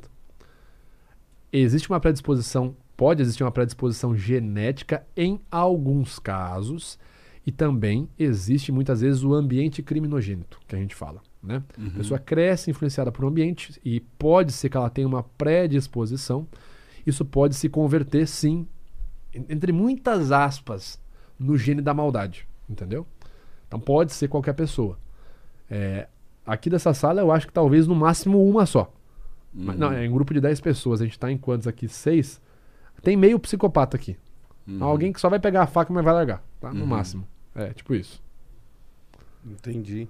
O, teve, teve um, tem um caso no, no Brasil, aquele cara. Como era aquele, aquele cara que matou a menina lá e o namorado, o Champinha? Champinha, que tá preso até hoje, inclusive. Esse, esse diz assim. a- Sabe sai- uma pessoa boa pra você falar sobre isso? Cara, e, e assim, você vai ganhar um corte. Esse corte vai rodar, porque vai ser polêmico, com o Alberto Delísola, quando ele vier aqui. Que o Alberto, por exemplo, o Champinha tá preso até hoje. E existe uma luta muito grande antimanicomial. Tipo, não pode prender, tem que voltar pra inserir na sociedade. E o Alberto, ele fala sobre isso de uma forma muito interessante. Ele apresenta os dois pontos e ele compara, tipo, um caso do Champinha. O cara tem que voltar mesmo? E aí? E assim, o cara tem que ficar internado. Eu não sou a pessoa, eu não sou psicólogo, o Alberto, além de ser psicólogo, é professor universitário de psicologia. Psicólogo não. Além de ser formado, nível superior em psicologia, é professor universitário. Então, assim, eu não sou mais indicado. Mas o que, que você ia perguntar? Até cortei sua pergunta. Não, não, mal. não. É, é, é um. É um, é um, é um- é assim, a, a polícia, todo mundo diz que é um psicopata, que não pode voltar para a sociedade. Ele é um caso que a gente conhece no Brasil, assim, que. E, e, e aí, que nem eu te fiz a pergunta, parece que os psicopatas têm esse, esse, esse sorriso macabro, é um sorriso que você, você olha, você já, você já gela. É, Então. é muito louco. Vamos lá. Pelo que a literatura diz, não existe o sorriso do psicopata. Não existe um prognóstico, né? Um, um, aliás, um diagnóstico. O cara sorriu usando o AU13, né? O Levetor Angulisores. E, consequentemente, eu, eu, eu vou lá e diagnostico esse cara. Ah, esse aqui é psicopata, com certeza. O que, que acontece? Isso é muito comentado no campo não verbal. É, O psicopata, ele tem emoções. O que ele não tem é empatia, certo? Então ele não consegue se colocar no lugar do outro. Mas ele tem emoções. Ele vai sentir felicidade, por exemplo, quando der certo o que ele quer Essa fazer. palavra é fantástica. Empatia. Empatia. Ele não tem empatia. Ele, te- ele tem emoções. Então ele vai sentir raiva, por exemplo, se um psicopata que seja um assassino em série. Porque nem todo psicopata é assassino em série, obviamente, né? Mas ele pode estar, por exemplo, cometendo um crime sexual e se a vítima demonstrar prazer, ele pode sentir raiva. Então, é, é- é- é- com base Caraca. nisso, assim, por exemplo, você tem assim, é, é, hoje é, os nossos idosos a gente coloca no asilo. Hoje a gente não, a gente, é, porque a gente não tem essa essa essa relação empática e aí justamente gera todos esses problemas que nós estamos, que o Alan levantou, é isso? É, tem uma relação grande, tem uma, uma- grande relação, porque a falta de empatia, ela acaba se relacionando muito com a- o comportamento antissocial. Pô, se eu não tenho empatia por você, por que, que eu vou te tratar bem? Entendeu? Porque, tipo assim, o psicopata é uma, é uma falta de empatia descabida. Então, tipo assim, eu posso ser antipático, mas eu posso ter empatia. Tipo, não simpatizei com você. Ah, é porque você falou mais alto que eu, acho que você não tá querendo que eu fale, então não gostei de você. Isso é antipatia. Agora, eu posso ser. O psicopata, por exemplo, é a falta de empatia num ponto tipo assim: Cara, você é meio estranho, eu vou te matar. Dá uma facada, não fica com sua cara, vou dar uma facada no seu pescoço. Né? E pode nem ter motivação assim. Pode ser tipo assim: Putz, cara, eu quero matar uma pessoa de boné. Ah, vai tu. Tipo, ele não consegue balancear. Mas, mas será que vai ter a família dele que vai chorar? Blá blá. Então o que acontece? Como ele não tem esse comportamento é, empático, muitas vezes o psicopata ele não consegue ter ferramentas sociais, ele acaba sendo disfuncional socialmente falando, né? Então, por exemplo, ele não consegue fazer o sorriso posado, que a gente fala, aquele sorriso amarelo, né? Tipo, ah, legal. Oh, tudo bem, que é o sorriso fake, mas a gente fala de sorriso de cortesia, né? E muitas vezes o psicopata, quando vai fazer sorriso posado, por não conseguir ativar as áreas, entre aspas, do sorriso posado, acaba usando o que ele acha que é. E aí que vem o sorriso psicopata, né? Muitos especialistas no campo não verbal observam alguns psicopatas conhecidos, né? Charles Manson, Teddy Bundy, o Ed Kemper, quando, eles- quando eles estão sorrindo, como eles não, entre aspas, não sabem o que fazer com a face, eles não sorriem com a U12. Esses psicopatas mais famosos que, que são apontados sempre que fala sobre isso. Eles usam, que é o, o zigomático maior é o AU12, né? Que é a contração responsável por essa ação aqui. Eles utilizam o AU13, que é o Levator Angulis Oris, e fica um sorriso assim. E é aí que fala que esse é o sorriso do psicopata, mas não é que é um diagnóstico real, tipo de um para um. Né? Não é só o sorriso. O, o Joey Navarro fala que um psicopata ele te faz sentir todo um negócio estranho. Não é só o sorriso dele.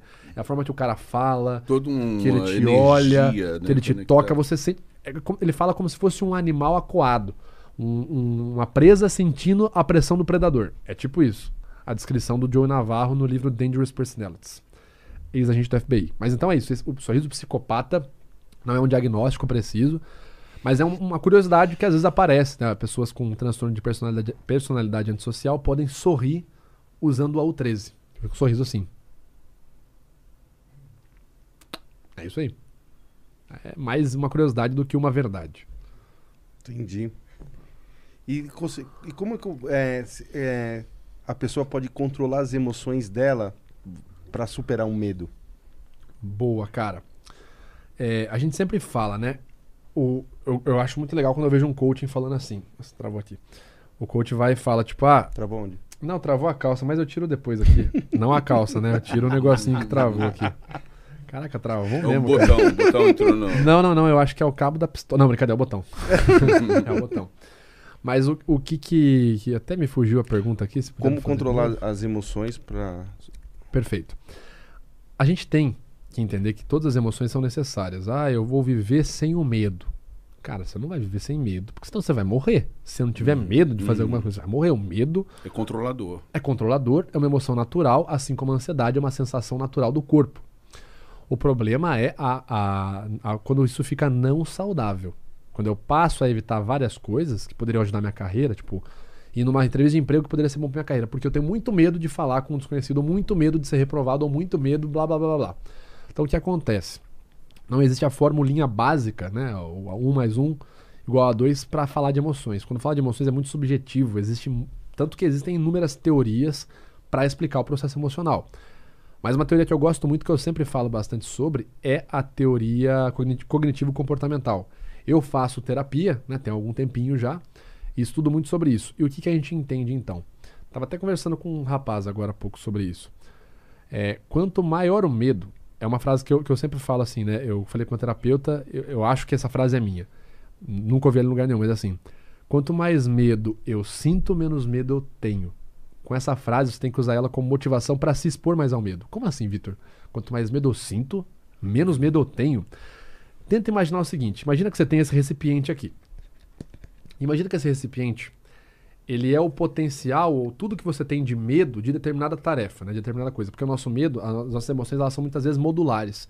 Determinado módulo na minha cabeça está associado a uma coisa. Então eu posso ter medo de falar em público, mas eu posso não ter medo de ficar em público com alguém que está falando do meu lado, entendeu? O cérebro é muito doido. Então imagina que eu tenho esse referencial de medo. É isso aqui que eu tenho. Cada vez que eu entro numa- num lugar ao vivo e eu vou falar, por exemplo, vamos eu tenho medo de falar ao vivo. Isso aqui tá cheio. Quando eu começo a falar, eu começo a despejar, isso aqui vai vai diminuindo. Aí eu volto pra casa assim, ufa. Olha o potencial de medo ainda, né? Ufa, hoje deu certo, hoje eu não travei. Consequentemente, a tendência da pessoa é: se eu tenho medo de falar em público, o que, que eu vou fazer? Eu vou evitar falar em público para não ficar nessa situação desconfortável. Aí eu pego e não falo mais em público. Eu passo, não vou marcar nada tal. Consequentemente, meu potencial vai fazer isso aqui, ó. Vai enchendo de novo. Qual é a ideia? Quanto mais eu gastar esse potencial, menos eu tenho pra sentir, entendeu? Então, tipo assim, claro que eu não sou psicólogo, o que eu estou falando não serve como diagnóstico, muito menos como orientação psicológica. Você deve procurar um profissional de saúde mental se você se identificar com o que eu estou falando. Mas a ideia por trás do treinamento de exposições a estímulos ansiogênicos é: eu tenho medo, vou dar um exemplo de uma cliente que eu, uma cliente de um amigo meu. Ela tinha medo de gato, mas um medo absurdo de tremer, de ficar desconfortável se tivesse um gato. Se ela soubesse que tipo assim, o gato não tá aqui na sala, mas ele tem, ele mora nessa casa, meu, tremer, tremer. E ela começou a evitar, por exemplo, ir na casa do namorado porque tinha gato. Começou a evitar, tipo assim, festa de família. Preciso primeiro saber se tem gato lá, senão eu não vou. Sabe? Então começou a atrapalhar a convivência dela. Como que foi então o treinamento de exposição? Nós vamos pegar aqui em escalas hierárquicas qual é o seu medo. Então você tem medo de gato nível 10. Qual que é o nível 10? Ah, um gato na mesma sala que eu, do meu lado, me arranhando, me mordendo. Tá, esse é o nível 10, que você considera 10, o pior. Tá. Nós não vamos enfrentar ele agora. Aí vamos cair, nível 9. Ah, seria eu num lugar com o gato ali. Tá, ó. Vai- vai- Vai caindo até o nível 0. Qual que é o nível 0 de medo? É eu ver uma foto de gato no computador. Show. Então você vai começar a fazer isso. Todo dia, você vai ficar 30 minutos pesquisando fotos de gatos no computador. Qual que é o nível 1? É eu ver um vídeo de um gato no computador. Nós vamos pro nível 1. Ah, então você vai ver todo dia, 30 minutos de exposição ansiogênica tal, ao estímulo ansiogênico. Nível 2, algum amigo me gravar com a câmera o vídeo de um gato batendo na lente da câmera. Então você vai fazer isso. Um tempo tal. Nível 4, eu vou num lugar, eu sei que tem gato, mas o gato tá preso e eu não estou vendo. Então você vai fazer isso. Nível 5, eu vou para um lugar, o gato tá no lugar, tá preso, mas eu estou vendo. Então você vai fazer isso. Nível 6, o gato tá no lugar, não tá preso, mas tá no colo de uma pessoa que não tá na mesma sala que eu. Outro nível, Tá no colo, o cara tá na mesma sala. Tá no colo, aí no outro nível, tá no colo do meu lado. Tá no colo do meu lado, eu passo a mão. Tá do meu lado, não tá no colo, eu passo a mão. Venceu. Venceu o medo. Você entende? Uhum. Ah, Vitor, isso é uma certeza absoluta. Como eu falei, não sou psicólogo, mas, Mas essa é um desmame. é, é um desmame. Essa é a abordagem psicológica, segundo o próprio livro da Christine Padesky, do- da Judith Beck, do Aaron Beck, né, o, o Vencendo o, A Mente Vencendo o Humor. Essa é a abordagem mais praticada no mundo. Então é essa a abordagem que eu recomendo, né? E claro que, como eu falei, isso aqui não é diagnóstico psicológico. Procure um profissional da saúde mental para te ajudar. Mas é uma boa estratégia para lidar melhor com o seu medo, né? Porque ele não vai se extinguir nunca, Mas em escalas, né? em escalas. E falando em, em saúde mental, esse ano você foi di, diagnosti- diagnosticado com pânico? É, cara, eu nunca comentei sobre isso, mas sim, eu tive um, um- tive uma crise de pânico no começo desse ano, né? Principalmente por conta de problemas que a gente teve na gestação da minha, da minha esposa. Cara, e teve na sequência assim, a gente teve os problemas da gestação da minha esposa, a avó da minha esposa faleceu quatro meses antes da minha filha nascer. Ela e a avó era tipo mãe e filha. Um mês antes da minha esposa nascer, faleceu o meu sogro. E aí a gente Caraca. passou, é, minha esposa, e ela, minha esposa era assim com o meu sogro, né, cara? E a gente passou por um momento, minha esposa teve uma crise de depressão muito forte e eu nunca tinha lidado com isso. E eu acabei travando, acabei tendo uma crise de pânico um dia numa entrevista. É, não era ao vivo, não era nada, não consegui terminar a entrevista, tive que sair. Inclusive é a primeira vez que eu tô falando sobre isso aqui, então se eu começar a dar uma marejada aqui, Não. é por efeitos emocionais. Mas, cara, tive essa questão e eu lembro que eu achei muito estranho. Eu falei, poxa, como assim, cara? Eu, eu falo sobre isso semanalmente. Dia sim, dia não, eu dou aula sobre isso, palestra. Recebi o prêmio Edmond Locard de perito forense justamente pelo que eu faço, pelo que eu explico, né? Na condição de educador, não, não é nem na condição de profissional só, né? E eu não consegui falar sobre isso numa entrevista. Foi um negócio muito louco, cara. Foi out of nowhere. Tava numa entrevista, a pergunta foi: Ô, Vitor, e, e só pra gente entender o que que é uma expressão facial, eu. Coração. Cara, de um jeito absurdo. A, a visão começou a ficar turva. Cabeça começou a ficar como se fosse uma crise de labirintite. E eu. tipo, meio que deu uma apagada assim na mesa, sabe? Aí a menina falou: Não, tá tudo bem. Eu falei: Não sei o que tá acontecendo comigo, cara. E a voz tensionada, não sei o que tá acontecendo. E aí, cara, depois disso eu falei, meu, que louco. Aí eu desmarquei todas as entrevistas que eu tinha. Tipo, eu tinha marcado o Flow no começo do ano, o Rogério Vilela no começo do ano. Eu falei, não, não, calma, calma, né? E demorou um tempo até eu entender isso, cara. Falei, não, poxa, se eu tô desconfortável em falar ao vivo, eu tenho que falar muito mais ao vivo. Por isso que você tá me vendo agora toda semana num podcast diferente, toda semana em live diferente. Por quê? Porque, cara, se o meu medo é eu ter uma crise de pânico ao vivo, então eu preciso fazer mais coisas ao vivo ainda. Não É o posso tal do desmame. eu não posso refugar, entendeu? Né? A égua, o cavalo, se você vai, por exemplo, fazer um, um exercício de equitação, você tem que ter um, um relacionamento bom com o seu cavalo para ele não refugar na hora do obstáculo. É a mesma coisa com medo. Você pode deixar ele passar por cima ou montar nele. Então, essa é a ideia. É isso que eu tô tentando fazer. Mas sim, cara, foi um negócio assim. Eu lembro que quando eu conversei com a Ana Carolina Raimundi, a entrevistadora do Fantástico, na semana seguinte eu tive a crise do pânico. A gente tava numa situação caótica em casa. E puta, eu ainda, tipo, tendo que manter a cabeça por conta da Letícia, porque qualquer coisa podia passar pro bebê. Cara, foi punk, foi punk. né? Eu quebrei umas três espadas de madeira batendo em árvore, cara. Tipo, eu falei pro meu terapeuta, porque assim, eu treino na floresta, né? Eu moro perto de uma floresta. E todo, todo, toda manhã eu vou lá treinar. Cara, o que eu arrebentei com a espada, até minha mão ficar calejada, assim, sangrando, de, de tipo assim, pra- sai de mim isso aqui, cara. Sai de mim. Eu re- quebrei e a, e a espada é densa, né? Não é oca, cara, é uma não. espada maciça de madeira, né? Eu arrebentava e- e não dava. Eu falei, cara, eu preciso entender melhor isso. E foi aí que eu comecei a. Poxa, cara, existe uma gama, uma, uma, uma área cinzenta da sua mente que você não, não sabia que existia. Quem me falou isso foi a Ana Carolina Raimundi. Porque na semana seguinte, ela, fantástico, quer te entrevistar. Eu falei, não vou, sem chance. Neguei. Mandaram e-mail, não vou. A menina conseguiu meu celular, não sei como. Vitor, aqui é a entrevistadora. Sou muito sua fã, por favor, cara, só cinco minutos. Vamos, vai. Puta, vamos, cara. Não tem como. Vai ser muito anti. Vai parecer que eu sou arrogante e tal. Que é o problema da, da, da fobia, né? Quando eu tenho uma crise de pânico, uma fobia social, cara, você começa a parar de fazer coisas boas pra sua carreira, pra sua vida pessoal, né? Falei, vamos. Começou a entrevista, eu tremendo. Ô, ô, ô, ô, Ana, eu tô passando uma situação assim, só quero te avisar. Se tiver uma crise aqui, só pra você não assustar, não é um, um infarto e tal. Ela falou, meu, eu tive a mesma coisa que você teve. Ou de boa. Aí, ao invés da gente começar a conversar, a gente ficou tipo 15 minutos aqui. Meu, ela falou, ó, foi assim, assim, assado que eu tive. Pô, rodei o mundo, entrevistei de ator da- do, do Oscar até cantor, tô entrevistando você, e eu tive, e eu falo pra você, vai passar. E é legal hoje ver como passa mesmo, cara. Porque você não acredita. Quando você tem, você fala, não. Isso já era. Cara, você fala assim, eu, ainda mais eu que sou um cara que não confia em ninguém. Eu falar, pô, agora eu não posso confiar em mim? Como assim eu vou ter que ir pra um lugar e achar que eu não vou dar conta? E você fica com dúvida de você. Você fala, cara, cacete, como assim? Eu, não- eu tenho que jogar com a minha própria cabeça pra ver se eu vou dar certo, se eu vou conseguir. Cara. E ela falou, não, cara, passa, passa, isso passa. Você vai se expor mais vezes, você vai ver que passa. E você vai ver que às vezes volta, mas que você vai funcionar, você vai ser funcional. É, e foi muito bom aquele dia, porque quando ela falou aquilo, cara, me deu um, um calor tão bom. Eu falei, cara, que coisa, né? Que, que a pessoa podia falar qualquer coisa ali, tipo, ah, não, beleza, vamos fazer, tá tranquilo, qualquer coisa a gente para a entrevista, como já aconteceu, né? Depois disso, já falei, olha, já teve situação de eu falar, olha, eu tive essa condição no começo do ano, tá? Nunca travei ao vivo, mas não sei, tá? Tô só te contando aqui. Já teve condição da pessoa falar assim, ah, tá bom. Pronto aí? Vamos, vamos começar? Tipo assim, a pessoa não, nem nada, tipo, não, nada, tipo, ah, tá bom. E aí você vê no Fantástico, ela, ela quebrou qualquer preconceito que eu tinha. Tipo, o Fantástico vai ser uma pessoa elitizada, que não vai nem falar comigo. Cara, ela, ela quebrou a quarta parede de um jeito que me deu uma baita motivação ali. Cara, uma entrevista que era pra ser 10 minutos, durou 35 minutos. Um momento. Você precisa desbloquear Eu, Tô tá falando? quieto aqui, cara. Tá querendo conversar aqui. Mas foi isso, cara. Foi. Fechando foi isso, né, cara? E, pô, e hoje tô.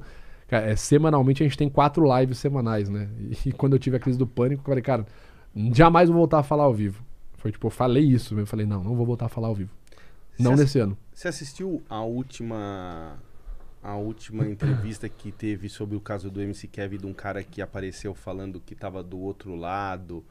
Um Do faz outro uma lado? é, num, num- num- ele tava num, num, num hotel de frente, um português.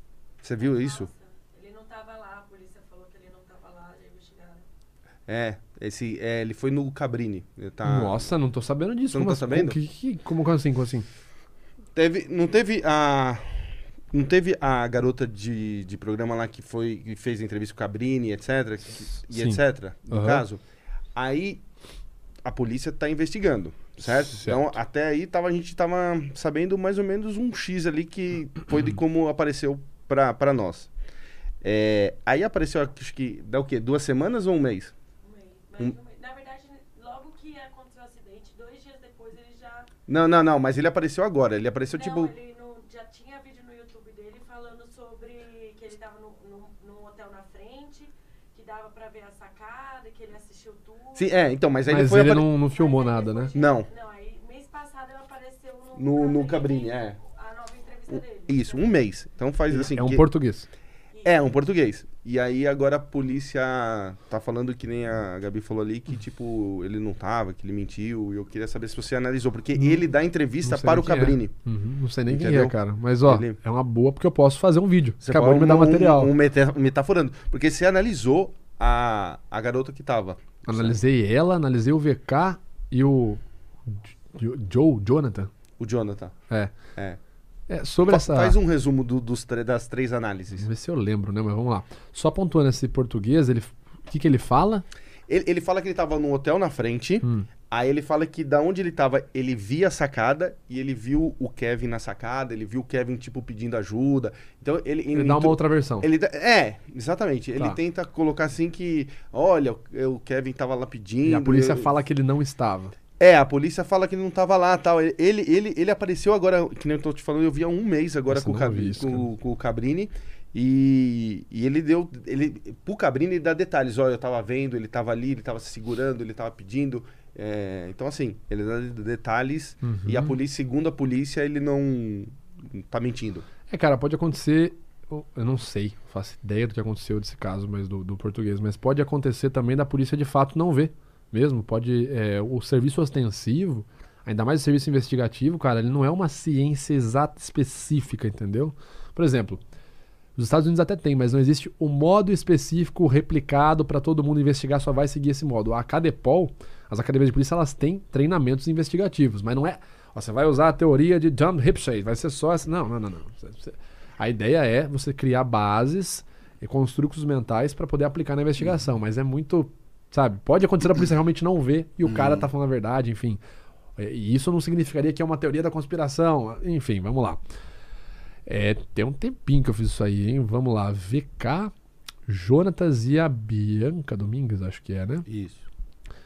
Cara, ah, nossa, agora tem, tem um tempo que eu não tô conseguindo puxar fácil aqui, mas que eu me lembre da, desses três, eu lembro que o VK tem um discurso muito manipulado, da, potencialmente manipulado da aparência, né? Ele tenta sempre trazer uma imagem positiva. Então, assim, eu era amigo do Kevin, quem me conhece sabe, quem viu a gente crescendo junto sabe, sabe, sabe, sabe, sabe.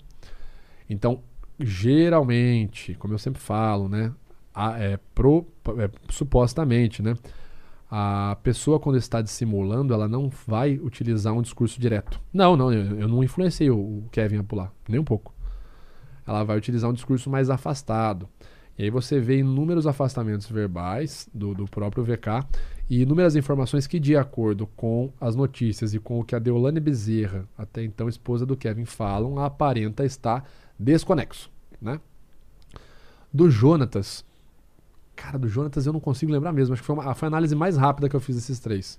Mas eu lembro de uma treta que é tipo assim: a Bianca Domingues fala que ele tava no quarto na hora e ele fala que não, Isso. né? Essa é a treta principal. Pela lógica e pelas versões que foram divulgadas pela polícia, aparentemente o que o Jonatas fala não tem total sentido coerente na narrativa, entendeu? Pelo que é falado nos depoimentos e pelo que a polícia divulga também. E lembrando que a gente está trabalhando numa análise dessa com o material que sai na mídia. Então a gente está trabalhando com pouquíssimas informações, porque o grosso não sai na mídia. O grosso os investigadores deixam para eles fazer o trabalho. Sigilo, né? Sigilo, exatamente. Então, com base nas informações que saíram, aparenta uma desconexão entre o que o Jonatas fala, as informações que, que, que, que saem na mídia ali, que, que eu coloco no vídeo, né, as matérias de jornal, de jornal, e o que a própria Bianca fala nos depoimentos prévios.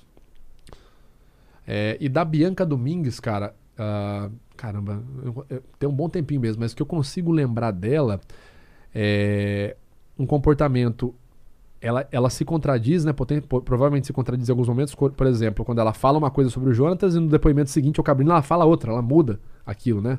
No primeiro momento ela fala com convicção, estava no quarto. Depois ela fala, não sei se estava. Aí no depoimento prévio pra polícia ela fala uma coisa e, pelo que eu me lembro, aparentemente no outro depoimento ela fala outra coisa. Então, contradições de história. Eu mudo muito a história aqui, mudo muito a história ali. O que, que pode estar acontecendo também? A pessoa pode, no primeiro momento, por conta do choque, por conta do emocional, querer contar a verdade e, no segundo momento, pensar melhor e falar: opa, será que é melhor eu isso expor pode tudo isso? me causar alguns problemas. Deixa eu mudar essa versão um pouquinho aqui, só para não me ferrar tanto, né? Então pode ser isso que, que tenha acontecido. É que assim, tem- como o caso está um pouco longe, eu não consigo lembrar especificamente o que eu falei. Mas tá lá, tem acho que três ou quatro vídeos do caso no, no Metaforando. É, mas a grosso modo eu lembro que na Bianca Domingues eu não vi é, grandes incongruências no momento que ela fala sobre a presença do Jonathan no quarto. Acho que isso eu consigo lembrar com mais convicção mesmo. Ela apresenta uma concordância verbal, uma concordância. no- O fluxo verbal dela é pontual junto com o comportamento não verbal. Então ali apresenta potencial coerência o que ela está falando. Sim. Que eu lembro é isso. E me conta uma coisa, do caso da Joyce. Joyce Hasselman. É. Como é que você analisou esse caso que é tão misterioso? Polêmico. E, e eu juro pra você, quando, quando eu, ela saiu a história, é, se você tiver com vontade de ir no banheiro, pode. Não de boa. Ó, você, é, quando saiu a história, eu fiquei esperando o seu vídeo. Juro pra você, porque a história é tão. Cabeluda. Eu fiz louca. três vídeos, eu acho, que sobre. É, aí eu fiquei esperando, eu falei assim, mano, eu vou esperar o Vitor. Porque, meu. Fiz três vídeos e uma live. Porque assim, eu nunca vi uma história falar assim, gente, eu, eu acordei, apanhei, Não tô lembro toda de nada. quebrada, não lembro de nada. É. O da Joyce, a gente fez a primeira análise em grupo, né? A gente fez ali no Lives do Apocalipse. Eu, Diego, Collector, Neuromágico e Alberto Delísola. E, num primeiro momento, o que a gente sempre busca é levantar informação sobre o fato. Então, eu sempre tento primeiro levantar dados, antes de sair analisando a linguagem corporal. Então, a gente começa a observar algumas coisas, como eu sempre falo. Ah, igual o negócio de desviar o olhar. Você tem que tomar cuidado para não cair em mito. Né? Tipo, ah, eu acho que é, eu acho que é perigoso. É possível alguém tomar uma pancada, uma lesão forte na cabeça e, aí perder a memória? É possível sim, cara. É possível. E a memória é episódica, tipo, mem- memória daquilo que aconteceu. E aí no meu vídeo eu mostro vários eventos. Tipo, uma juíza aqui no Brasil Tava arbitrando o jogo, um jogador não gostou, veio dar um soco na cabeça dela. Ela, esqueceu o dia anterior. Ela lembra de tudo, só não lembra o que aconteceu. Me bateram, acordou no hospital, amnésia temporária. Teve um outro de uma, uma mulher que brigou com o marido, marido bateu na cabeça dela, mesmo esquema, esqueceu, tal. Teve um outro de um cara que apanhou dos amigos na escolinha de futebol, na cabeça, um- o cara esqueceu o que tinha acontecido. Então isso pode acontecer. O tecido cerebral, cara, como eu falei pra você, dano na, na cabeça é um negócio Delicado, né? é delicado, cara. Então, assim, no primeiro momento você fala, mas pode acontecer? Pode. E ela tinha um medicamento. Ela tomava um remédio para dormir que poderia estar associado com amnésia temporária. É, pode acontecer também, pode. Agora, quando a gente vai avaliar um, um- um crime de violência interpessoal, você tem sempre que pensar, tentar entender possíveis motivações, né? E a gente pega muitas vezes a motivação por base do que o pessoal, enfim, a teoria geral está dizendo, né? A gente conseguiu formular ali quatro possibilidades. A primeira, né? A pessoa parece agredida, fala que não se lembra e fala que talvez tenha caído. Se eu não me engano, nesse caso a polícia descartou a agressão por terceiros, É, né? Isso. Né? isso, Ela isso. caiu do próprio corpo. do próprio- É, não, descartou por terceiros. É, e um legista comentou isso, falou assim, ela poderia apresentar essas lesões caindo? Poderia, se ela caísse com a mesma intensidade seis vezes seguidas. Hum. Tinha que ser igual um peixe fritando Sim. na panela, né? Tum, tum, tum. Então, assim, a gente tem quatro. é, podemos chegar em quatro hipóteses sobre esse fato. A primeira delas é uma agressão auto-infligida, e aí pode ser deliberada ou não. Deliberada, velho, tipo clube da luta? É, tipo clube da luta. Uma agressão por um terceiro próximo dela, por exemplo, o marido. Uma agressão por um terceiro não tão próximo, tipo um funcionário. E uma agressão pelo Gasper, né? O famoso O Gasparzinho. Gasparzinho, que Pode acontecer. É um terceiro que entrou, tal. Aí vamos, vamos pela, pela lógica básica, né? tira o Gasparzinho. Mas aí que tá. A lógica a gente tem que falar. Por que não pode ser o Gasparzinho? Por que não pode ser um terceiro de fora que ninguém viu? Porque a física mostra que não e porque os peritos examinaram as câmeras e viram que ninguém de estranho entrou. Isso. Beleza, tirou o Gasparzinho. Um terceiro de fora, não tão próximo, socia não tão é, socialmente próximo a ela, um funcionário. Tá, então vamos entender. Possíveis motivações do funcionário. Porque o funcionário ele vai bater, tá, mas amanhã ele tem que estar no mesmo turno. Estranho. Eu te arrebento na porrada e amanhã eu volto aqui. Né? Ah, Vitor.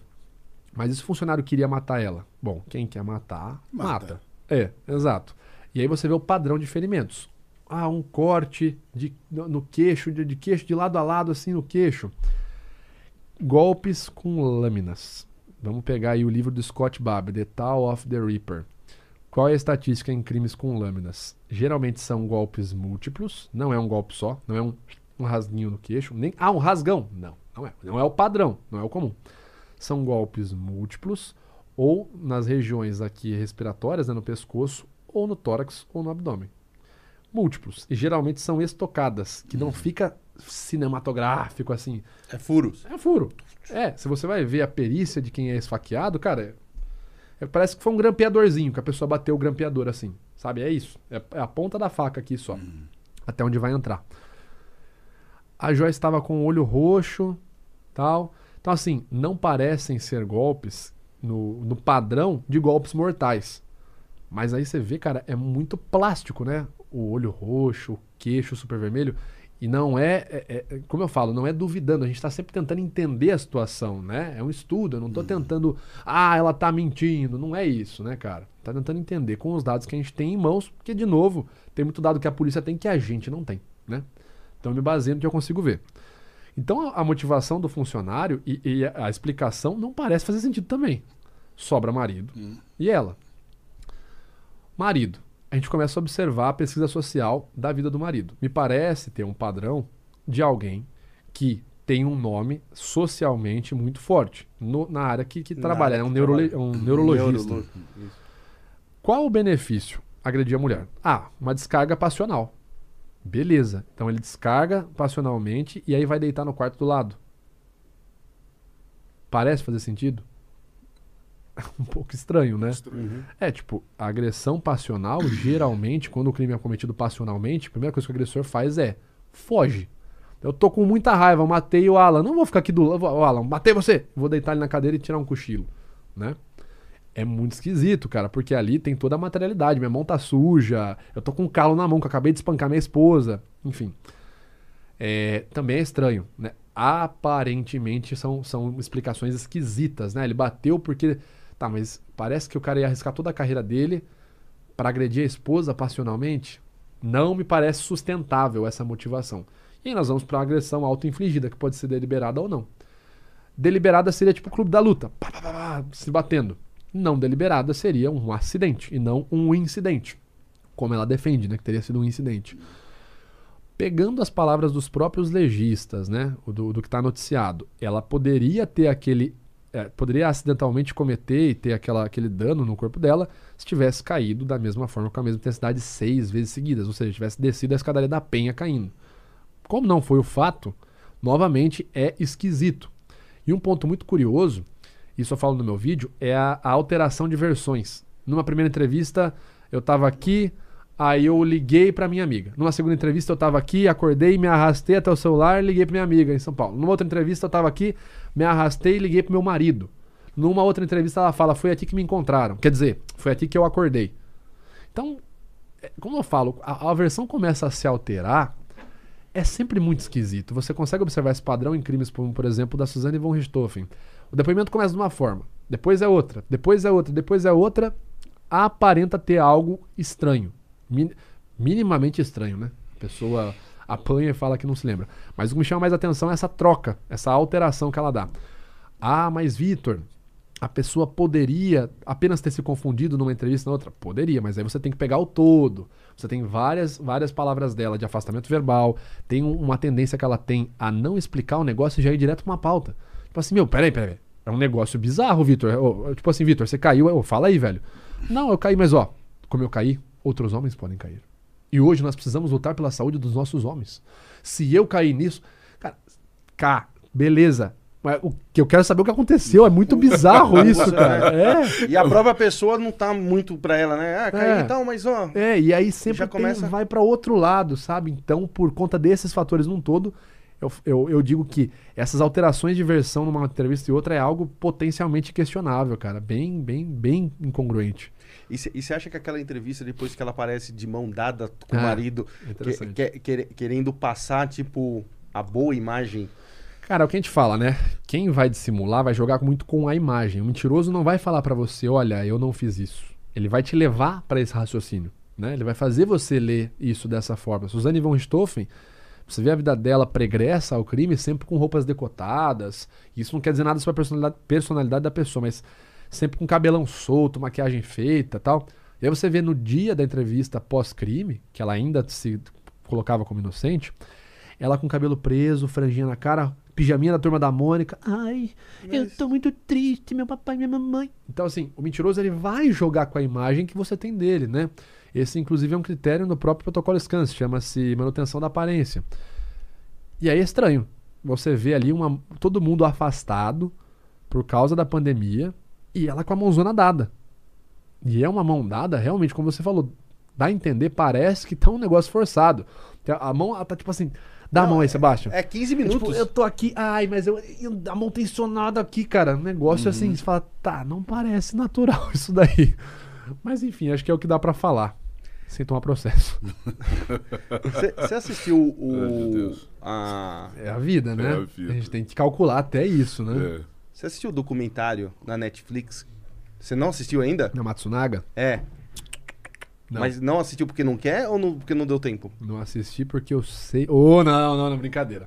É que eu sou amigo dos advogados do caso. Eu sou amigo do, do, do Luiz Durso, filho do, do advogado Dr. Durso, né, que trabalhou no caso. Hum. Mas não tem nada a ver isso aí com o que eu vou falar, tá? Isso aqui é só uma curiosidade.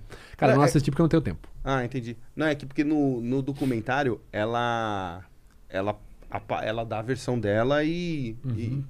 E, e, e- passa. a- Ela conta, ela narra o que aconteceu. Então, entendeu? É, seria, eu adoraria se tivesse É, visto. tem que fazer a dela, tem que fazer dos McCain, tem que fazer da. Quem mais? Da Amanda Knox. que mais a galera fala? O pessoal sempre fala. ah, Do, desse, do português que eu te falei agora. do português, mas tem mais casos. Tem, tem casos, o pessoal pega uns bagulho da Netflix e fala, ah, o Vitor não fez análise disso aqui ainda tal. Tem uma, uma pá de coisa, cara, que não dá pra fazer tudo. Sim. É, eu tenho, e agora, com a vida de pai, é pouco tempo e muita demanda, cara. Nossa senhora. É muita coisa. Cara, pra encerrar, eu queria que você falasse pra mim um pouquinho só da diferença do pensamento do Watson e Home. Tá. Pessoal que tá em casa, o modo Watson, fazendo uma alegoria aqui ao livro Daniel Kahneman, né? Duas formas de pensar, né? É, Daniel Kahneman, não, Rápido e Devagar, Duas formas de pensar, do Daniel Kahneman. Basicamente, nós temos, em teoria, dois modos de pensar. Nós temos o modo que eu vou chamar de Watson, que seria o modo mais lento de pensar. É, mais lento não, perdão, o modo mais refletivo. Bateu, levou. E temos o modo Sherlock, ou o modo Holmes, que seria aquele modo mais crítico de pensar. O modo Watson é responsável por muitos erros que você comete. Tipo assim, quero sair do trabalho, putz, preciso passar, minha esposa falou, enfim, preciso passar no mercado pegar tal coisa, não posso esquecer. Chego em casa, abro a porta. Putz. Puta, não peguei, cara, pô. Esse é o modo Watson te dando balão. Entendeu? Porque você faz todo dia o mesmo trajeto, etc e tal. Ou tô aqui, tal. Cadê meu- celular? Modo Watson te dando balão. E o modo Watson ele é responsável por muitas gafes que a gente comete. Como, por exemplo, o vieses, o autocompletar do cérebro, que eu falo que é maravilhoso, né? A pessoa fala uma coisa e eu tento completar. E o modo Sherlock, ele é um raciocínio mais crítico. Eu preciso trabalhar com dados, fatos, evidências. Ele é o sistema mais lento. Ele demora mais, porém dá uma resposta mais conclusiva. Quer ver? Pessoal que tá fazendo aí em casa, tá vendo em casa live, ou enfim, em qualquer lugar, vamos fazer um teste para vocês verem na prática o modo Watson aí do cérebro e o modo Holmes. E vocês também, inclusive, o pessoal que tá aqui no estúdio também, eu vou falar para vocês, vou contar um pouquinho sobre uma amiga minha, um pouquinho sobre a vida dela, e eu vou apresentar opções, eu quero que vocês me falem qual é a mais provável de estar correta, tá? Então vou falar sobre essa. Obviamente, pode ficar tranquila, minha querida, não vou falar seu nome verdadeiro, tá? Antes que ela surte aí, que ela com certeza está vendo a live. Bom, vou falar sobre a Maria. Então, Maria, amiga pessoal minha. Conheço ela 2009, Maria. Então tem aí já mais de 10 anos. A Maria tem uma formação em nível superior e tem um negócio dela que é meio complicado, assim, que assim, eu acho, né, que é da vida pessoal dela. É, ela sempre tem uma narrativa meio confusa nessas coisas, né? Eu, eu sempre vejo ali, é, no meu entendimento, que eu acho que ela passou por uma situação traumática na infância dela, de abuso sexual infantil, mas só pra deixar claro. É, por que, que eu acho? Porque ela nunca falou que era ela. Ela sempre, quando a gente entrava em assuntos assim, ela apresentava uma história, mas nunca falava muito bem o que, que aconteceu direito. E aí, algumas vezes ela falou de uma amiga dela, tipo vizinha, depois ela mudou a versão pra outra coisa, né? Então eu acho que ela passou por uma situação. Não sei se ela foi abusada ou se ela foi tocada, de, enfim, não sei o que aconteceu, mas eu acho que tem uma condição complicada aí com abuso sexual infantil. E saindo dessa seara, que eu entendo da Maria, né? Cara, eu acho que ela é uma pessoa bem paranoica, com, com segurança hoje em dia. Porque, tipo, o que eu faço, ela faz pior do que eu. Sabe? Ela, ela é daquelas que, tipo assim, só vem aqui se ela souber onde é o hospital mais próximo, onde que é o mercado mais próximo. Ela vem e faz uma um vistoria do ambiente antes de vir pra cá. Tá de zoeira. Pior que eu, consegue ser pior que eu, cara. Né? E, inclusive anda com armamento mais pesado que eu. Uma mulher, isso é bizarro, cara. Ela parece uma versão feminina do, do John Wick. É bizarro, é bizarro, bizarro. Mas enfim, ela é pessoa civil, ela não vai dar entrevista com certeza. Não adianta nem tentar chamar. É, mas vamos Não. lá. Uma pessoa dessa, ela é capaz de. Meu, ela vem com granada na casa. Mas vamos lá. Falei tudo isso sobre Maria. Certo? Certo, pessoal de casa. Vou dar aqui quatro opções, então. Quero que vocês falem qual é a mais provável de estar correta com base no modelo de vida que vocês entendem, que vocês conhecem. E vocês também, pessoal. Então, primeira opção: Maria é formada em direito e trabalha como ativista em abuso sexual infantil. Segunda opção: Maria é formada em direito. Terceira opção: Maria é formada em direito e trabalha na vara da criança e do adolescente. Quarta opção: Maria é formada em direito, mas atua como delegada civil. Qual dessas quatro vocês acham que é a mais provável de estar correta? Pessoal de casa, coloca nos comentários aí do, do chat. Ela é formada em Direito. É? Você. A primeira é qual? Formada em direito, e trabalha como ativista. Pera aí. O direito, a gente já sabe que ela é, porque tá em todas. Ativista. Uma pessoa que se preocupa tanto com a segurança. E tem, trabalha na vara da criança e do adolescente também, que é diferente. Ativista não é remunerado. Sim. Então, ó, o ativista não é remunerado. Aí essa pessoa, ela se preocupa muito com segurança. quando você é ativista, você não consegue mapear com tanta antecedência, às vezes, as coisas que você tem que fazer como ativista. Eu, dependendo do, da coisa que aconsta- aconteça. Então, por exemplo, pode ser uma coisa do dia. Deixa eu Uhum. ver. Como trabalhando na vara da infância, ela já consegue ter um poder no local, ela consegue saber bem o local. Porque se torna uma rotina. Cara, eu eu jogo pra essa da infância, mas assim com muito desconfiando. Mas ativista ou vara da criança e do adolescente? Ativista do abuso sexual infantil contra o abuso sexual infantil, contra a pedofilia, ou ela trabalha na vara da criança e do adolescente? Eu acho que do jeito que eu, que eu, que eu fiz a lógica do meu raciocínio na, na vara. Tá. O pessoal aí já deve ter comentado também no chat. Peraí, que peraí. O que, que vocês acham? Eu acho que é a primeira. Primeira, ativista, não remunerada. Ativista não é remunerado. Eu tava no banheiro. Mas você acha o quê? Tô viajando aqui no celular. Tá. Então, posso responder? Uhum. Primeiro eu queria parabenizar o Sebastian, porque de fato você presta atenção nas palavras mesmo, cara. Podia trabalhar comigo em perícia de discurso. A única coisa que eu falei com convicção é que ela é formada em direito. O resto eu falei tudo eu acho, eu acho, eu acho, eu entendo. A opção mais provável é que ela é formada em direito só. Essa é a opção mais provável. O que, que você fez aí? Você fez o autocompletar do cérebro. É. Você começou por porque eu entendo, eu. O único fato que você tinha que eu falei, ela é formada em direito. Sabe por que, que, eu, que eu falei isso? Porque você é inteligente pra cacete, Não, pô. não, é- não sei, não sei, não sei. Sabe por que, que eu falei isso? Ah. Porque assim, é, é, é, quando eu, eu, eu, eu fui fazer balé clássico, você tem duas formas de se conectar com o movimento. Ou é você copiando o movimento que o professor está te passando, ou você entendendo o movimento. Eu costumo dizer que assim, a, a gente tem uma tendência de, de, de copiar, mas eu não consigo copiar, eu preciso entender Aham. o- o- aquele movimento para poder não ser dono, não, não dá para eu, eu quero ser dono daquele, daquele, daquele movimento. Então Aham. eu, eu vou nesse viés de que eu preciso entender, Sim. senão eu não consigo fazer. Sim, sim. E assim, esse é um erro muito comum. E Maria não existe, tá? Tudo isso eu inventei agora. Isso tá no livro o, o Enigma de Einstein. É o nome do livro para quem quiser se aprofundar mais sobre esses erros que a gente comete no cérebro. O que acontece? A gente acaba tendo uma dificuldade muito grande em não colocar o nosso viés, a nossa experiência pessoal para julgar o outro. E é aí que mora o perigo, né? A gente tem que te- tentar sempre trabalhar o que é fato e o que é opinião. Fato. Como que eu sei o que é fato? Bom, eu vou ter informações verificáveis ou essas informações elas são coletadas ou seguem uma cartilha eh, científica. Opinião não segue cartilha científica nenhuma e se baseia muito no eu acho. Eu, pode ver, eu, fa- eu faço questão, quando eu faço esse teste, eu faço questão de falar eu acho, eu acho, eu entendo. E aí eu coloco uma situação escabrosa, tipo abuso sexual infantil, que a pessoa já vai parar lá longe. O cara lembra de alguém que ele conhece, que pá, que tá. Puta, se eu fosse, se eu tivesse sido, como é que seria tal. Então a pessoa coloca tudo isso no jogo. E ela esquece do único fato que eu falei, ela é formada, ela é. Quando eu falo eu acho, porque ela nunca fala, porque dá a entender, porque me parece, porque eu entendo, porque eu vejo, porque eu sei, porque. ah, quando eu coloco essas é, interjeições, eu tô, entre aspas, deixando claro que é tudo opinativo. A mais provável é apenas o direito. Você falou uma hora, pô, direito a gente já sabe que ela tem. Pô, é- essa é a mais provável, porque é- o resto eu posso estar indo longe, viajando. E aí você fala, ah, legal, dá pra acertar uns testes. Não, sabe o que, que o modo Watson te faz fazer cometer de gafe? Ah, além de perder celular, carteira, deixar em cima do carro, enfim. Ele te faz autocompletar em situações que você pode não ter como voltar atrás. Por exemplo, eu sempre conto isso numa nas lives, num caso, aqui no Brasil.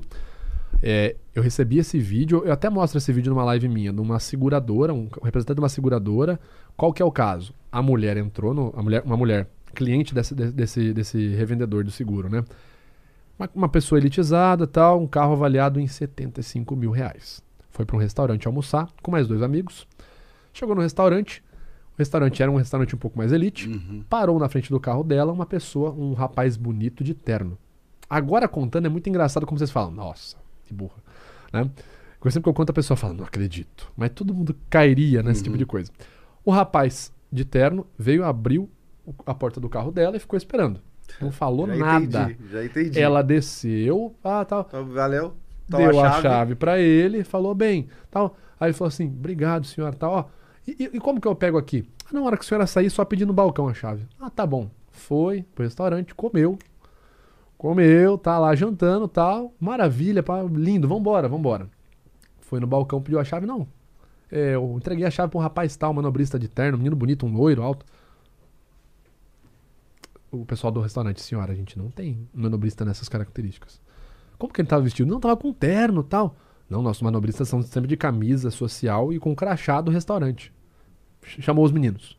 Era algum desses? Não era nenhum desses. Ela foi furtada. E o que, que aconteceu? Ela relatou a história, acionou o seguro na hora. A matriz, a sede da seguradora não ressarciu. Porque a seguradora entendeu que ela se deixou ser enganada. O cara não falou nada. O cara, com o terno, apenas parou do lado do carro e ficou esperando. Ela entregou a chave na mão dele. Esse é o problema do modo Watson. O modo Sherlockiano, de maneira resumida, é um modo que trabalha seguindo o pensamento científico. Observe primeiro, tome conhecimento do fato, questione, busque por dados, gere hipóteses, teste hipóteses e depois você vai concluir. Quer ver um exemplo fácil para matar isso daí? O cara parou do, seu lado, do, do lado do seu carro com terno. Ah, tal, beleza. Ou você é, é manobrista aqui do restaurante, amigo? Sim, sim, sim. Como que é o seu nome, querido? Ah, é Gustavo. Gustavo, você tem algum documento só pra me apresentar pra eu saber que você é do restaurante mesmo? Tenho. Ah, tá bom. Ô, Gustavo, eu só vou então lá confirmar com o pessoal mesmo, se tá tudo ok e tal. Eu já volto te deixar a chave. Você pode pegar lá pra mim a chave, qualquer coisa? Posso, posso. Olha como você cria formas de validar a informação. Né? Eu já caí em situações eh, onde. eh, Autocompletar, eh, né? eh, exato, e por isso mesmo eu, eu falei: bom, agora eu já entendi. Eh, e vou ficar sempre muito atento ao que eu ouço, ao que eu faço, ao que eu sinto, e falar assim: não.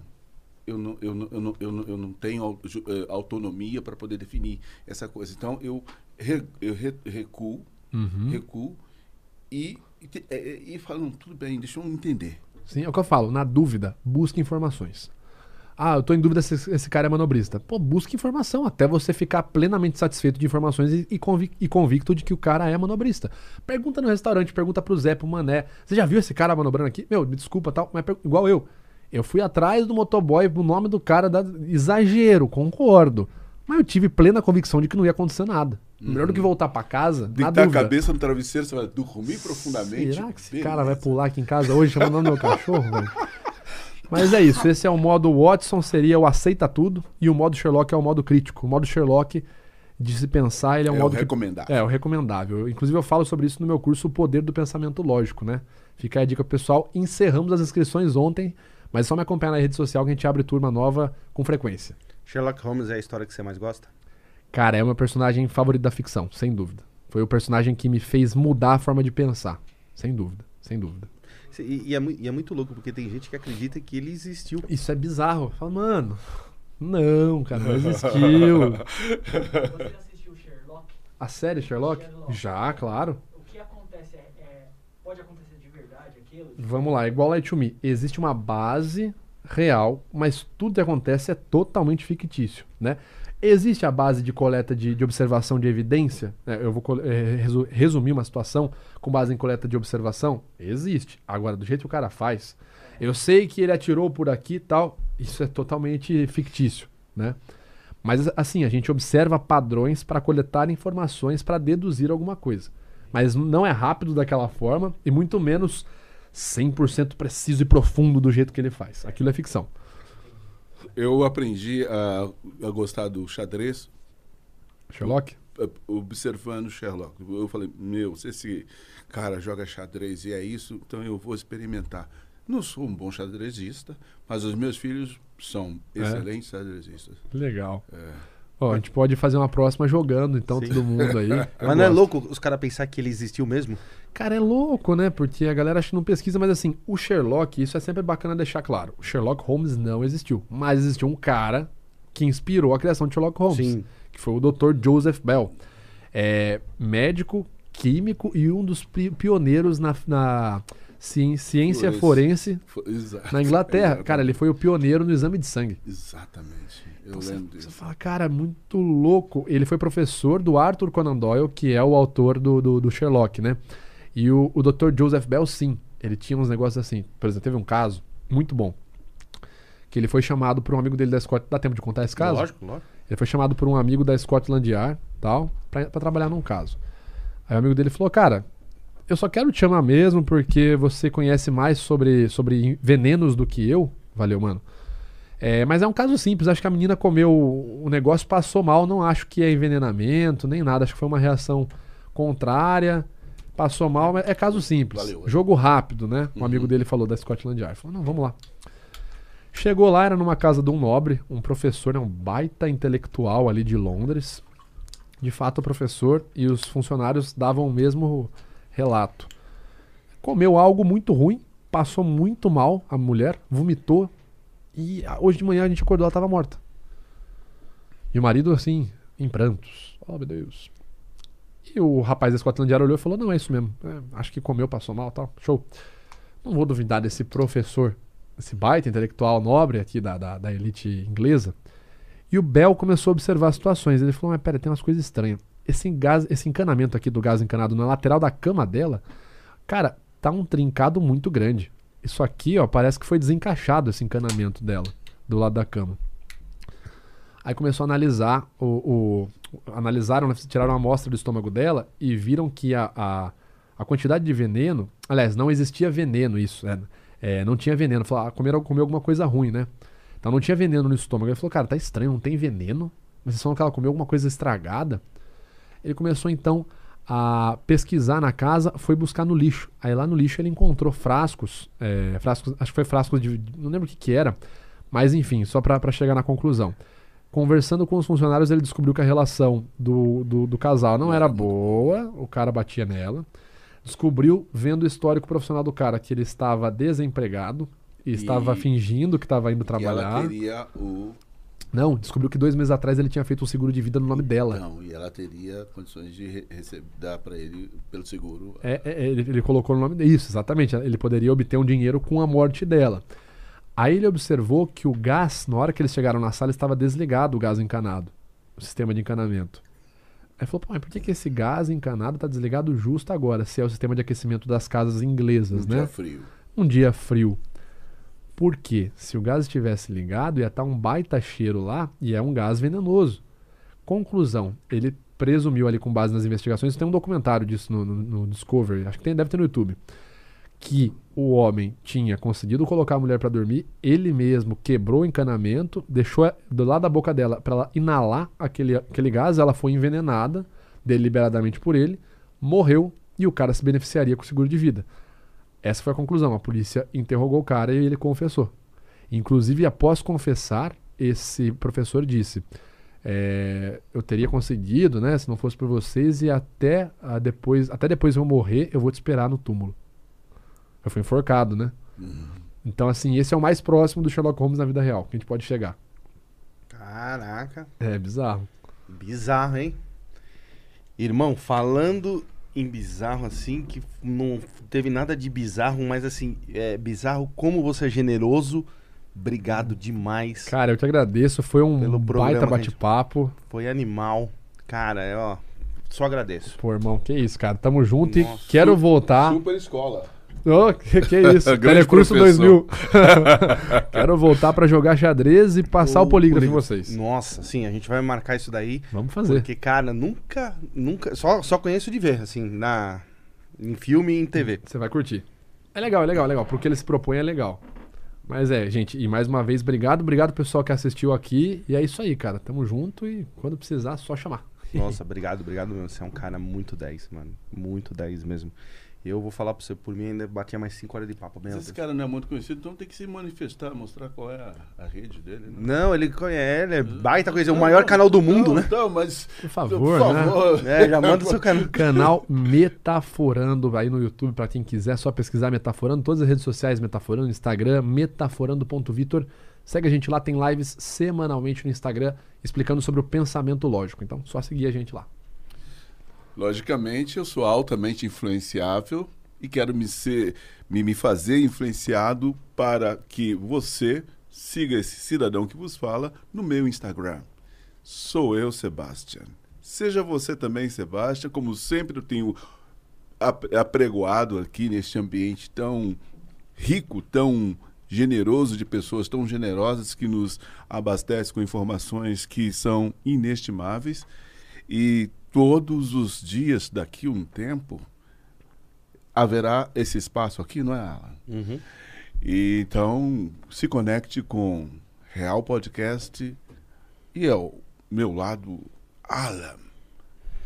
Alan Delon, de perto. De longe.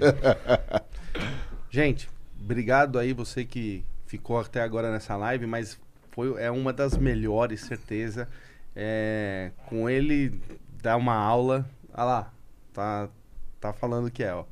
É, o Vitor dá uma aula, então assim, a gente. Quando, quando ele veio pra cá, eu, eu não sabia que eu também ia ficar muito tempo nessa live, porque é um cara que merece e eu, eu adoro ouvir ele falar, como vocês aí, certeza. Hoje nosso superchat aqui, um monte de pergunta, então obrigado, obrigado você que ficou aí até agora. Ó, tenho que pedir também uma coisa que eu sempre esqueço. E, e, gente, começa a me lembrar, produção. Ó, os vídeos a gente tem que. É muito importante que você dê o joinha. Seguindo- Quanto mais dá, você dá o joinha, mais é, esse vídeo aparece, o algoritmo do YouTube aparece esse vídeo para outras pessoas. Então você que gosta do Metaforando, você que gosta do Vitor, você que gosta do Real, você tem que dar o joinha no vídeo. Então, obrigado, obrigado para todo mundo que ficou até aí. Queria muito agradecer sempre a Spaceship e a LTW Consult. Valeu, até amanhã.